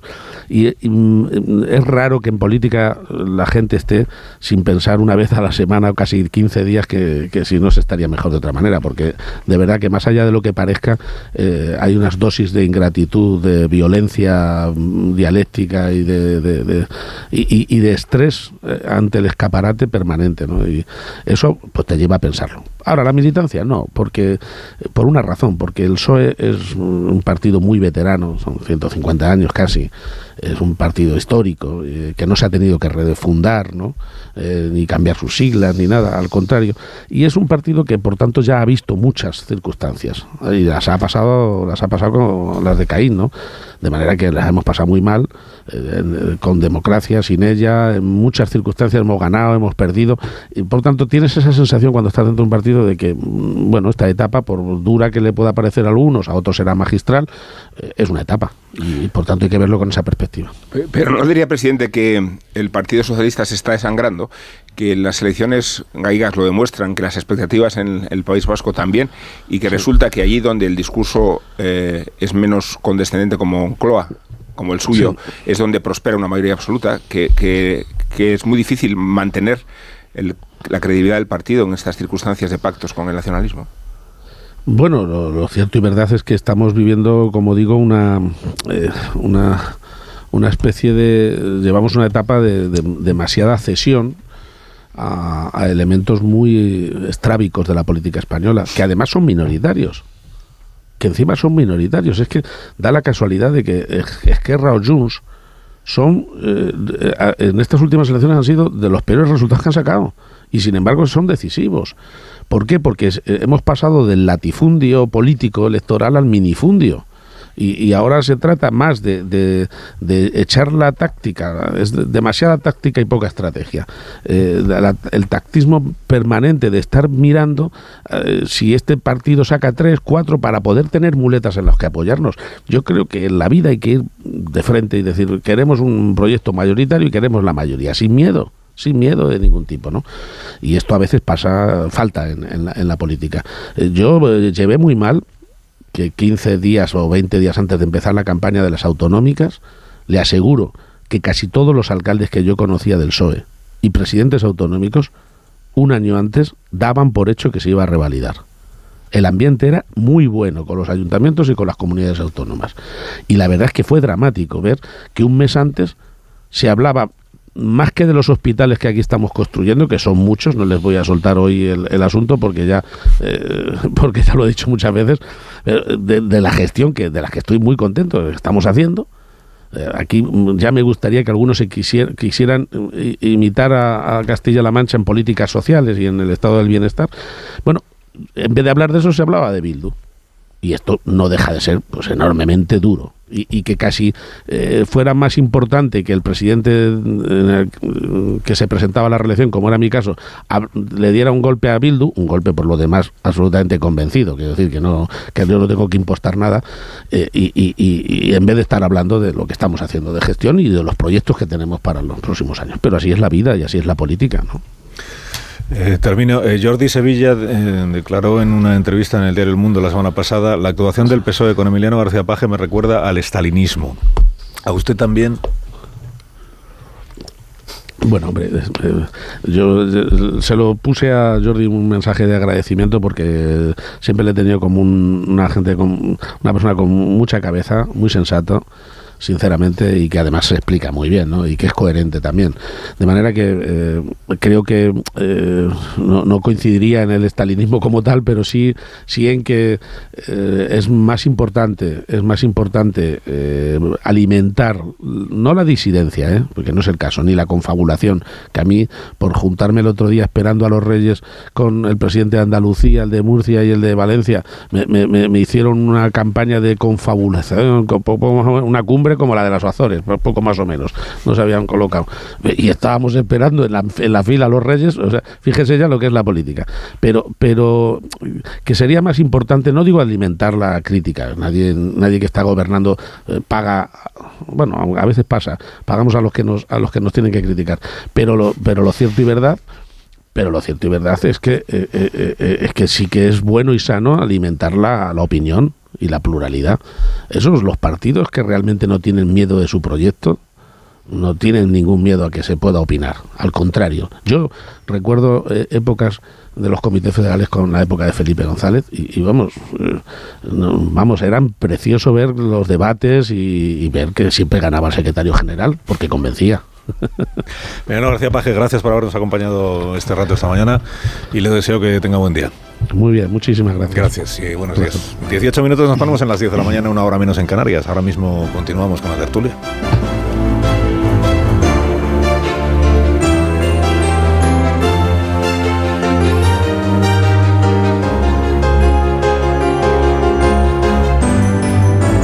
Más de uno. Onda Cero. Carlos Alsina.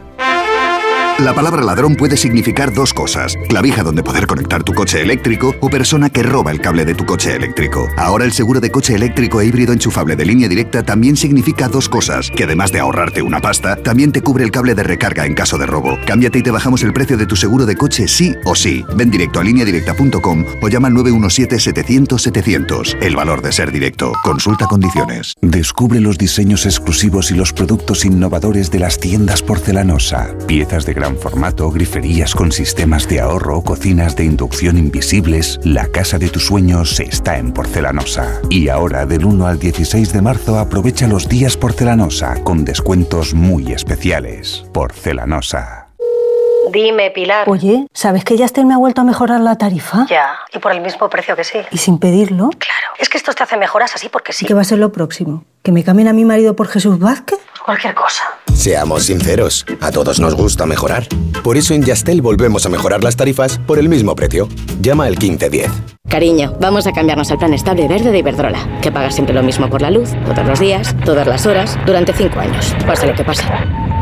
Interrumpimos la emisión por una noticia de última hora. Nos están invadiendo los extraterrestres. Pase lo que pase. Pase lo que pase. Y ahora, además, llévate 100 euros con el plan estable verde de Iberdrola. Contrátalo ya llamando al 924 24 24 o en iberdrola.es. Consulta condiciones en la página web. Iberdrola. Por ti, por el planeta. Empresa patrocinadora del equipo paralímpico español. En Carglass te ofrecemos el mejor servicio y de forma respetuosa con el medio ambiente. Por eso, nuestros talleres cuentan con contenedores específicos para reciclar los parabrisas sustituidos y otros cristales y así darles una segunda vida. Carglass cambia, Carglass repara. ¿Molestias en la garganta?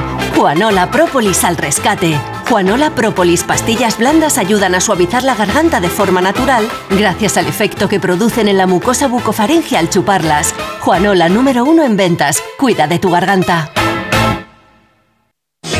Con Avis y Viajes El Corte Inglés, tu fin de semana irá sobre ruedas. Haz una escapada en coche desde 25 euros al día en fin de semana y sin gastos de cancelación. Con Avis te sobrarán acompañantes para tus próximos viajes. Consulta condiciones en Viajes El Corte Inglés. ¿Te imaginas que el mayor de los directores de cine rueda el vídeo del aniversario de tu hijo? Pues ahora Acciona Energía, la mayor compañía energética del mundo que solo opera en energías renovables, te instala los paneles solares en tu casa y pone toda su energía a tu servicio a un gran precio. Aprovecha y hazte autoconsumidor. Entra en Hogares Acciona Energía e infórmate.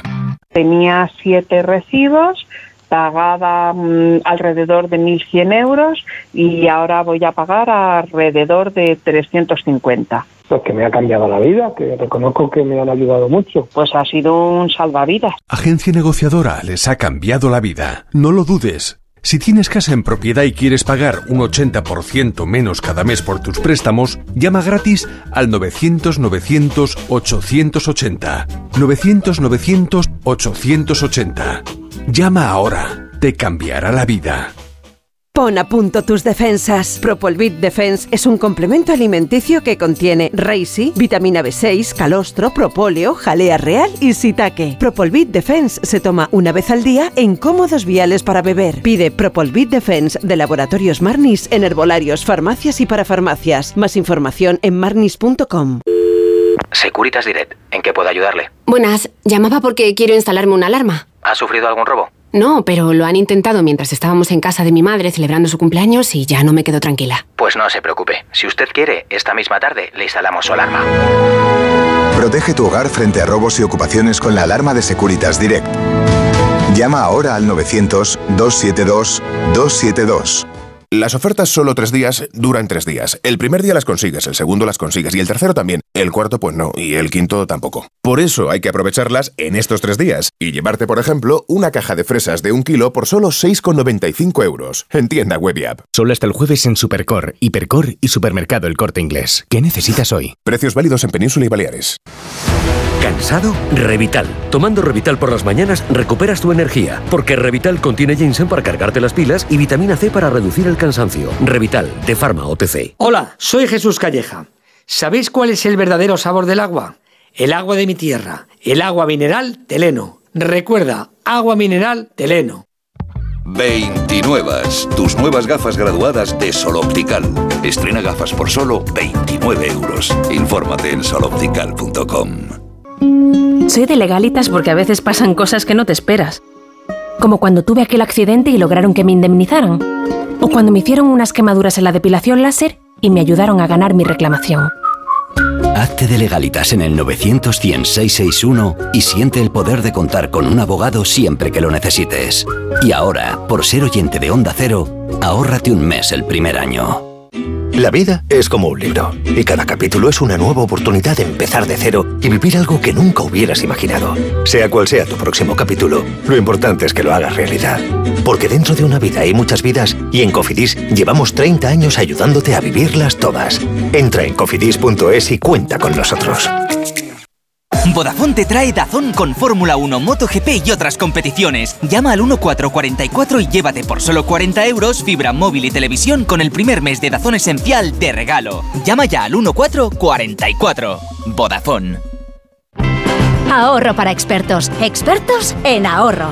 En Brico de Po tenemos lo que necesitas para tus proyectos. Puertas, ventanas, pavimentos, cocinas, baños, herramientas. Lo tenemos. Compra donde compran los expertos. Ahorra como ahorran los expertos. Ya en tu tienda y en bricodepo.es. Dijeron que los radares eran por tu seguridad. Que cobrarte por aparcar en la calle era para que tuvieras sitio y que las zonas de bajas emisiones eran por tu salud. Ni seguridad, ni aparcar, ni salud. Esto solo va de meterse en tu cartera. No eres su cajero automático. Reacciona, responde, recurre. De vuelta, que no te lío. De vuelta, 900-200-240. 900-200-240. O devuelta.es. You are the one for me, for me. Hoy con Endesa tienes una oferta formidable. Elige Formidable Solar y ahorra 1.300 euros en dos años. Además, instala tus placas solares desde solo 58,97 euros al mes. Porque todo Endesa es formidable. Consulta condiciones y contrata ya en el 990 90 16, en los puntos de venta Endesa o en endesa.com y empieza a ahorrar. En cofidis.es puedes solicitar financiación 100% online y sin cambiar de banco. O llámanos al 900 84 12 15. Cofidis, cuenta con nosotros.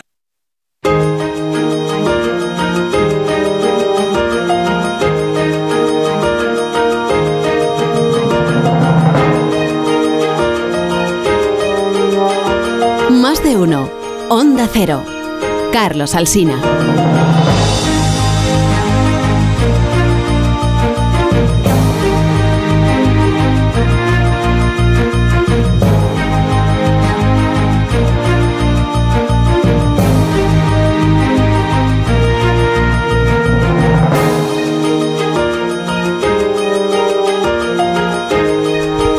Minutos para que sean las 10 de la mañana, una hora menos en las Islas Canarias. Estamos aquí en tertulia, aunque poco vais a tertuliar ya con el tiempo que queda para que sean las 10 de la mañana y porque además Ignacio Rodríguez Burgos nos quiere contar la actualidad económica y financiera de este día, que para eso, que para eso se persona cada día a esta hora. Buenos días, Ignacio. Muy buenos días, Cuéntame cómo está. Pues mira, decirte que los mercados financieros europeos abren con signo mixto. La verdad es que no hay consenso en el rumbo a tomar y la bolsa española, en cambio, elige el Colorado.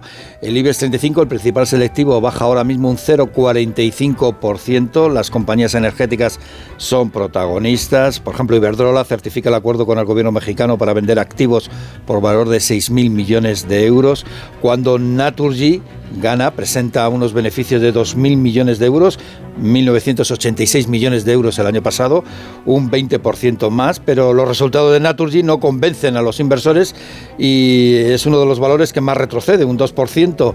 El que más baja ahora mismo es Laboratorios Robi, que se deja un 6% al presentar 170 millones de ganancias en el ejercicio pasado, que es un 15% menos. Los avances se centran en los bancos, en la constructora ACS y en la petrolera Repsol. El precio del petróleo se estabiliza en el viejo continente en los 81 dólares el barril, a la vez que Renfe prepara el desembarco en Italia, en el Piamonte, con dos líneas. Y por último, Carlos, el gasto en pensiones. En febrero, el gasto en pensiones, la cifra es una cifra de nuevo récord de 12.668 millones de euros solo en el pago de nóminas de pensiones en el mes de febrero. Gracias Ignacio y que tengas un día estupendo. Gracias. Que ahora Amón eh, quiere hacer su propia amnistía. ¿A quién le toca hoy? Bueno, hay muchas maneras de despedirse entre el folclorismo y el sentimentalismo, pero creo que no hay mejor fórmula de la que vais a escuchar. Informe semanal volverá el próximo sábado. Por mi parte, esto ha sido todo. Muchísimas gracias por su confianza y su compañía durante todo este tiempo. Adiós y buenas noches. Ahí tenéis a la amnistía y no creo que sea necesario identificarla, pero voy a hacerlo desde el respeto y desde la admiración.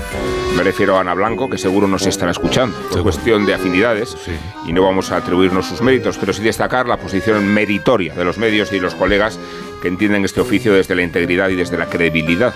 mayor enjundia revista haberlos preservado durante tres décadas y haberlo hecho en un medio tan radiactivo como la televisión o tan sensible como la televisión pública. Claro, podría pensarse que Blanco ha sido agradecido al poder independientemente de quien gobernara. Pero esta hipótesis subestima el criterio y la personalidad de la periodista. Habían logrado incluso una suerte de intemporalidad y no con programas de entretenimiento, sino con los contenidos más vulnerables. Ana Blanco no parecía envejecer siquiera. No se la puede desplazar de la memoria ni de la costumbre. Quiero decir, Carlos, que Ana Blanco seguirá presentando los telediarios sin necesidad de presentarlos, ni de ir a Torre España.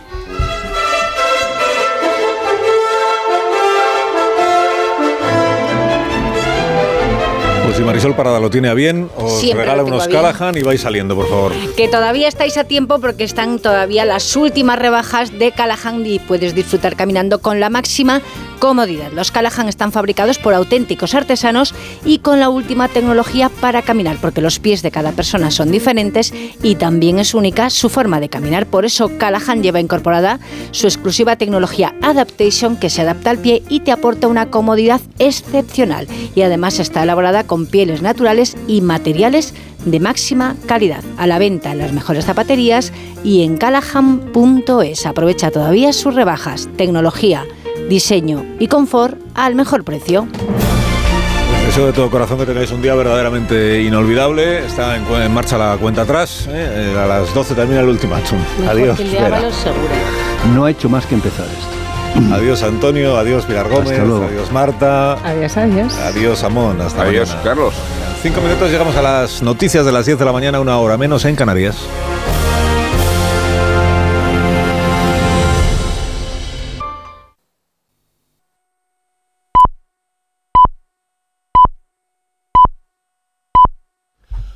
Las 10 de la mañana, 9 de la mañana en las Islas Canarias. Consejo de Ibudol de los amigos de Kern Pharma. A ese dolor de espalda que no te deja hacer deporte o a ese dolor de cabeza que te hace difícil trabajar, ni agua. Ibudol, el primer ibuprofeno bebible en stick pack para aliviar el dolor. También Ibudol en comprimidos. Adultos y niños a partir de 12 años. Al dolor, Ibudol. Tenía que ser de Kern Pharma. Lea las instrucciones de este medicamento y consulte al farmacéutico. Síguenos por internet en ondacero.es. Las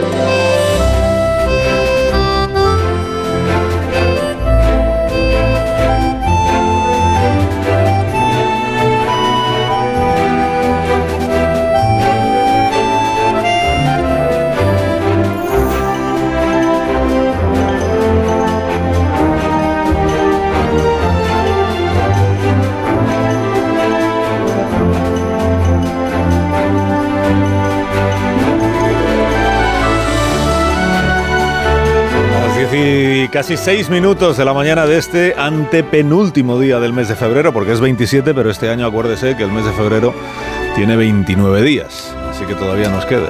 Este día verdaderamente desapacible en lo meteorológico que estamos empezando a disfrutar. de Onda Cero. Vamos ya buenos días, público. Carlos. Buenos días, Susana Griso, ¿cómo estás? Te veo en todas partes últimamente, eres el perejil de todas No. las salsas. No, en todas Con partes no. Évole, La Razón, ahora aquí, por no hablar de tu propio programa. O sea, me ves solo en el grupo, lo que es el grupo A3 Media, en La Sexta, en La Razón y en Espejo Público y en Onda Cero. Soy el hombre del grupo. Eres el hombre grupo, nunca mejor definido. Bueno, luego hablábamos, si te parece, de, de lo de Évole, pero eh, imagino que tú ahora mismo estás como nosotros, pendiente del reloj eh, que ha puesto en marcha el Partido Socialista. Nosotros estamos ahora con una cuenta atrás, lo estás viendo en, en la pantalla, una hora, 15 minutos, si damos por buena la hora eh, de ayer, eh, las eh, once y media, once y veinte, cuando salió Esther Peña a decir eso de que tenía 24 horas a balos para entregar su acta de diputado. Si lo alargamos a las 3 de la tarde, cuando empieza el pleno parlamentario, tendríamos ahí un poquito más de margen. ¿Qué crees que va a pasar?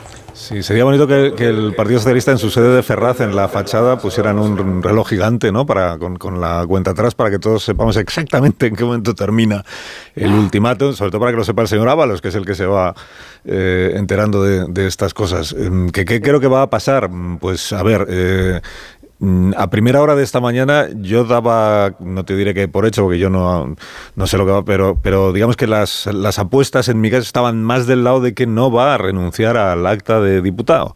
Y que porque a mí lo que me llegaba es que en el Partido Socialista eh, no diré que dan por hecho, pero sí que están un poco resignados a la posibilidad de que en efecto veamos hoy cómo el señor Ábalos es expulsado del grupo parlamentario socialista porque se insubordina, por decirlo así, a la decisión que se le ha comunicado que tiene que, que adoptar. Entonces yo a primera hora de la mañana te habría dicho, mmm, Ábalos no va a renunciar al acta y vamos a ver esta situación de escenario inédito. Lo que pasa es que hemos hablado con García Paje hace un rato aquí en el programa, que tampoco es que García Paje tenga una relación con Ábalos muy íntima, porque nos ha dicho que no habla con él desde hace años. Pero él me asegura, nos ha contado García Paje, que hombre, a él le extrañaría enormemente que alguien con la trayectoria de José Luis Ábalos y que ha desempeñado un cargo tan relevante en el aparato del partido, eh, llegara hasta el extremo de, dejarse expulsar del grupo parlamentario, que le va a poder la, no sé cómo llamarlo, la... La ortodoxia de partido, ¿eh? que hacía hacer peña a, eso, ¿no? Que es un hombre que conoce bien lo que es la ortodoxia de partido porque ha sido número tres, eh, todopoderoso secretario de organización y a eso apelaba precisamente la portavoz socialista. No sé si eso va a pesar. Susana Díaz... ¿Qué, qué dice Susana?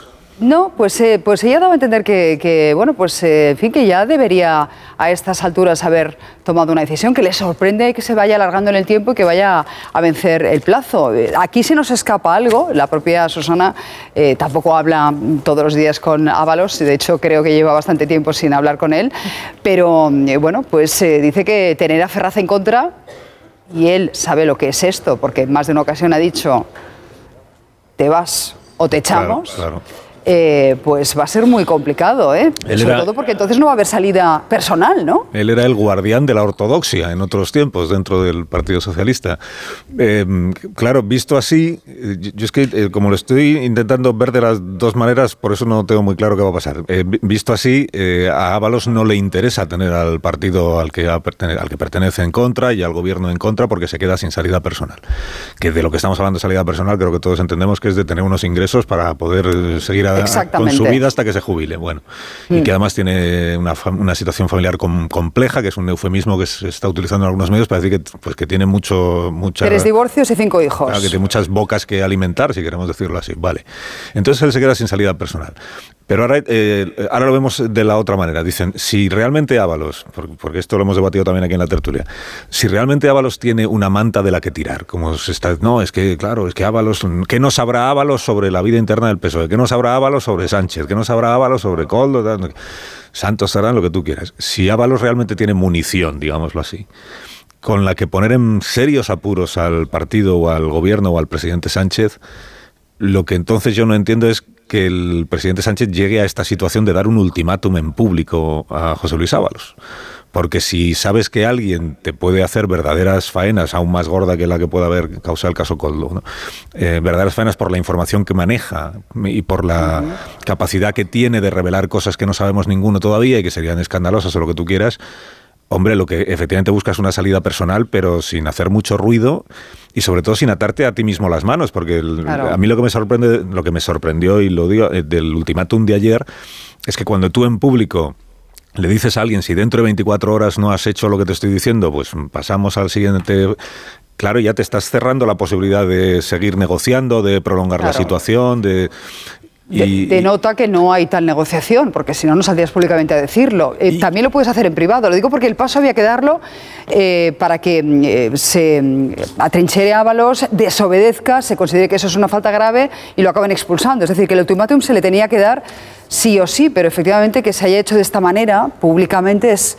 sumamente llamativo. Y, hombre, Ábalos tal vez tenga la tentación de quedarse para seguir aforado, ¿no? Porque, claro, si esta causa pasa al Supremo, nos apuntaba Casimiro García Vadillo que la sala 2 de lo penal, pues igual no se lo pone fácil. Y, eso, en efecto, se está diciendo desde fuentes del Partido Socialista que no son muy afines a Ábalos en este momento, claro, que son dos las razones. Una es la, cuestión económica, la, el tener una manera de salir adelante, y la otra es el aforamiento o el fuero, ¿no? ¿Verdad? Si dejas de ser diputado, entonces ya, ya no es el Supremo, ya es un juez ordinario, y ahí siempre los dirigentes políticos temen más a los jueces ordinarios que al Tribunal Supremo, que que, deben de pensar que tienen más garantías o, lo, que se quiera. Pero yo, fíjate, yo viéndolo por el lado más optimista desde el punto de vista de la higiene y de la, y de la limpieza de las instituciones, quiero pensar, quiero pensar que si Sánchez da el paso de enfrentarse abiertamente con Ábalos es porque no teme que pueda Ábalos sacar a la luz nada que realmente sea mm, comprometedor, ¿no? Porque si no, insisto, no entiendo la no entiendo el deseo de ir al choque con José Luis. Si tú temes, temes a alguien, y esto lo hemos visto en la vida política española muchas veces, si tú estás en el gobierno y temes lo que alguien pueda contar, pues lo que haces es intentar buscarle una salida, tranquilizarle, eh, sé, fuerte, hacemos lo que podemos, ese tipo de, ese señor mensajes, ¿no? Indemnización en diferido. ¿Eh? diferido, antes lo Lo que no haces es salir y decir o te vas mañana o, te echamos, porque entonces te arriesgas a que, a que el echado, el apestado, como decíamos esta mañana, que es Ábalos en este momento, pues pueda él también utilizar la información que pueda tener para causarte algún problema, ¿no? Yo lo que, lo que sé es que Ábalos ayer estaba en la ayer, lo que no sé es cómo está esta mañana, pero estaba en la, en la posición o la decisión de no renunciar al acta, no sé si es por lo del fuero o si es por lo que él está contando, que es que él, entiende que no hay motivos para que él renuncie porque no está ni imputado, ni, ni incriminado, ni citado. Sí, pero mismo te dice que si esto le pilla siendo ministro, eh, habría una responsabilidad política y hubiese dimitido. Lo que no se entiende mm. es que diga que como ahora es diputado, esa responsabilidad no existe. Cuando esto sucedió, él era ministro y, por tanto, responsable en vigilando en eligiendo del señor Coldo, ¿no? que por cierto, eh, no sé si has tenido oportunidad de ver las imágenes, pero las llevamos mostrando toda la mañana y es que sale constantemente al lado de, Ábalos, a veces te piensas que es un periodista porque eh, pone eh, un micrófono, tiene una grabadora, otras veces hace de casi de segurata, pero, pero es, es llamativo, porque está todo el rato a, su vera. ¿eh? Sí, esto a mí me lo comentaba un compañero el otro día, me decía que, claro, eh, ahora como sabemos quién es Coldo, nos fijamos en las imágenes de Ábalos y, le vemos todo el tiempo, pero es que todo el tiempo estaba ahí, lo que pasa es que no reparábamos, los que no le conocíamos. Eh, ahora mismo está en una imagen que parece un periodista más, porque, porque siempre que había muchos periodistas en, esos corrillos que improvisamos los compañeros, pues se le veía justo detrás, tomando nota de lo que el propio Ábalos decía. es, curioso, imagino que se lo pedía él que, grabase todo para luego escucharse, ¿no? Bueno, eh, al margen de las guerras de la política, está la guerra del día a día de muchos españoles porque, mm. Mm, Carlos, el 26 está en riesgo de pobreza, el 26%, según el INE, y hay más personas pasándolo mal y la inflación tiene mucho que ver en esto. Sí, a mí me parece muy relevante, el, bueno, todos los años es muy relevante el informe que presenta el, INE sobre las condiciones de vida y sobre el índice de pobreza, que es un índice al que igual no, no nos fijamos tanto que en el PIB, o, tanto como nos fijamos en el PIB o en, o en la inflación, pero que es una buena medida de, sobre todo, de, hacia dónde vamos o hacia dónde no terminamos de ir, porque una de las batallas de todos los gobiernos, eso nos cuentan, es justamente reducir el índice de pobreza en España, ¿no? porque en ese aspecto estamos en uno de los peores, en uno de los peores puestos de la Unión Europea, creo que estamos entre los cuatro peores países de la Unión Europea en en riesgo de pobreza. Y de pobreza infantil uno de los peores también. Exactamente, de pobreza infantil. Y de hecho lo que más ha aumentado, según este estudio, es la pobreza de los menores de 16 años, que está en el 30 y pico por ciento. ¿no? Es verdad que son, son décima arriba, décima abajo, pero veníamos de dos años en los que se había reducido muy poquito la pobreza y este año ha aumentado el riesgo de pobreza y ahora estamos en niveles del año 2019 prácticamente, ¿no? O sea, ya de, antes de la pandemia, porque la pandemia trajo consigo, es verdad, situaciones muy complicadas, la crisis de la inflación ha traído crisis muy, muy, muy complicadas, pero también ha traído muchas medidas por parte del gobierno, de los gobiernos, para ayudar a esas familias. Y sin embargo vemos, y este dato, fíjate, 40% de las familias en España van tan justas del salario que les da para los gastos de cada mes, pero en cuanto se presenta un imprevisto, y esto lo van a entender muchos de tus eh, espectadores y de mis oyentes. En cuanto se presenta algo con lo que no contabas, se te hace un mundo. Se te hace un mundo porque no tienes, eh, porque no tienes dónde tirar, ¿no? Problema con el coche, eh, no sé, dentista de los hijos, ya no llegan a fin de mes. Esas personas que nos están viendo, y seguro que muchos de ellos son telespectadores o oyentes tuyos, estarán pensando. Y, y luego hay otros que lo peor de la pandemia se enriquecían comprándose supuestamente cinco pisos en Alicante. Exactamente. da, que pensar. Aprovechando la urgencia para sacarle, margen comercial a las mascarillas. Como para indignarse. Gracias, Carlos. Como siempre, a feliz vosotros, semana. A vosotros. Hasta pronto. No me he preguntado Te has ahorrado contármelo de Évole. Hasta luego, Susana. Bueno, pues... Es que no hay tiempo, que vamos a hacer? 10 y 16 una hora menos en las Islas Canarias. Eh, pausa muy cortita y a la vuelta ya recibimos a David de Jorge, el gastrónomo de este programa. Hoy nos vamos a ir a comer eh, con Leo Harrem, a comer por España, en concreto a la localidad de... No lo voy a decir. Todavía no lo voy a decir. Atención oyentes de esa y de todas las demás localidades porque igual os toca esta mañana. Más de uno. La mañana de Onda Cero con Alsina. Te lo digo o te lo cuento. Te lo digo. No tienes seguro para mi coche eléctrico. Te lo cuento. Yo me voy a la mutua. Vente a la mutua y además de las mejores coberturas, te bajamos el precio de tus seguros, sea cual sea. Llama al 91 555 5555. Te lo digo o te lo cuento. Vente a la mutua. Condiciones en mutua.es.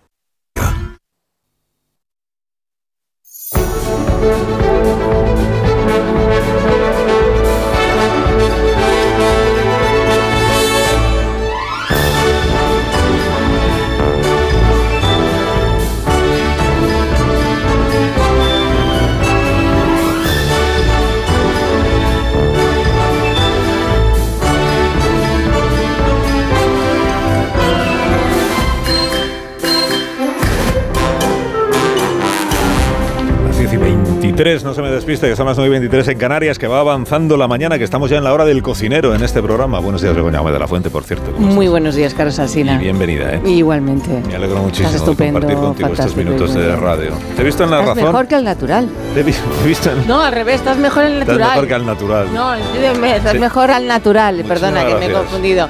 ¿Que me has visto en la razón? Te he visto en La Razón, porque hoy dedica el periódico cuatro páginas a la emisión de este programa ayer desde la redacción del diario La Razón. Pues me Y- pillarían de soslayo porque yo no posee para, para ninguna foto. No, ninguno posamos, pero estaba ahí el, el compañero reportero gráfico y entonces nos ha sacado muy bien, ¿eh? Sí. Nos ha sacado muy bien, salimos muy bien, muy guapos. Tú. Tú sí sales siempre bien. Muy guapo. Eres muy fotogénico. Muchísimas gracias. El jefe Eres es muy fotogénico. Eres muy amable y muy mentirosa, pero No, es que es verdad, es que lo eres. Muy ¿No es cierto? Bueno, vamos a vamos a saludar a vamos a saludar a Leo Harlem, Verás que te dice lo mismo, lo de la fotogénesis. que se encuentra en Onda Cero Vigo. Buenos días, Leo. Harlem. Sí, la fotogénesis explosiva. Buenos días, ¿cómo estáis? ¿Cómo estás? Pero ¿a qué es fotogénico eh, el señor Alsina? ¿A que Sí, sí? me Tú que controlas que tema de cine. Salió muy bien, imagen. muy bien. Los planos le favorecían, pero el natural está mejor. Es como, como el marisco. Como el marisco. Está mejor con poco tratamiento. No, muy bien, muy bien. La verdad que lo muy bien. agradezco. Muy bien. Sale muy Nada, bien. hombre, por favor. Muy bien. Parece que se maquilla y todo y se peina y no es verdad, ni se peina ni se Muy maquilla. bien, muy bien. En las fotos. Dio, dio mucho nivel, mucho nivel. a Las fotos no. No, pues te digo que no. Para salir con Susana sí me quitan los brillos. Los brillos, ya. Quitan los brillos. Que tampoco te creas que sería necesario. Los grillos. Porque tú no, tú Los no grillos sudas. no, los brillos. Ah, te había entendido Susana Grillos. Te quitan Pero No, Al- Susana Griso, los brillos. Alsina no suda. Los brillos. Así que tampoco haría falta lo de los brillos. Ah, muy bien, muy bien. Eh, bueno, no voy a entrar en, la- en estas Con la consideraciones. temperatura del plato no me extraña que no. no, pues este- voy a- todo está bien. Joder, Asinetti, Asinetti, Y preséntame. voy a saludar ¿no? a David que de estoy- Jorge. Que estoy aquí, que estoy aquí, que parezco una carabina viendo cómo habláis. Buenos días. David de Jorge, ¿cómo estás? Asinetti, qué guapo estás de negro, que Mira, ahí le Ben tiene. Nazar. Mira, él sí me ha visto. Parece, parece Yusuf Ben Nazar, eh, de, la de- tele. de la dinastía musulmana. Así que qué guapo, qué pelazo, qué, qué, Sí, qué sí, bien sí, estuviste sí. el domingo. Pelazo, no que- te que yo digo que que nunca no, Es que queda Qué bien el tío. Delante todavía, da, buen, da el buena domingo, imagen. ah, esto Leo, Leo, yo domingo que, nu- que nunca le veo a Ébola, que es muy tarde, yo estoy en la cama ya, o sea, estuve Yo aguantando tampoco. ahí, qué guapo, qué bien, de verdad, qué, orgullosos de ti, de verdad. ¿Quién, Y Jordi? Tiene empaque, No, tú, tiene joder. solvencia, No, tiene credibilidad. No. Qué Sí. mira- Tiene presencia. Ahí, ahí, muy bien. ¿Pero qué es esto? levantamiento de ceja. Y está peinado. ¿Pero qué es esto? Porque al Evo le un peine y le hace falta como el comer. No sé lo que le pagarán en el programa. Pero yo Ya, creo que ¿cómo un reco- el, plano, poquito- el, plano, el plano ese de cómo recoge los bártulos y se va a la entrevista, qué plano más bonito. ese, y cuando ese, entra es la como- realidad. eh, eh, Sí. que- y cuando entra en, en Qué naturalidad, ¿verdad? tan- Qué, qué qué natural naturalidad, todo. porque ya era la tercera vez que recogía bien. los bártulos y Sí. me levantaba de la Todo mesa. muy bien. Mira. Oye, y de todas formas estarás contento, ¿no? Estarás contento. ¿De porque qué? dijiste que cuando estás a gusto es a partir de las 10. Sí, que esa es la verdad, Que es hasta la las 10 un coñazo, que estás hasta No, eso no lo dije, pero- Sí, bueno, es lo Pero que lo yo piensa. entendí. Hasta el nabo de Pero tanta sí, política, hombre, de a tanto partir de las análisis, 10, de cuando tanto aquí hablamos ya pues, de las cosas, rollo, de- ya. De la vida, Eh, hablamos de la y vida. dijo- Claro. Y, y dijo que a las 10 se encontraba con nosotros, con el Claro, ocio, con la claro. alegría, con la luminosidad, con el color. Bueno, con todo eso no lo dije, ¿eh? pero es verdad. sí. Sí, bueno, bueno, yo entendí eso. Lo intuimos, lo intuimos, Sí, porque sí. tienes mucho lenguaje entre Es líneas. que quiere exactamente el lenguaje entre líneas. Oye, Leo, ¿qué no estás hablando? ¿Con una pinza en la nariz desde Vigo? ¿Estás así, ¿no? Estamos así, ¿Qué te pasa? Oye, ¿se escucha así? No, pero sí, está ¿eh? bien. No, ¿qué va? Yo te, escucho bien, Leo. Yo te escucho bien, sí. A ver si vas a ser tú que tienes el oído una pinza dentro, cualquier cosa. sentado macarrones con tomate, porque como comes demasiado. ¡Hostia! Eh, ¡Hostia! Increíble, qué ataque frontal, increíble. Tú y yo nunca nos hemos enfadado para la antena. No, Joder, ¿qué, jamás, pasando? Pues venga, adelante, este es el día. No, no. Oye, eh, ¿qué tal en Vigo? ¿Qué tal en Vigo? Nunca jamás. Maravilla, en Vigo? Pues estupendamente en Vigo, pues habrá visto las luces. ¿Has ido al Mecalapedra? ¿Has ido al No, ¿sabes lo que eh. pasa? El carnaval, a lo mejor están puestas todas. Sí, ahora decimos dónde hay que comer hoy, sí. Me ha pillado temporal. Entonces, ha llovido mucho. Ajá. Cuando salí el primer día del hotel había una gaviota con un gorro de waterpolo y dije, va a caer bien. Luego he visto dos perrillos con flotador que digo, el día se está complicando. y, nada, y he visto ropa tendida en los balcones que la tienden para lavarla. O sea, aquí la gente aprovecha cuando llueve y quitan el programa corto. pero bien, por lo demás. Alguna, alguna hombre, por ahí, ¿no? Joder. ¿eh? Algún animal con antenas ha caído. es que con antenas me como hasta el transistor, hija. Qué rico alguna todo. centollita también, alguna centollita está un poco más fuera de temporada ya. Camarón. Limando. Camarón. Qué bueno. Qué bueno. Oh. Qué Los camarones, qué rico. Qué rico y cocido, cocido Uf. chorizo ceboleiro. Bueno, su, con con su chorizo, qué bueno, qué rico. Bueno, ¿vamos a comer en Vigo hoy o dónde comemos? No. ¿No? Ya, no, vamos a elegir ahora la, la ciudad o el pueblo al que dedicamos hoy la sección Comer por España. Hoy lo vamos a hacer de una manera científica. Ajá. Atención a audiencia de todo el país porque igual te puede tocar a ti, le puede tocar a usted. Cada uno de los que nos escuchan eh, participa en este sorteo. Nos encargó el departamento. Esto es una trampa. No, que Ya está predestinado. Si ya sabemos que dónde vamos a Smetti, pero no le engañes a la gente. Que no, que no, que no, que no, que no. Hoy no. Que no es la hora política. Hoy que ahora es una hora de ocio, ¿me entiendes? Hoy es sincero, de verdad. Le ¿eh? hemos encargado al departamento de producción y a Trezzo que trajeran un recipiente grande, que es este que tiene aquí Begoña. Al ruido para que lo note David Hall. Sí, sí es palangana, es, es palangana de la ropa, sí. Claro.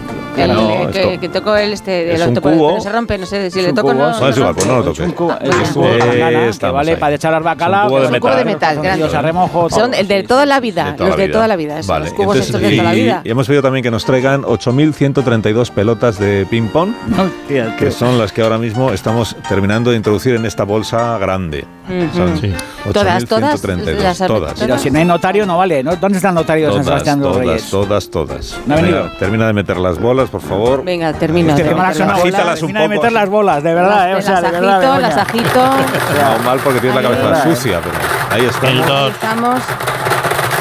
Muy bien. Es que pesa un poco el cubo este, ¿eh? o sea, ya... En no, cada una de las bolas está el nombre de uno de los municipios que hay en España. Son 8.132. Qué descojono, qué troleros de Toledo, una bola. Una no, no es que Pero ya está bien, ¿no? Ya no hace falta... ¿Me muevo más? Esto es una farsa, o para, sea, de verdad. ¿eh? Déjalo ahí. Para, para. Esto es una farsa. Y ahora. Ahora, espérate, como están aquí los estudiantes de la Universidad View de Valencia, que son del máster de grado de comunicación corporativa, están aquí, ellos no se van a encargar de sacar la bola. Ah, no, no ellos van a ver cómo sea... tú sacas la bola. Ellos son notarios de la actualidad. Vale. Pero ellos no, porque no, se, no me fío. Entonces, venga, dale a la palanquita esa que tienes ahí. Vale, le doy. Le espera, que se encaja, está un poquito encajada. Espera un segundo, a ver. Ahí está la bola. La tengo ya en la mano. Muy bien. Y voy a proceder a leer el lugar. Queda bastante bien, eh, pero es una farsa. Para ser de ping-pong parece un huevo Kinder. Sí. Hace un sonido. Desde donde hoy podréis llamar los oyentes. Anda el cambiazo. Solo pueden llamar oyentes de esta mm. localidad, porque más que pueblo es ciudad esta que ha salido. Hombre, esta música como de muerte, ¿por qué ponen esta música? ¿Qué le pasa a Fran? No, es de misterio, que de muerte, es de misterio, ¿Sí? de tensión. Eh, para un momento, para un momento la música. Es un poco misterio. Ahora, vuelvo a la, tengo la bola, no la pierdo. No, la eh, pierdas. Eh. Visteis al ingeniero Montes en el programa de Bola. ¡Va, calla! calla, calla, calla, calla, calla. Qué pelazo, chaval. Qué pelazo. De verdad, bebiendo esa taza. Qué, qué sensual, de verdad. Mirándose al espejo. Mirándose al espejo. Esa luz así eh, de madrugada, ¿no? Sí, sí. Hablando de fotogenia. Y María Jesús en el coche. Y María Jesús en el coche. Y María Jesús. Yendo al trabajo, hablándole, hablándole al teléfono. Sí, qué guapos recién levantados. Cuando le dice Siri a María Jesús, le dice, ¿quieres responder al grupo? Y dice, no. Sí, sí, muy bien, muy profesional. Oye, oye, oye no yo la antena, claro. Que pare, que pare, que pare las, las bolas, ya tengo la bola en la mano y voy a, Explícanos un poco qué es eso de pauta 1322, que yo me quedé súper mosca. ¿Qué es eso de la pauta 1322 que sonó como a... Eh, no, es la, es la fecha de... La pauta ah, es la, la, papela, el orden de los temas. La papela, la papela el orden de los temas. te quedaste, Leo. Pauta 1300, pauta, no que sé se llama pauta, papela, eh, esquema. Pauta, Pauta no le llames otra La pauta es donde, bueno, pues a las 6 de la mañana hay que hacer un saludo y lo hace fulanito. A Exacto. las 12 hay que hacer unos Ah. titulares y los hace menganito. Fulanito. correcto. Sí, luego hay que meter la publi fecha. X. Exactamente. Y la Y. Las Yo me sentí súper a las, orgulloso. 12 y 30 a las 10 y 32 estamos con David de Jorge y Exacto. todavía no hemos Sí. dicho la Eh, localidad a la que eh, vamos. exacto. Todo ¿A dónde esto vamos? viene en una, en que una ya no llegamos, pauta. tenemos que salir muy pronto para pauta, llegar. sí. Es la pauta. No, no y el número es la fecha. Hoy sería 2702 Ah, coño, 24. Vale, vale, vale. Qué- 2702 24, o Ah, sea, 270 y 270.000 224. Pues ya está. Muy bien. Tampoco es descifrar, ¿eh? Qué mal. No, porque sabes que Siri lee mal las cosas, la verdad. Como la piedra roseta este programa, todo Siri es no misterio. distingue, pues misterio. igual que los navegadores que te dicen Ah, los nombres de las carreteras y te haces. Es mentira. lío, pues. Ayer uno a mí Es me mentira, decía, dice, eh, qué graciosa, es Tiene usted que mentira, tomar la graciosa. M A menos veces 12, es me decía. mentira. Tome- 12. Tome la M menos 12. Yo decía, ¿cómo que la M menos 12? Era una vitamina que me hacia- mandar bajo. Vaya hacia la oeste, hacia el M12. oeste y tal. Pero el guion, bueno, ya tengo la bola en la mano. Sí. Ya era hora. Queda- La vas a borrar de tanto sujetarla. la bola en la Atención, mano oyentes de esta localidad. 914262599. Solo para contarnos qué coméis en esta Ujú. localidad, qué cocináis, qué productos Sí. son. Y Aún no, he el- dicho, el- aún no he dicho la localidad. el WhatsApp Vale. no vale. La pauta. no has dicho, joder, no has dicho. has dicho la pauta. No es Calasparra. No. No es Calasparra. Y- Pero esto. Pero sí ¿Ya lo de empieza por? C. Empieza por C. Sí. C. De Cáceres. No, de Murcia. C de Murcia. C de Murcia. O sea que es el de- empieza por C y está en Murcia. Ah, vale. C. I. Sí. Ci. Cecina, Cecina. No, sí, no C. C, Sí. I, C. C, I, E. C, I, E. Ya está. Cieza, cieza. Cieza. Cieza. Cieza. Cieza. Cieza. Ahí va Dios, Cieza. ¿Qué A eres, ver, hay cojones? 35.000 Cieza. habitantes en Cieza, así que algún oyente habrá. Algunos, que- El algunos pueblo de. Camacho. Hmm. Es verdad. Futbolista. ¿Ese pro de Camacho? No me puedo creer. Sí. Y además Qué este bueno, fin de ¿no? semana celebran la Feria de la Floración. Qué bonito. La Bueno, de están los- melocotón. Pues los melocotoneros ya han florecido. Qué guapo. Sí. Es que están ahora con el cambio, como se están volviendo Sí, locos los sí, árboles, Sí. pues florecen y luego llega el invierno otra vez y las heladas y, y dicen, ¿qué hacemos? Desflorecemos. Exacto, pues no. Entonces no saben Esta si fiesta de adelante. la floración coincide Sí. con el éxodo de los alérgicos, que es un, movimiento popular muy grande que hay en el mismo pueblo. Que ya tenemos una llamada, no es No posible. puede ¿En serio? No puedo creer. No es posible, pero qué velocidad. Pues es que está todo preparado. No, no engañes al oyente. Al Sí. ya tenemos la llamada. Que- que- Madre mía. que de verdad, es que de verdad. eh. Nos llama desde Cieza. No voy a saludar todavía, no, porque ¿No? me parece que ha llamado demasiado deprisa. No, tiene- no es válida esta no, llamada. porque parece que está preparado. Ah, claro, Sí, sí, es que, es cierto. Que se espere un momento la Es que oyente. lo estamos haciendo fatal. Que se espere un momento la oyente. o sea, Vamos a hablar de patatas hijolusa antes de saludar a, a Así, Eva. así. Muy bien. Patatas hijolusa que nos invita a cocinar las recetas de siempre y a disfrutar en torno a una mesa, como hacemos en este programa, con los productos de patatas hijolusa. A ver esa foto de ti, patata. ¡Hijolusa! En el supermercado, dale la vuelta al envase y encuentra nuestra marca para garantizarte una gran calidad en tu mesa. Patatas Hijolusa. Amamos las patatas. Empresa colaboradora del Plan 2030 de apoyo al deporte de base. Más de uno. La mañana de Onda Cero con Alsina. Hace nada eras un bebé. Y mírate, todo un hombre. Con tu trabajo, tus amigos, tu casa. Ay, estoy muy, muy orgulloso de ti, hijo mío. Gracias. ¿Puede arreglar la cisterna o...? Tengo que encargar una pieza, pero sí, hijo mío, sí. Por 17 millones de euros uno se hace padre de quien sea. Ya está a la venta el cupón del Extra Día del Padre de la ONCE. El 19 de marzo, 17 millones de euros. Extra Día del Padre de la ONCE. Ahora cualquiera quiere ser padre. A todos los que jugáis a la 11, bien jugado. Juega responsablemente y solo si eres mayor de edad. El mejor estreno de ficción en dos años. Es hora de que esta empresa funcione como una empresa familiar. Yo no me he partido el lomo por esta empresa para que ahora venga mi hermano a vivir del cuento. Si algo le pasa a padre, sería lo que siempre has querido ser, ¿no? Sueños de libertad. De lunes a viernes a las 4 menos cuarto de la tarde en Antena 3. Y después capítulos finales de Amares para siempre. Mira, colesterol alto. Yo estoy igual. Y si no haces nada, te sigue subiendo. Ya, pero es que yo no quiero cambiar mi vida. Pues yo cuido mi alimentación. Hago ejercicio y tomo un Danacol todos los días. Danacol bloquea parcialmente la absorción de colesterol, lo reduce en tres semanas y además después ayuda a mantenerlo. Danacol, reconocido por la Fundación Española del Corazón. Securitas Direct. ¿En qué puedo ayudarle? Buenas, llamaba porque quiero instalarme una alarma. ¿Ha sufrido algún robo? No, pero lo han intentado mientras estábamos en casa de mi madre celebrando su cumpleaños y ya no me quedo tranquila. Pues no se preocupe. Si usted quiere, esta misma tarde le instalamos su alarma. Protege tu hogar frente a robos y ocupaciones con la alarma de Securitas Direct. Llama ahora al 900-272-272. La avería del coche, la universidad de Ana. No sé cómo voy a llegar a fin de mes. Tranquilo. Si alquilas tu piso con alquiler seguro, puedes solicitar el adelanto de hasta tres años de renta para hacer frente a imprevistos económicos o nuevos proyectos. Infórmate en alquilerseguro.es o en el 910-775-775. Alquiler Seguro, la revolución del alquiler. Si elegir es ahorrar for you, ahorra eligiendo 3x2 en más de 3.500 productos. Como en el atún claro en aceite de oliva Carrefour Classic Pack de 8, comprando 2, el tercero te sale gratis. Hasta el 11 de marzo en hipermercados, web y app. Carrefour, aquí poder elegir es poder ahorrar. Pensar a lo grande no es buscar un espacio donde guardar tus facturas. Es tener tus facturas digitales siempre a mano.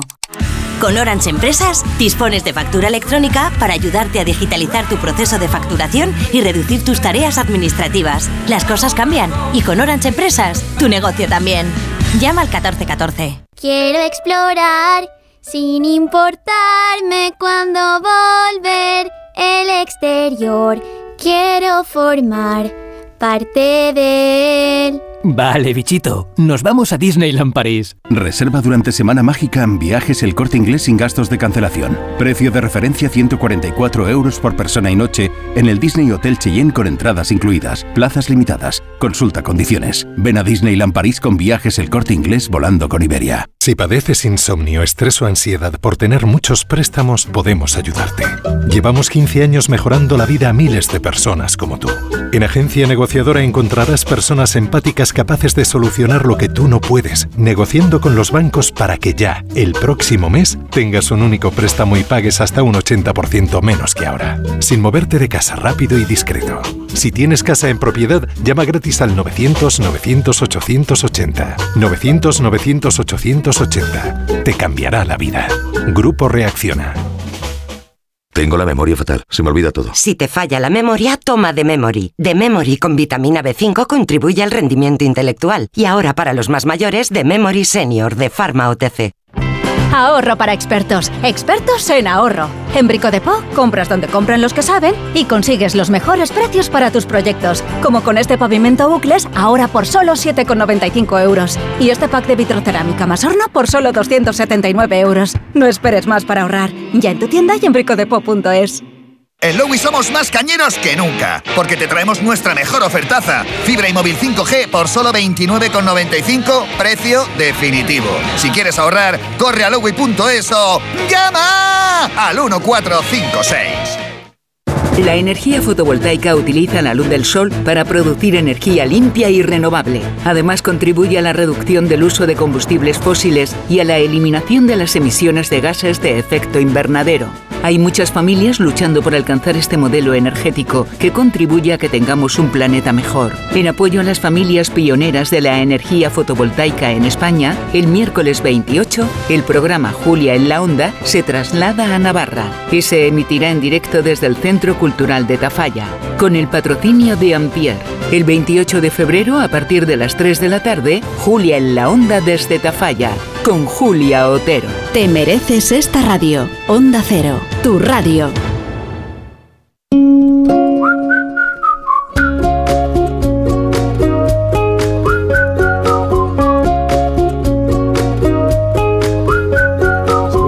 Al que más llamas es el de Legalitas, porque sus abogados te ayudan a resolver todos tus asuntos legales y por eso tú misma, Begoña, no puedes parar de llamar. Claro, y un día te ayudan a reclamar una factura, otro te redactan un contrato de alquiler, otro te asesoran en temas fiscales y tú eres de legalitas. Llama al 900 100 661 y siente el poder de contar con un abogado siempre que lo necesites. Y por ser oyente de Onda Cero, ahórrate un mes el primer año. Más de uno. En Onda Cero.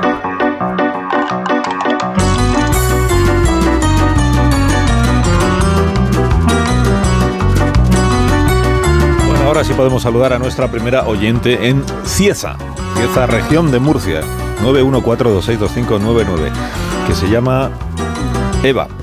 Buenos días, Eva, ¿cómo estás? Hola, buenos días. Buenos días. Resulta que he oído pieza en esa bolita que habéis sacado Sí. y la verdad que estamos en floración y yo eh, hago un almuerzo campero buenísimo para esa gente que viene a la floración. El almuerzo resulta que es de, le pongo unos platos de zarangollo ciezano. ¿Qué es eso Qué de bueno. zarangollo ciezano? qué bueno. Pues el zarangollo ciezano es calabaza naranja con cebolla, Mm. ñoras y es dulce, lleva un poco de azúcar. Qué rico. ¿Pero es considerado Qué postre o eso no es considerado postre? No. No, no, no, que eso no es pisto, postre, tipo pisto. eso es una Ah, pisto, eh, tipo justo. pisto. Sí, Ah, vale, tipo vale, pisto vale, vale. Exactamente. Vale, vale. Qué bueno, Luego tío. también le echas, un- le hago echas unos huevos, qué bueno, qué bueno. Wow. Ay, qué bueno, por favor. Por Dios. Qué Sí, rico sí. todo. O sea, pero los que van a la floración no son campesinos que van a, a- a mirar la floración, sino que son, No, no, no. son gente turistas que van eh, haciendo la ruta Sí. de la floración, no me imagino, Sí, o algo así. La verdad que tenemos una página web, que nuestra página web es floracioncieza.com. Ahí tenemos diferentes ru- rutas y ahí pues, se puede contratar esas diferentes rutas. Una de las rutas, yo trabajo en un restaurante en Villanueva, que de ahí sale un- una ruta hacia la floración y entonces yo ahí hago eh, el almuerzo campero. Pero además del Eh, zarangollo que tiene el almuerzo campero.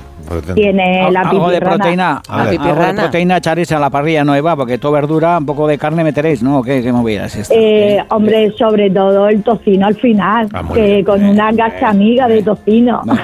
Ya te ha costado, ya te ha costado qué o sea, bueno. sacar el tocino de la bolsa. Ya te ha costado sacar el tocino de la bolsa, Eva, ya te ha costado. Me cago en Ross, que está aquí Claro, Leo metiéndome unas claro. patadas que digo... Estoy nervioso, estoy nervioso. Ya me, me ha Claro, en la mano. ¿Qué pasa? Eva, la tanta verdura, floración, tanta verdura. la floración está Dime. siendo ya o están a puntito, ¿cómo va la cosa?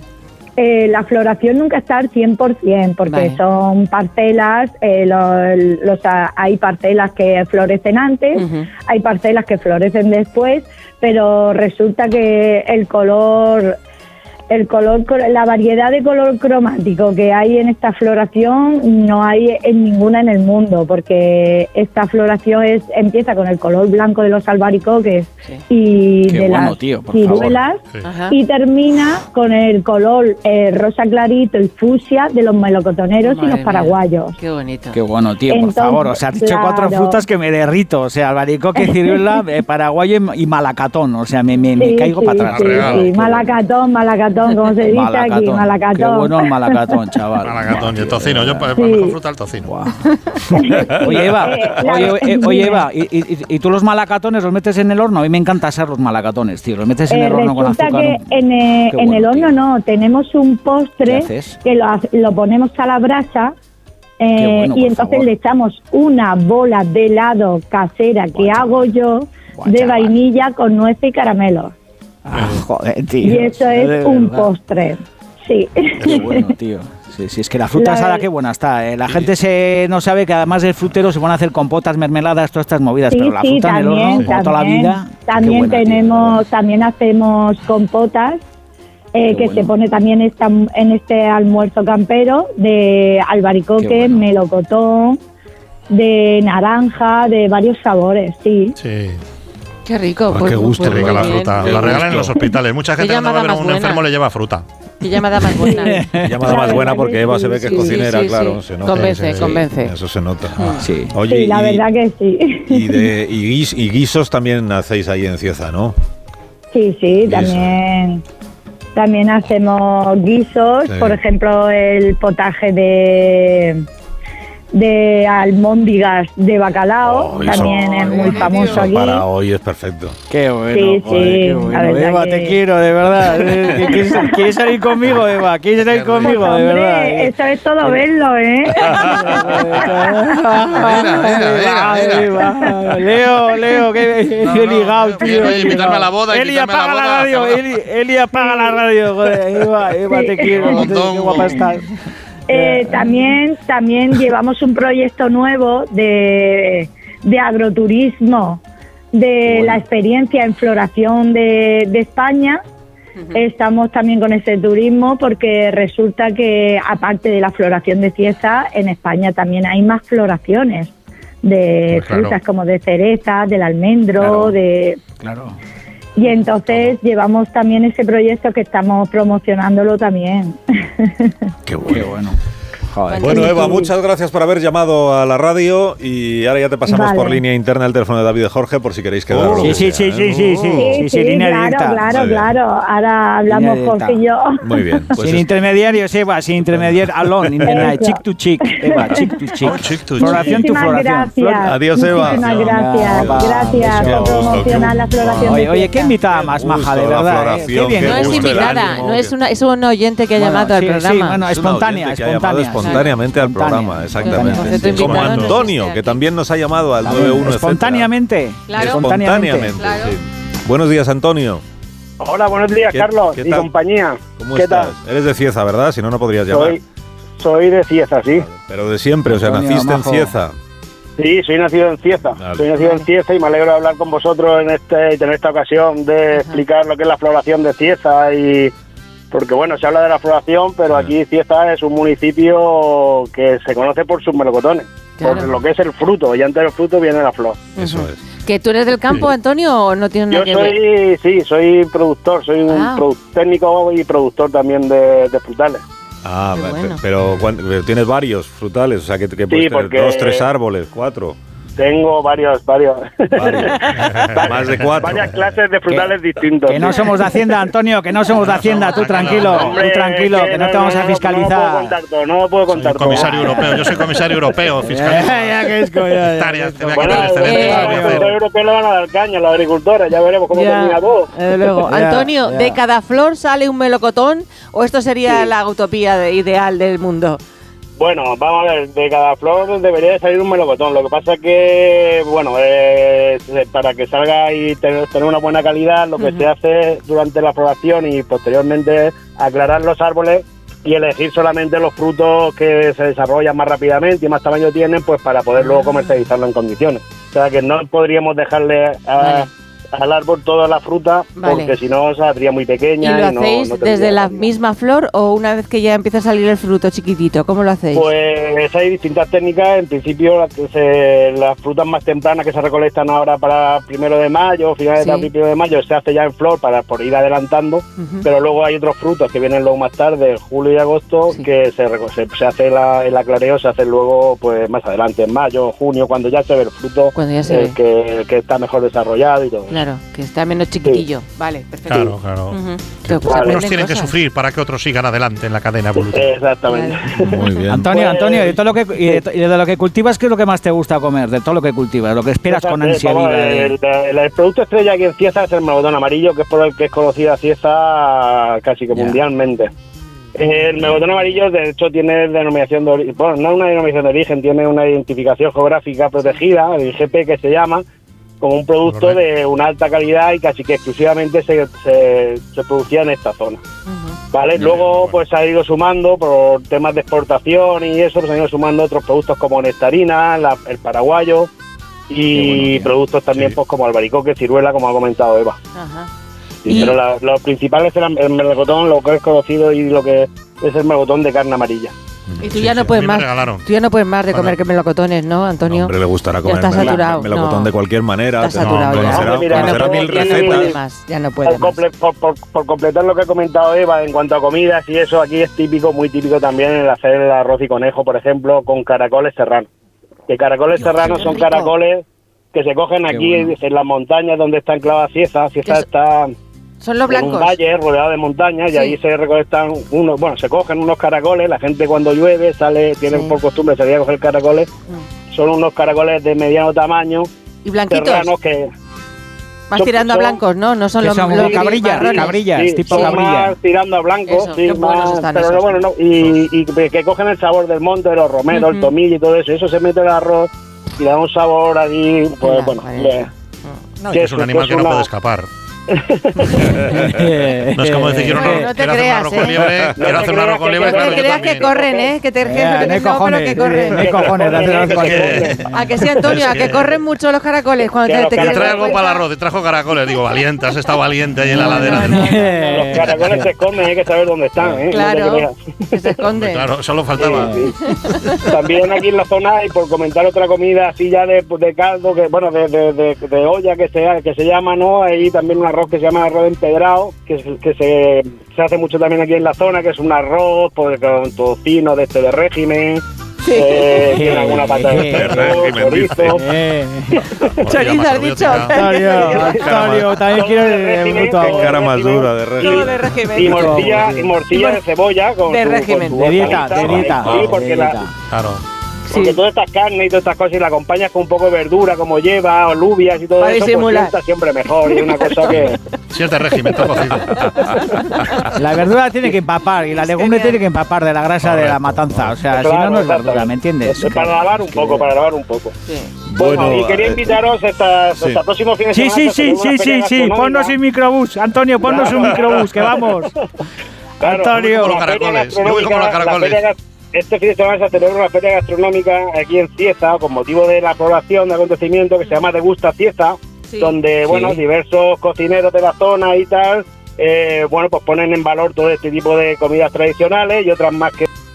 Ay, se ha cortado. Y otra más cortado. que... Ahí va Dios. Se ha cortado. Ahí va Dios. que- que- que- Algún Hemos sufrido un boicot. Que Hemos suspense. sufrido un boicot. ¿Pero ¿Qué ha pasado? Pues que, ¿Qué ha pues, pasado? Alguien que ha dicho... ¿Sabes por qué? No, es porque pues, es que... no, vamos a hacer una pausa. el- No nos quieren poner el ¿Sabes micrófono. qué a pasa? una Que el pausa, pues, ingeniero... yo, yo es sé que- lo que ha pasado, yo eh, sé lo que ha pasado. ¿Qué ha pasado? No, ¿Qué ha pues, pasado? pues que pues que a Marisol no le ¿Qué ha estaba pasado? gustando la conversación.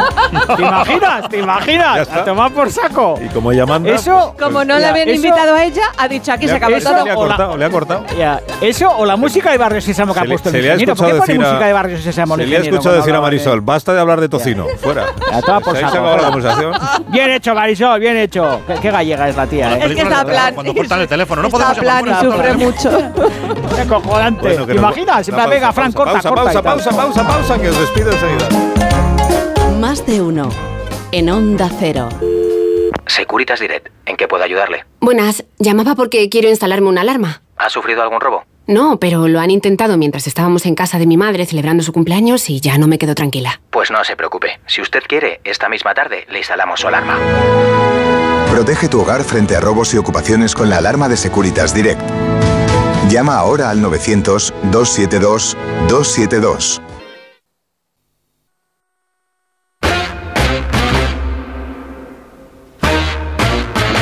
Pues ya está. Pues ya está, llegan las noticias de las sí. 11 de la mañana. Es Anda. ponéis, os ponéis a hablar. Qué Y hablar, y hablar, y hablar. Y Marisol tiene que Ya. cortar a la gente porque no, ya, ya no cabe. Ya. Ah, La floración de Cieza. Bueno, pues, eh, pues nada, os, Malacatón. os deseo que tengáis un día espléndido. Eh, Muchas gracias, Leo- jefe. Leo- para vosotros. igualmente. Adiós, Leo Harlan, que disfrutes. Nos vemos el jueves, abrazo. Adiós, Adiós. hasta el jueves. Qué guapo, A David y Jorge le esperamos aquí el viernes. Sí, sí, así el viernes me lo voy a pillar este- esta semana. ¿Ah, Sí. ¿Te lo pillas? no voy a venir.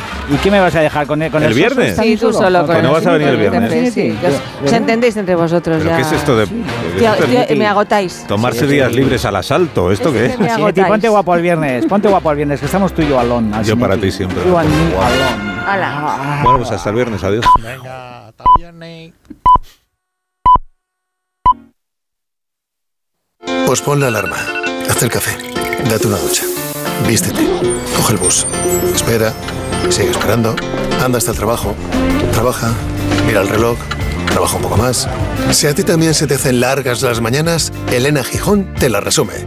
Noticias Mediodía, el mejor resumen de la actualidad matinal con conexiones en todos los lugares donde se producen las noticias. De lunes a viernes a las 2 de la tarde y siempre que quieras, en la web y en la app. Onda Cero, tu radio. Estás escuchando más de uno en Onda Cero.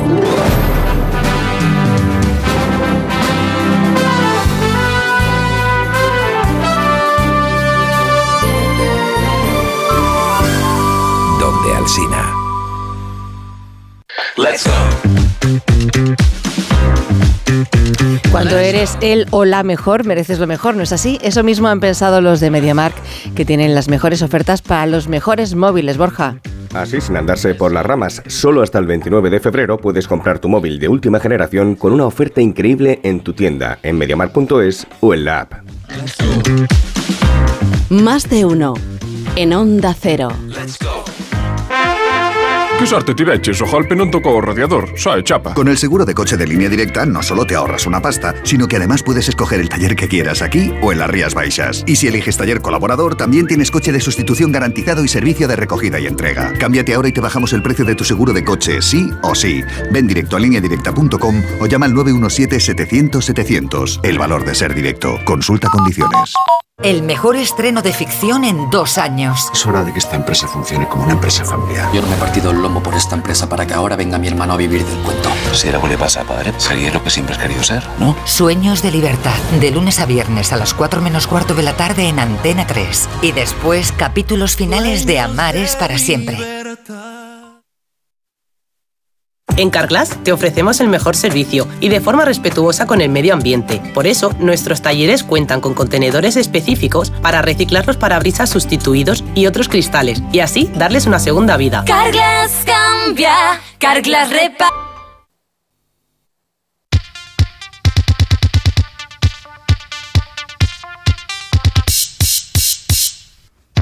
Esta mañana Alicia el coche de un amigo se averió y, tuvo que ir corriendo al trabajo. Obviamente habló con su seguro, pero A que no le dejaban elegir el taller que quería y esto es muy habitual. Mira, tendríamos que haberle dicho lo siguiente. Querido amigo, si te vas a la mutua, te dejan elegir el taller que quieras y además te bajan el precio de cualquiera de tus seguros, sea cual sea. Es sencillo, solo tienes que marcar el 91 555 5555 91 555 5555. Te lo digo, te lo cuento. Vete a la mutua, consulta condiciones, mutua.es.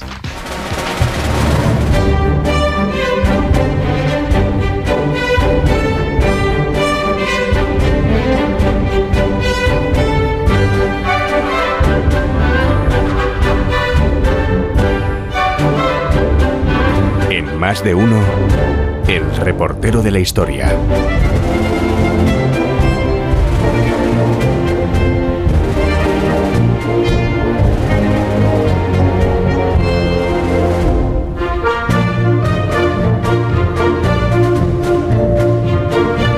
Hoy al reportero de la historia le tenemos eh, de corresponsal político, pero de corresponsal en el exilio. Eh, está cubriendo un mitin del Partido Comunista de España en algún lugar cerca de París. Que nos lo cuente él, porque ya le tenemos en línea. Conexión con el 20 de junio del año 1971. Ahí está Jorge Abad. Buenos días, Jorge. Hola, Begoña. Pues sí, cerquita de París, en una localidad eh, apenas a 20 kilómetros de la capital francesa, que tú seguramente, compañera, sabrás pronunciar mucho mejor que yo con tus amplios conocimientos del idioma, eh, Montreal. Uy, pues, pues lo has dicho, mm, está muy bien, lo has Bien, dicho ¿no? estupendo, Montreal. sí. Bueno, pues entonces aquí en un parque de Montreal eh, Sí. se reúnen hoy Begoña el último día de la primavera de 1971. Cerca de 50.000 personas, según la organización. No es que las haya contado, me han dado el dato ellos. Pero vamos, miles y miles de personas para asistir al mayor acto público, al mitin más importante que ha ofrecido hasta la fecha el Partido Comunista de España, que como sabes y como sabrán todos nuestros oyentes de 1971, es en esta fecha todavía un partido ilegalizado y perseguido en España. Lleva más de tres décadas por escrito dentro de nuestras fronteras, pero vivo en el exterior, sobre todo aquí en Francia el país de acogida de cientos de miles de exiliados y de refugiados políticos desde la guerra civil. Fíjate si es importante este acto, este mitin Begoña, Ujú. que va a ser el primero desde finales de los años 40 en el que Dolores Ibarruri, en el que la pasionaria se vaya a dirigir a las masas. Pues las masas, Jorge, que están muy animadas, ¿no? Se les escucha cantar de fondo. Sí, sí, claro, es que es una jornada festiva. Aquí se canta, aquí se bebe. Ha habido también una gran comida de confraternización con miembros del Partido Comunista francés, que es anfitri- anfitrión y promotor también de este gran acto al que han acudido, como te decía antes, Begoña, pues Ujú. entre 45.000 y 50.000 españoles jóvenes, veteranos, hombres, mujeres, procedentes no solo de España, sino de muchos países de Europa en donde están en calidad de trabajadores emigrantes o de exiliados, especialmente aquí en, en Francia. Y han venido a escuchar no solo a la pasionaria, sino también al secretario general del Partido Comunista de España, eh, a Santiago Carrillo, que no es en absoluto un desconocido para los miembros de la organización, porque lleva muchísimos años, más de 30, en el buró político del Partido Comunista, pero que sin embargo apenas ha dado el salto a esto del mitin, a, arengar a las masas. Mira, justo ahora están cantando aquí la internacional.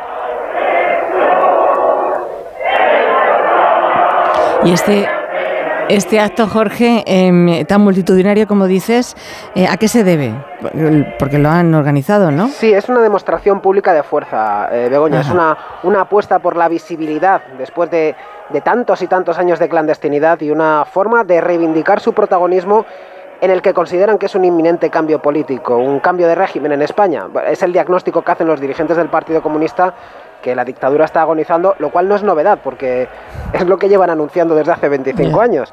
Aunque es cierto que ahora hay razones para adivinar una cierta debilidad del régimen, por ejemplo, después de las reacciones dentro y fuera de nuestro, de nuestro país hace solo unos meses con todo lo referente al proceso de Burgos. Bueno, vamos a escuchar ya, si te parece, Begoña, a Santiago Venga. Carrillo, que está retomando su discurso en el atril principal del escenario de Montreal. Esa solución es la instauración de un gobierno democrático de amplia coalición. La amnistía para presos y exiliados políticos. Tengo que decir que en una anterior intervención Santiago Carrillo ha tenido un recuerdo para los compañeros represaliados y encarcelados en España, porque son miles de personas las que desde el final de la guerra han sufrido torturas, han pasado por la cárcel o siguen aún en prisión por lo que las autoridades del régimen llaman actividades subversivas. Cortes constituyentes que determinen el régimen que va a darse mañana a España.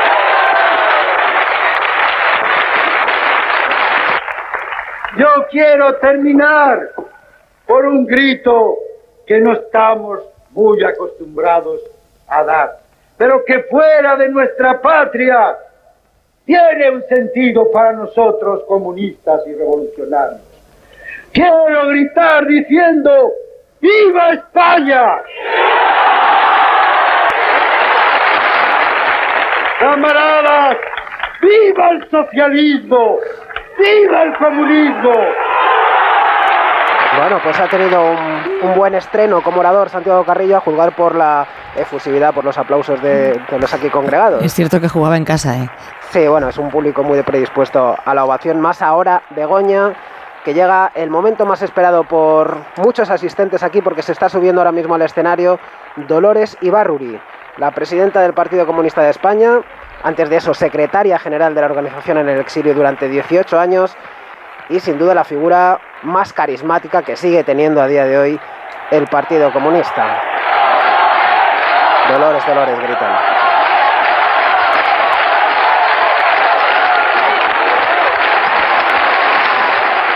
Tiene 75 años. Yo saludo a todos, a todos, a todos. La pasilería que vive en Moscú ya ha necesitado un permiso especial de las autoridades de la Unión Soviética para venir aquí. y amigos franceses y españoles.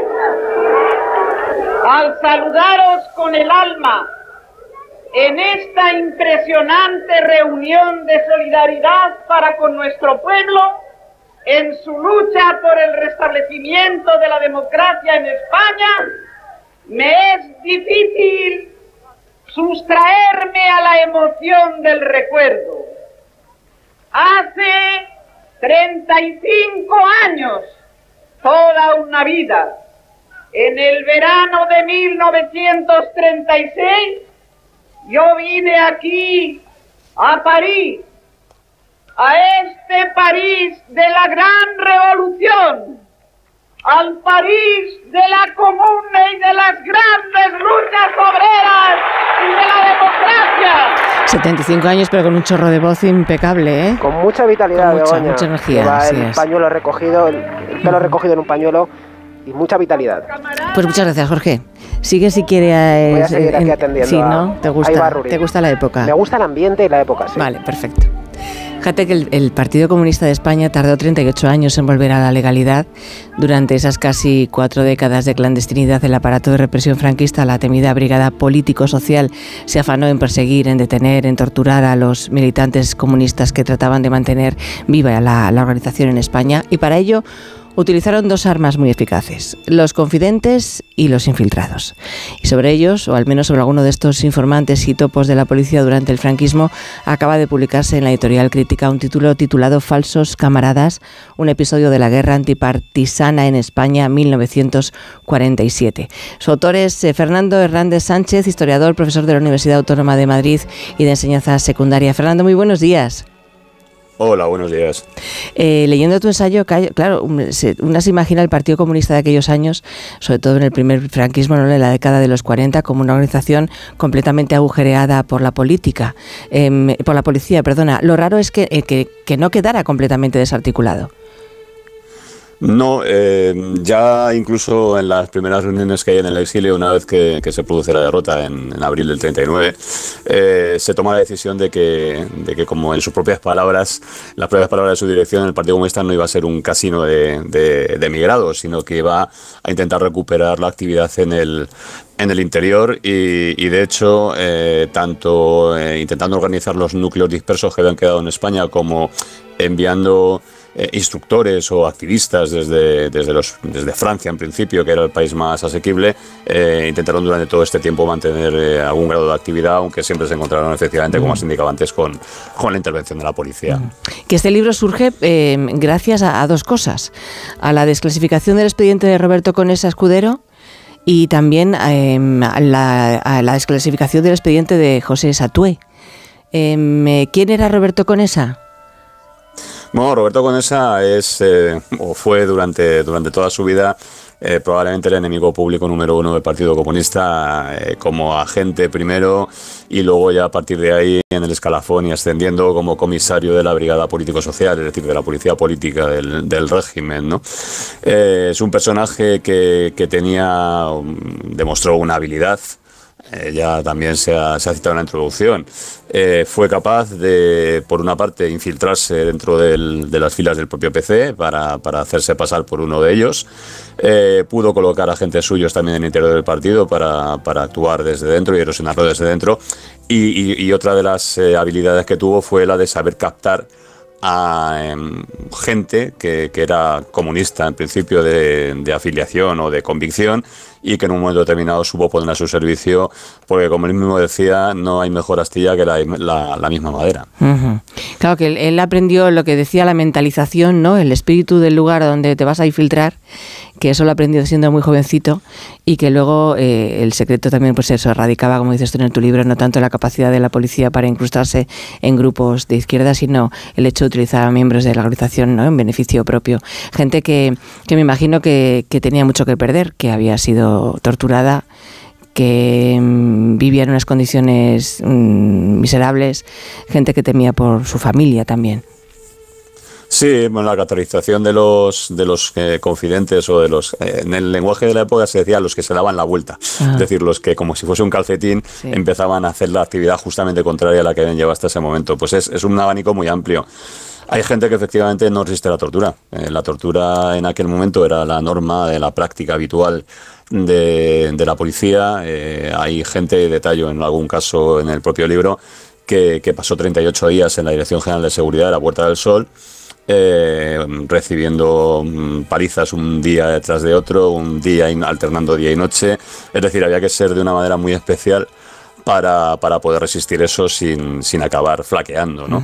Luego, en segundo lugar, estaban aquellos que efectivamente tenían algo que perder o a los que se sabía presionar tocando la tecla adecuada, bien prometiéndoles algún tipo de ayuda para sus familias que se encontraban en una precariedad absoluta, algún tipo de asistencia médica, la devolución de algún patrimonio incautado.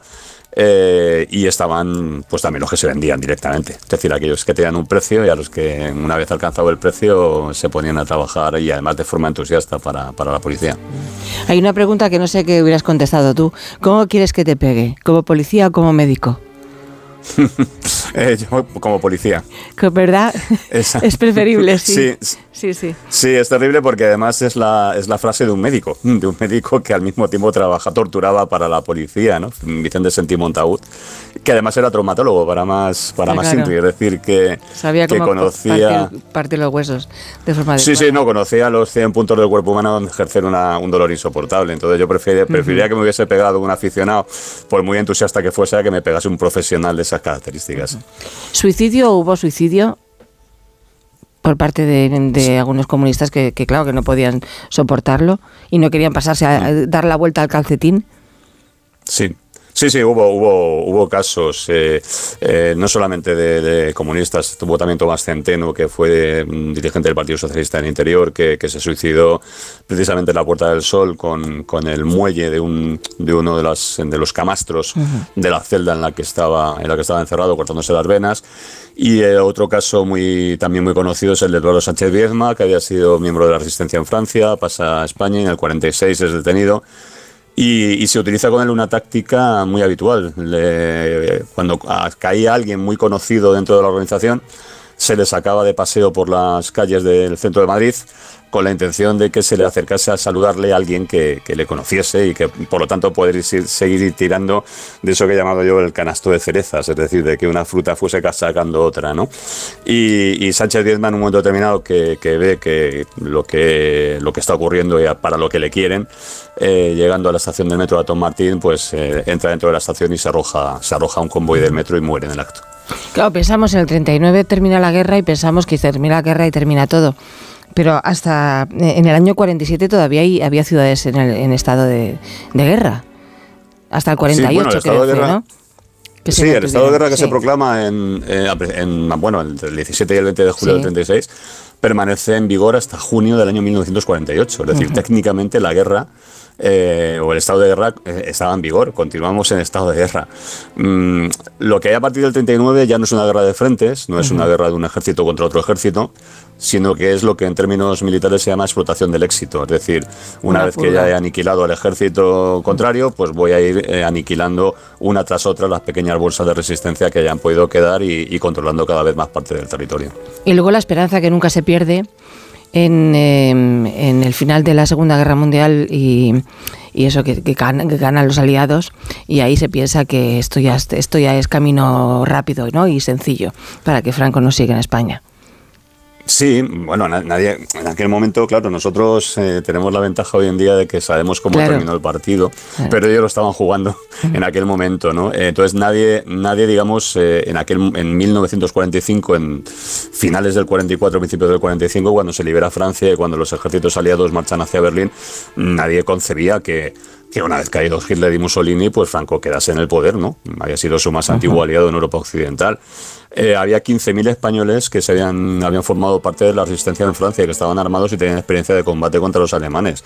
Y por lo tanto, lo primero que van a hacer en octubre del 44 va a ser intentar penetrar en el país con la intención de ofrecer un- una parcela de territorio al gobierno republicano del exilio, que se encontraba en Londres en aquel momento, como otros tantos eh, gobiernos en el exilio y, y que este gobierno encabezado por el doctor Negrín eh, solicitase la intervención aliada para liberar España. ¿no? La estrategia que late o que está detrás de la llamada Operación del Valle de Arán, en octubre de 1944.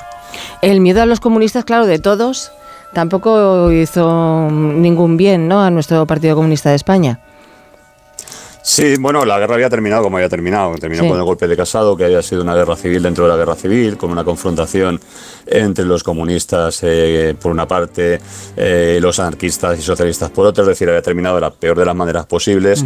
Y, y sobre todo también que a partir de que mm, está concluyendo la Segunda Guerra Mundial, entre finales del 44 y del 45, eh, empieza a suscitarse una nueva línea de confrontación que es la que en el año 47 va a dar lugar al estallido de lo que se llamó la Guerra Fría. Es decir, la lógica del antifascismo que había imperado desde el año 36 en adelante y que eh, era, entre otras, las razones de, la causa aliada durante la Segunda Guerra Mundial, a medida que se va diluyendo mm, porque se consigue la victoria, va a dejar lugar a, a otra lógica, que es la lógica del anticomunismo, de la confrontación entre los dos bloques, el bloque occidental y el bloque liderado por la Unión Soviética.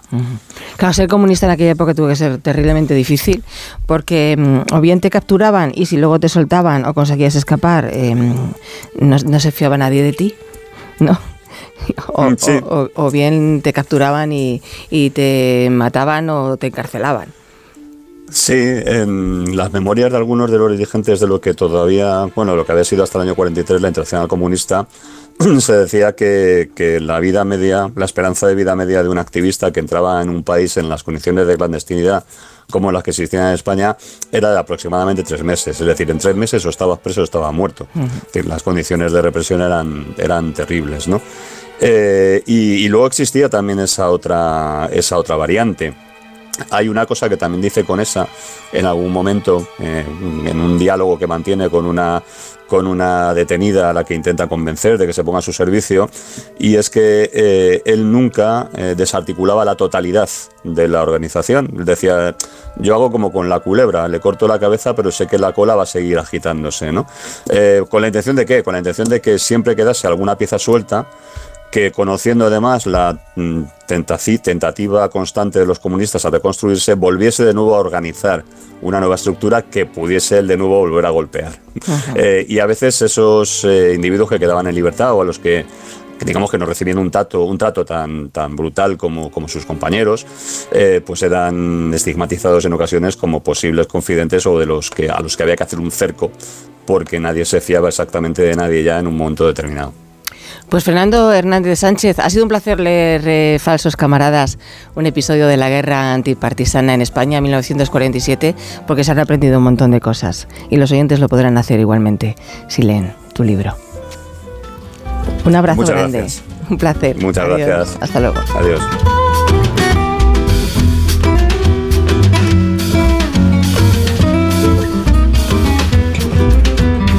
Más de uno en Onda Cero, donde Alsina. Hay dos tipos de motoristas, los moteros que disfrutan la carretera como nadie y los mutueros, que hacen lo mismo, pero por menos dinero. Vente a la mutua con tu seguro de moto y te bajamos su precio sea cual sea. Llama al 91 555 5555.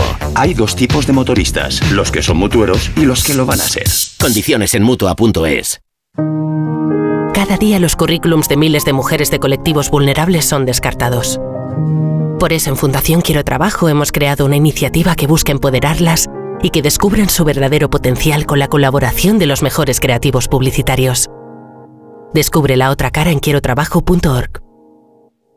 Cariño, vamos a cambiarnos al plan estable verde de Iberdrola, que paga siempre lo mismo por la luz, todos los días, todas las horas, durante cinco años, pase lo que pase. Interrumpimos la emisión por una noticia de última hora. Nos están invadiendo los extraterrestres. Pase lo que pase. Pase lo que pase. Y ahora, además, llévate 100 euros con el plan estable verde de Iberdrola. Contrátalo ya llamando al 924 24 24 o en iberdrola.es. Consulta condiciones en la página web. Iberdrola, por ti, por el planeta. Empresa patrocinadora del equipo paralímpico español. Vodafone te trae Dazón con Fórmula 1, MotoGP y otras competiciones. Llama al 1444 y llévate por solo 40 euros fibra móvil y televisión con el primer mes de Dazón Esencial de regalo. Llama ya al 1444. Vodafone. En el sexo como en los toros hay que triunfar. Energisil Vigor con Maca estimula el deseo sexual y ahora consigue un efecto más rápido con Energisilistan. Si elegir es ahorrar for you, ahorra eligiendo 3x2 en más de 3.500 productos. Como en el Actimel 100 gramos pack de 6. Comprando dos, el tercero te sale gratis. Hasta el 11 de marzo en hipermercados, market, web y app. Carrefour, aquí poder elegir es poder ahorrar. Pon a punto tus defensas. Propolvit Defense es un complemento alimenticio que contiene Reishi, vitamina B6, calostro, propóleo, jalea real y sitaque. Propolvit Defense se toma una vez al día en cómodos viales para beber. Pide Propolvit Defense de Laboratorios Marnis en herbolarios, farmacias y para farmacias. Más información en marnis.com. Tengo la memoria fatal, se me olvida todo. Si te falla la memoria, toma de Memory. De Memory con vitamina B5 contribuye al rendimiento intelectual. Y ahora para los más mayores, de Memory Senior de Pharma OTC. Soy de legalitas porque cuando no sé qué hacer, me dan soluciones. Como cuando pagaba IBI de más por una valoración catastral incorrecta y me ayudaron a recuperar 4.000 euros. O cuando me explicaron cómo contratar a la persona que cuida a mis padres. Hazte de legalitas en el 900 y siente el poder de contar con un abogado siempre que lo necesites. Y ahora, por ser oyente de Onda Cero, ahórrate un mes el primer año. En febrero celebramos el Día Mundial de las Enfermedades Raras, una fecha señalada para dar visibilidad a los más de 3 millones de personas que sufren en España algún tipo de enfermedad minoritaria. En Kiesi estamos comprometidos en ayudar a estas personas a mejorar su calidad de vida, trabajando junto a profesionales sanitarios y asociaciones de pacientes. Entra en forumenfermedadesraras.com y descubre la historia detrás de cada persona. Con este estrés no consigo concentrarme. Toma Concentral. Con su triple acción de lavacopa, rodiola y vitaminas, Concentral consigue aliviar el estrés ayudando a una concentración más estable y duradera. Concentral. Consulte a su farmacéutico o dietista. Las ofertas solo tres días duran tres días. El primer día las consigues, el segundo las consigues y el tercero también. El cuarto pues no y el quinto tampoco. Por eso hay que aprovecharlas en estos tres días y llevarte, por ejemplo, una caja de fresas de un kilo por solo 6,95 euros. En tienda web y app. Solo hasta el jueves en Supercor, Hipercor y Supermercado El Corte Inglés. ¿Qué necesitas? Hoy. Precios válidos en Península y Baleares. Bienvenidos a una nueva temporada de Fórmula 1 en Dazón. Fernando está listo, Carlos preparado y nosotros dispuestos a vivir con pasión cada gran premio, porque la Fórmula 1 nos corre por las venas. Vívela solo en Dazón desde 19,99 euros al mes. Securitas Direct, ¿en qué puedo ayudarle? Buenas, llamaba porque quiero instalarme una alarma. ¿Ha sufrido algún robo? No, pero lo han intentado mientras estábamos en casa de mi madre celebrando su cumpleaños y ya no me quedo tranquila. Pues no se preocupe. Si usted quiere, esta misma tarde le instalamos su alarma. Protege tu hogar frente a robos y ocupaciones con la alarma de Securitas Direct. Llama ahora al 900-272-272. La avería del coche, la universidad de Ana. No sé cómo voy a llegar a fin de mes. Tranquilo. Si alquilas tu piso con alquiler seguro, puedes solicitar el adelanto de hasta tres años de renta para hacer frente a imprevistos económicos o nuevos proyectos. Infórmate en alquilerseguro.es o en el 910-775-775. Alquiler Seguro, la revolución del alquiler. Más de uno. En Onda Cero. Hemos hablado hace unos minutos con Fernando Hernández, el autor de Falsos Camaradas, de los infiltrados de la policía franquista en las células del Partido Comunista, pero esta estrategia es táctica habitual en la policía de todas las partes del mundo. Hoy con Javier Cancho, la historia de Robert Mazur, un agente encubierto en el cártel de Medellín. Kiko Moncada debía confiar en él. Moncada representaba la compuerta de entrada al meollo financiero de la organización criminal que estaba llenando Estados Unidos de cocaína. La misión consistía en reventar desde dentro de la organización el lavado de dinero procedente del narco. Cuantas menos mentiras hubiera en el infiltrado, más opciones habría de no acabar torturado y asesinado. Habiendo trabajado en la banca, Robert fue instruido en los entramados financieros del inframundo. Antes de establecer contacto, se construyó una historia a su medida, presentándole como un personaje esquivo que estaba especializado en movimiento de dinero sucio en grandes cantidades. Al cabo de seis meses, el cartel de Medellín le estaba pidiendo colaboración. Se infiltró como un tipo llamado Robert Musela.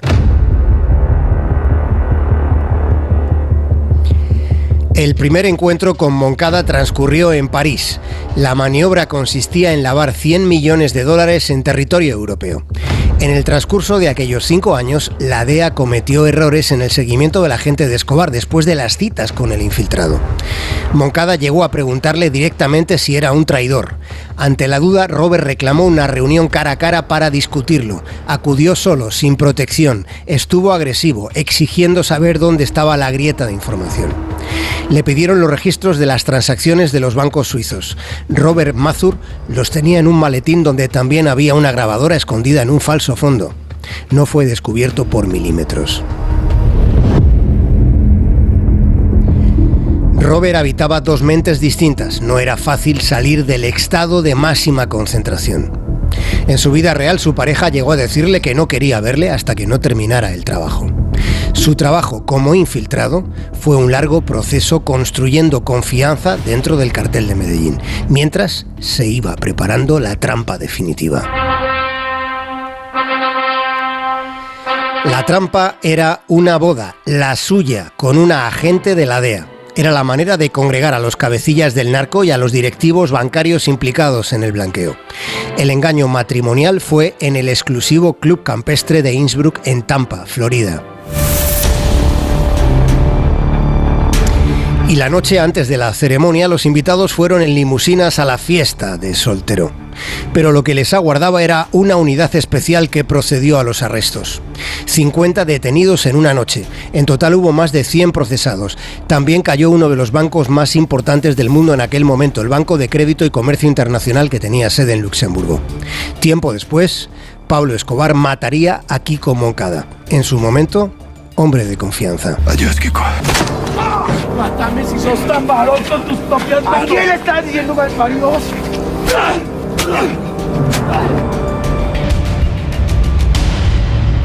Más de uno. En Onda Cero. El ser humano ha desarrollado la inteligencia artificial, pero sacar las legumbres cocidas del tarro nos sigue costando. Hasta ahora, con el nuevo tarro ancho de Legumbres Luengo todo es más fácil. Salen intactas muy rápido y con su sabor único. Legumbres Luengo, la nueva pasta. ¿Cansado? Revital. Tomando Revital por las mañanas recuperas tu energía, porque Revital contiene ginseng para cargarte las pilas y vitamina C para reducir el cansancio. Revital, de Pharma OTC. A ver esa foto, decid patata. ¡Hijolusa! En el supermercado, dale la vuelta al envase y encuentra nuestra marca para garantizarte una gran calidad en tu mesa. Patatas Hijolusa. Amamos las patatas. Empresa colaboradora del Plan 2030 de apoyo al deporte de base. Tu radio.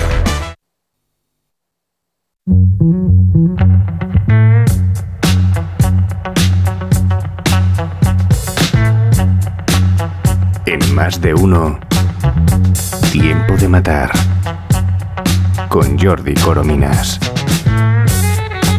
Este es un programa, Jorge, tú bien tú lo sabes, eh, en el que todo está muy pensado, muchísimo, en el que los contenidos se relacionan unos, unos con otros.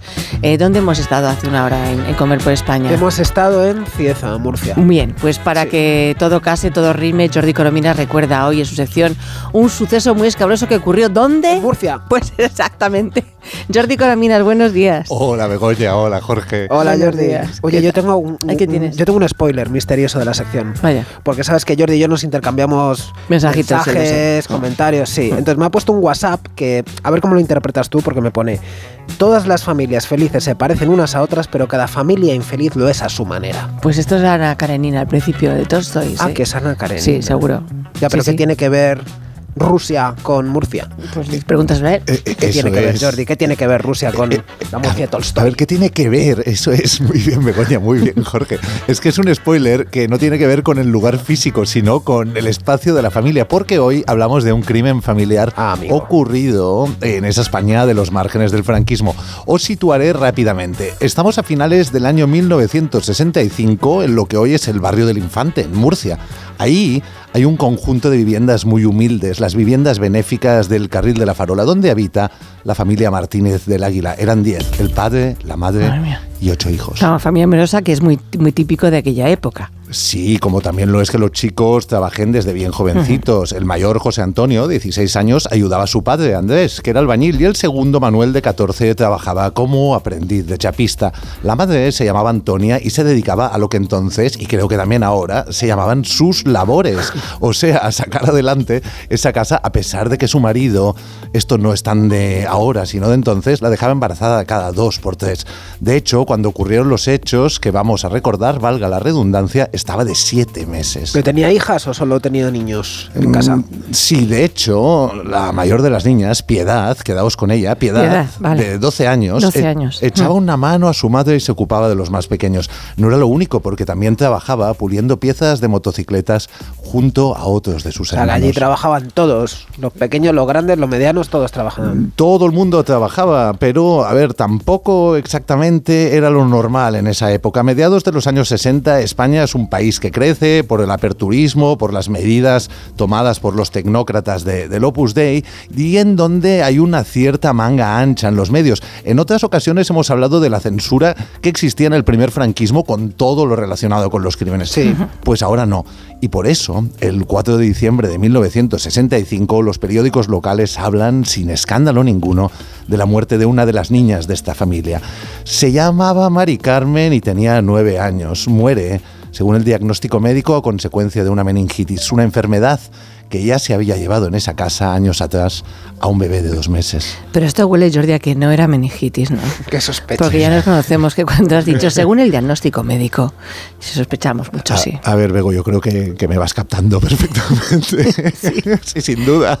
El verdadero caso empieza porque solo cinco días después de la muerte de Mari Carmen fallece otro de sus hermanos, Mariano, de dos añitos, presuntamente también por meningitis.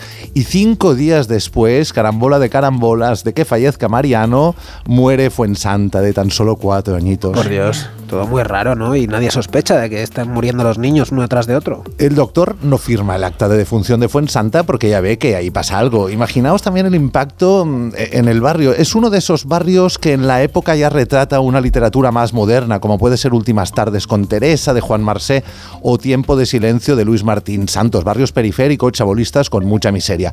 Pues bien, el impacto en ese barrio es enorme. Se hablaba de que podía ser un virus. A la familia incluso se la llevan al hospital provincial. Les hacen todo tipo de pruebas, uh -huh. pero no se les encuentra nada raro. Esto fue en diciembre, ¿no? Has dicho.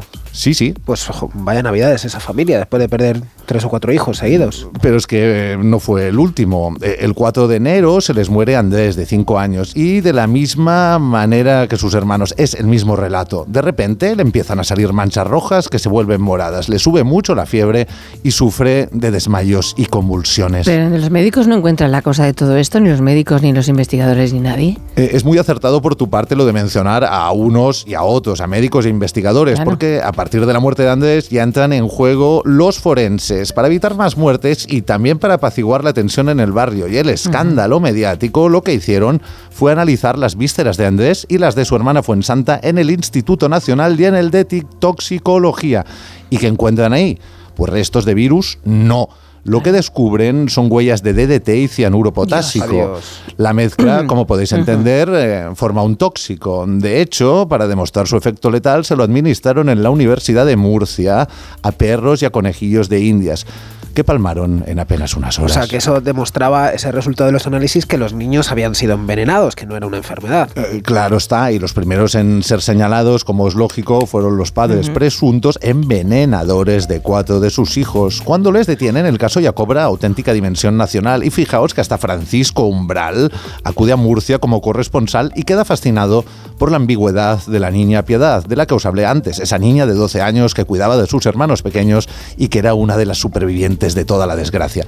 Bueno, pues cuando todo el país está pendiente del caso, en vilo y con los padres declarándose inocentes, viene Ay, el no. giro del guion. No, hay piedad, no, por Dios. Piedad, piedad. niña de 12 años. Piedad, piedad, esto es interesantísimo, porque al final quien desvela todo el misterio es un inspector de policía con un juego de astucia ejecutado en la mesa de un bar. Este Mm. inspector habla con piedad, se gana su confianza y le dice, oye, ¿te parece bien si le pongo una bola de esto, esto era cloruro, en un vaso de leche?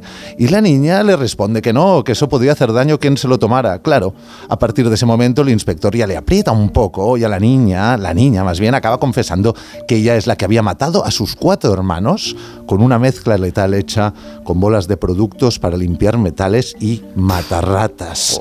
Pero dice otra cosa. Les cuenta a los policías que las tres primeras muertes habían sido ordenadas por su madre. Ahí va. O sea, entonces Antonia sería la madre, la autora intelectual y la hija, la, la ejecutora, la autora del asesinato. Eh, Eso siempre según las, las palabras de Piedad, pero Claro. no, porque a la postre eh, se demostró que ella, Piedad Martínez, era la Mm. única responsable de las muertes. Como era menor, no podían dictar auto de procesamiento y la ingresaron en un hospital psiquiátrico. Lo que les contó luego los médicos es que había matado a sus hermanos porque quería tener más tiempo libre para jugar. Ay, qué horror, pobrecita.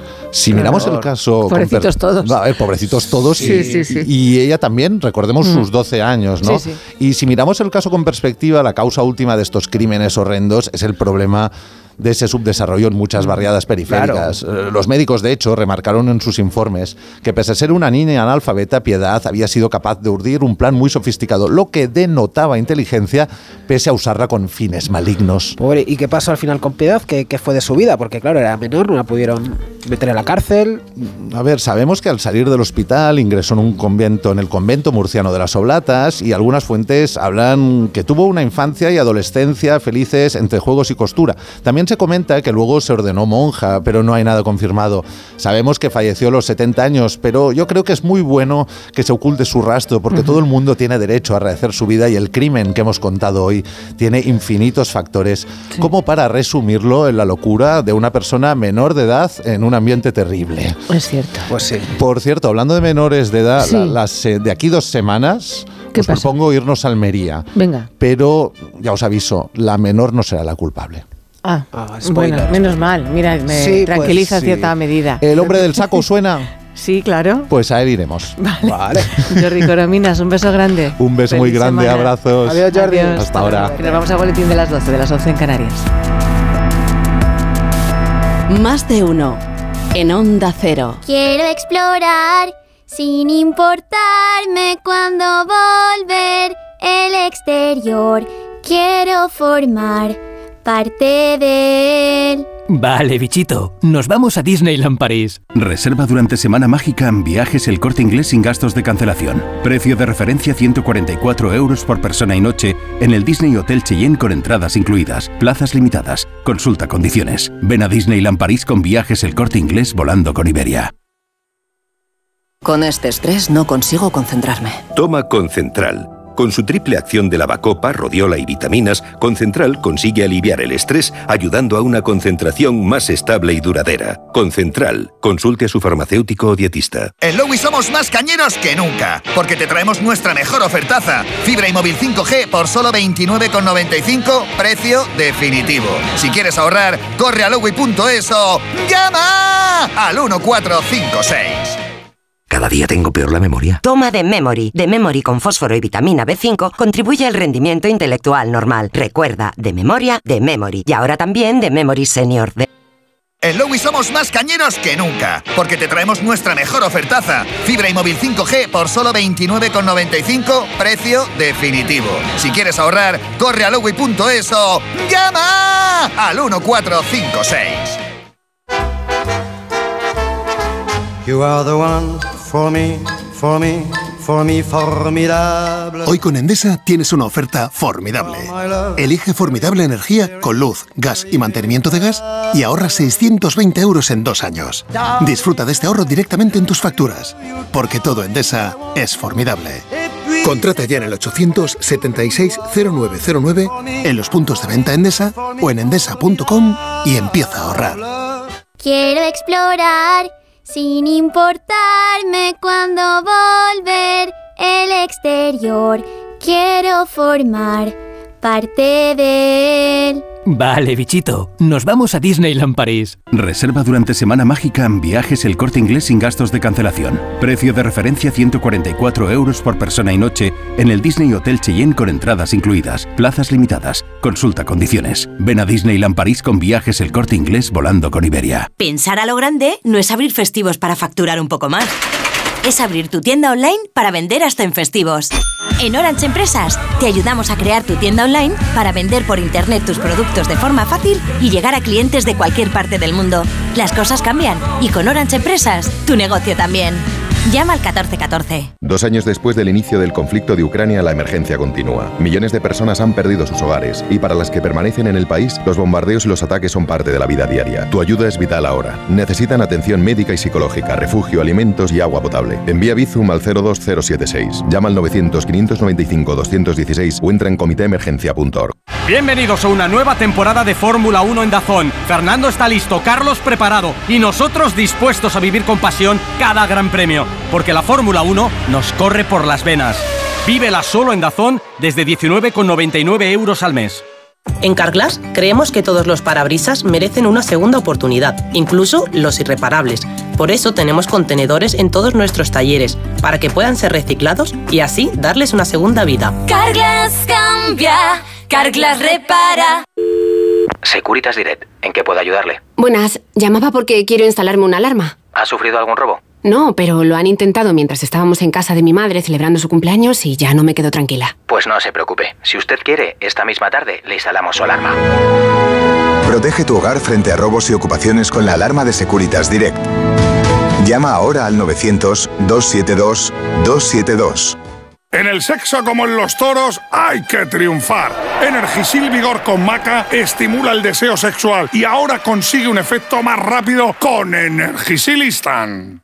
Una de cada tres víctimas mortales en carretera es por una distracción. Cuando conduzcas, mete el teléfono móvil en la guantera para evitar tentaciones. Al volante, solo el volante. Ponle freno y Fundación AXA, unidos por la seguridad vial. Soy de legalitas porque cuando no sé qué hacer me dan soluciones. Como cuando pagaba IBI de más por una valoración catastral incorrecta y me ayudaron a recuperar 4.000 euros. O cuando me explicaron cómo contratar a la persona que cuida a mis padres. Hazte de legalitas en el 900 661 y siente el poder de contar con un abogado siempre que lo necesites. Y ahora, por ser oyente de Onda Cero, ahórrate un mes el primer año. La vida es como un libro y cada capítulo es una nueva oportunidad de empezar de cero y vivir algo que nunca hubieras imaginado. Sea cual sea tu próximo capítulo, lo importante es que lo hagas realidad. Porque dentro de una vida hay muchas vidas y en Cofidis llevamos 30 años ayudándote a vivirlas todas. Entra en cofidis.es y cuenta con nosotros.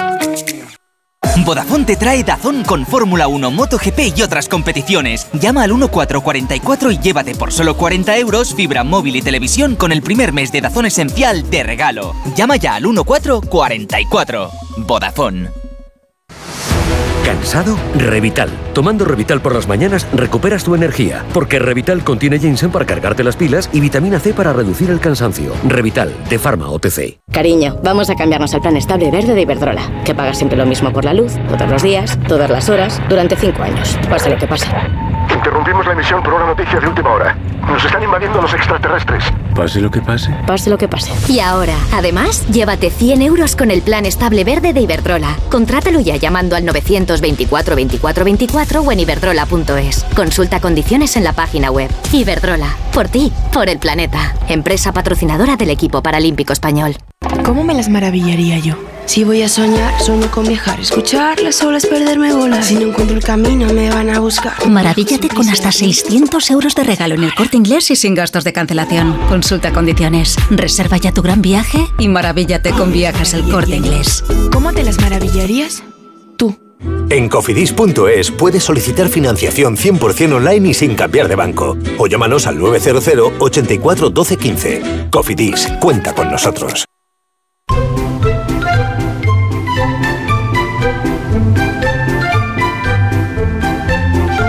De uno en Onda Cero. Donde el Sina.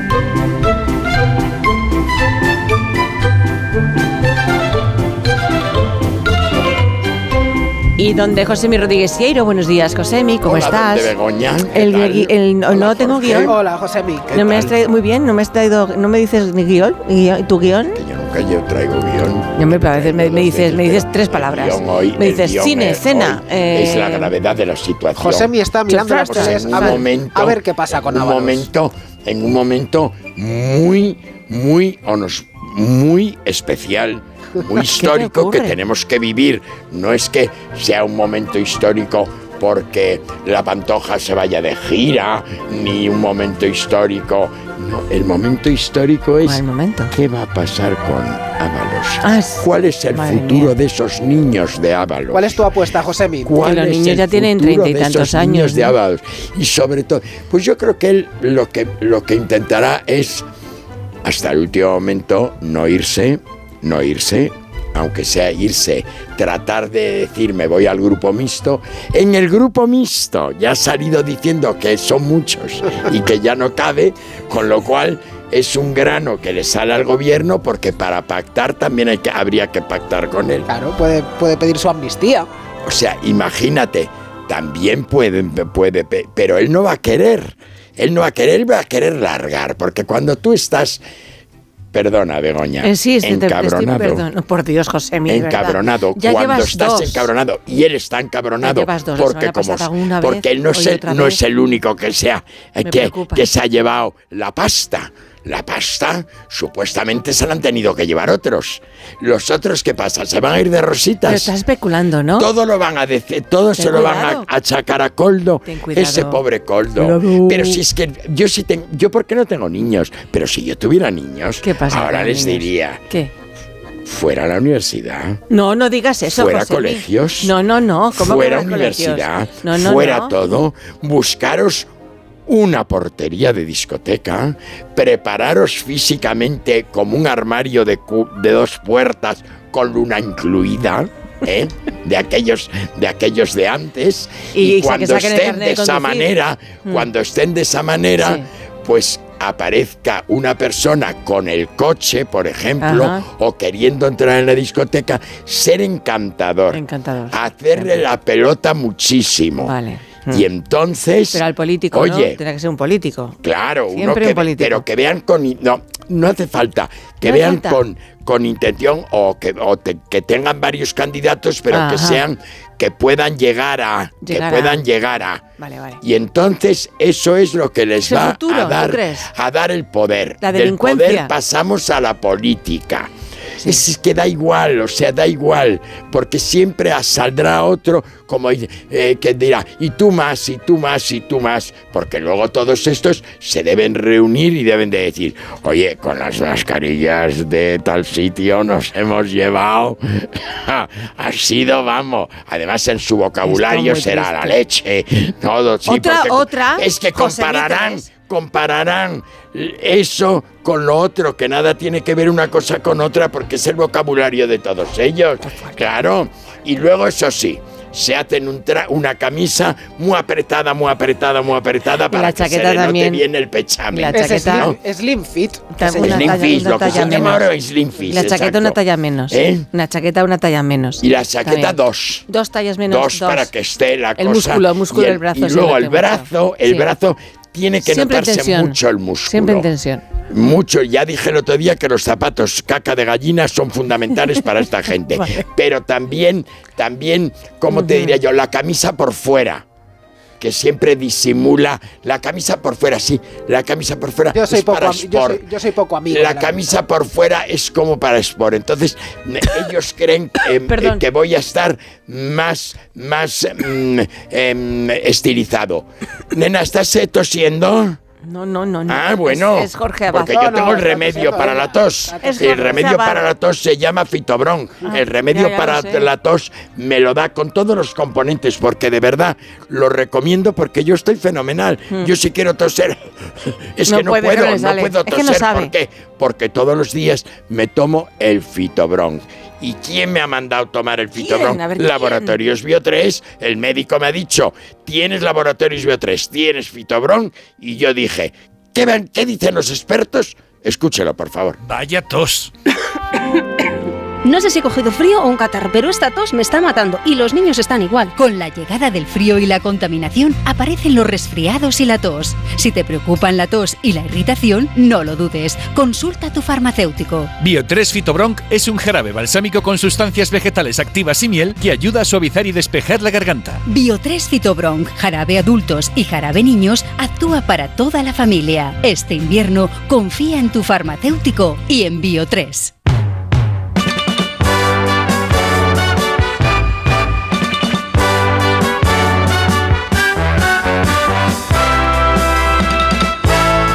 Sabes, eh, Josemi, que eh, a las 4 menos cuarto tienes que ver Sueños de Libertad, lo sabes, Sí. ¿no? Eh, que arrasa.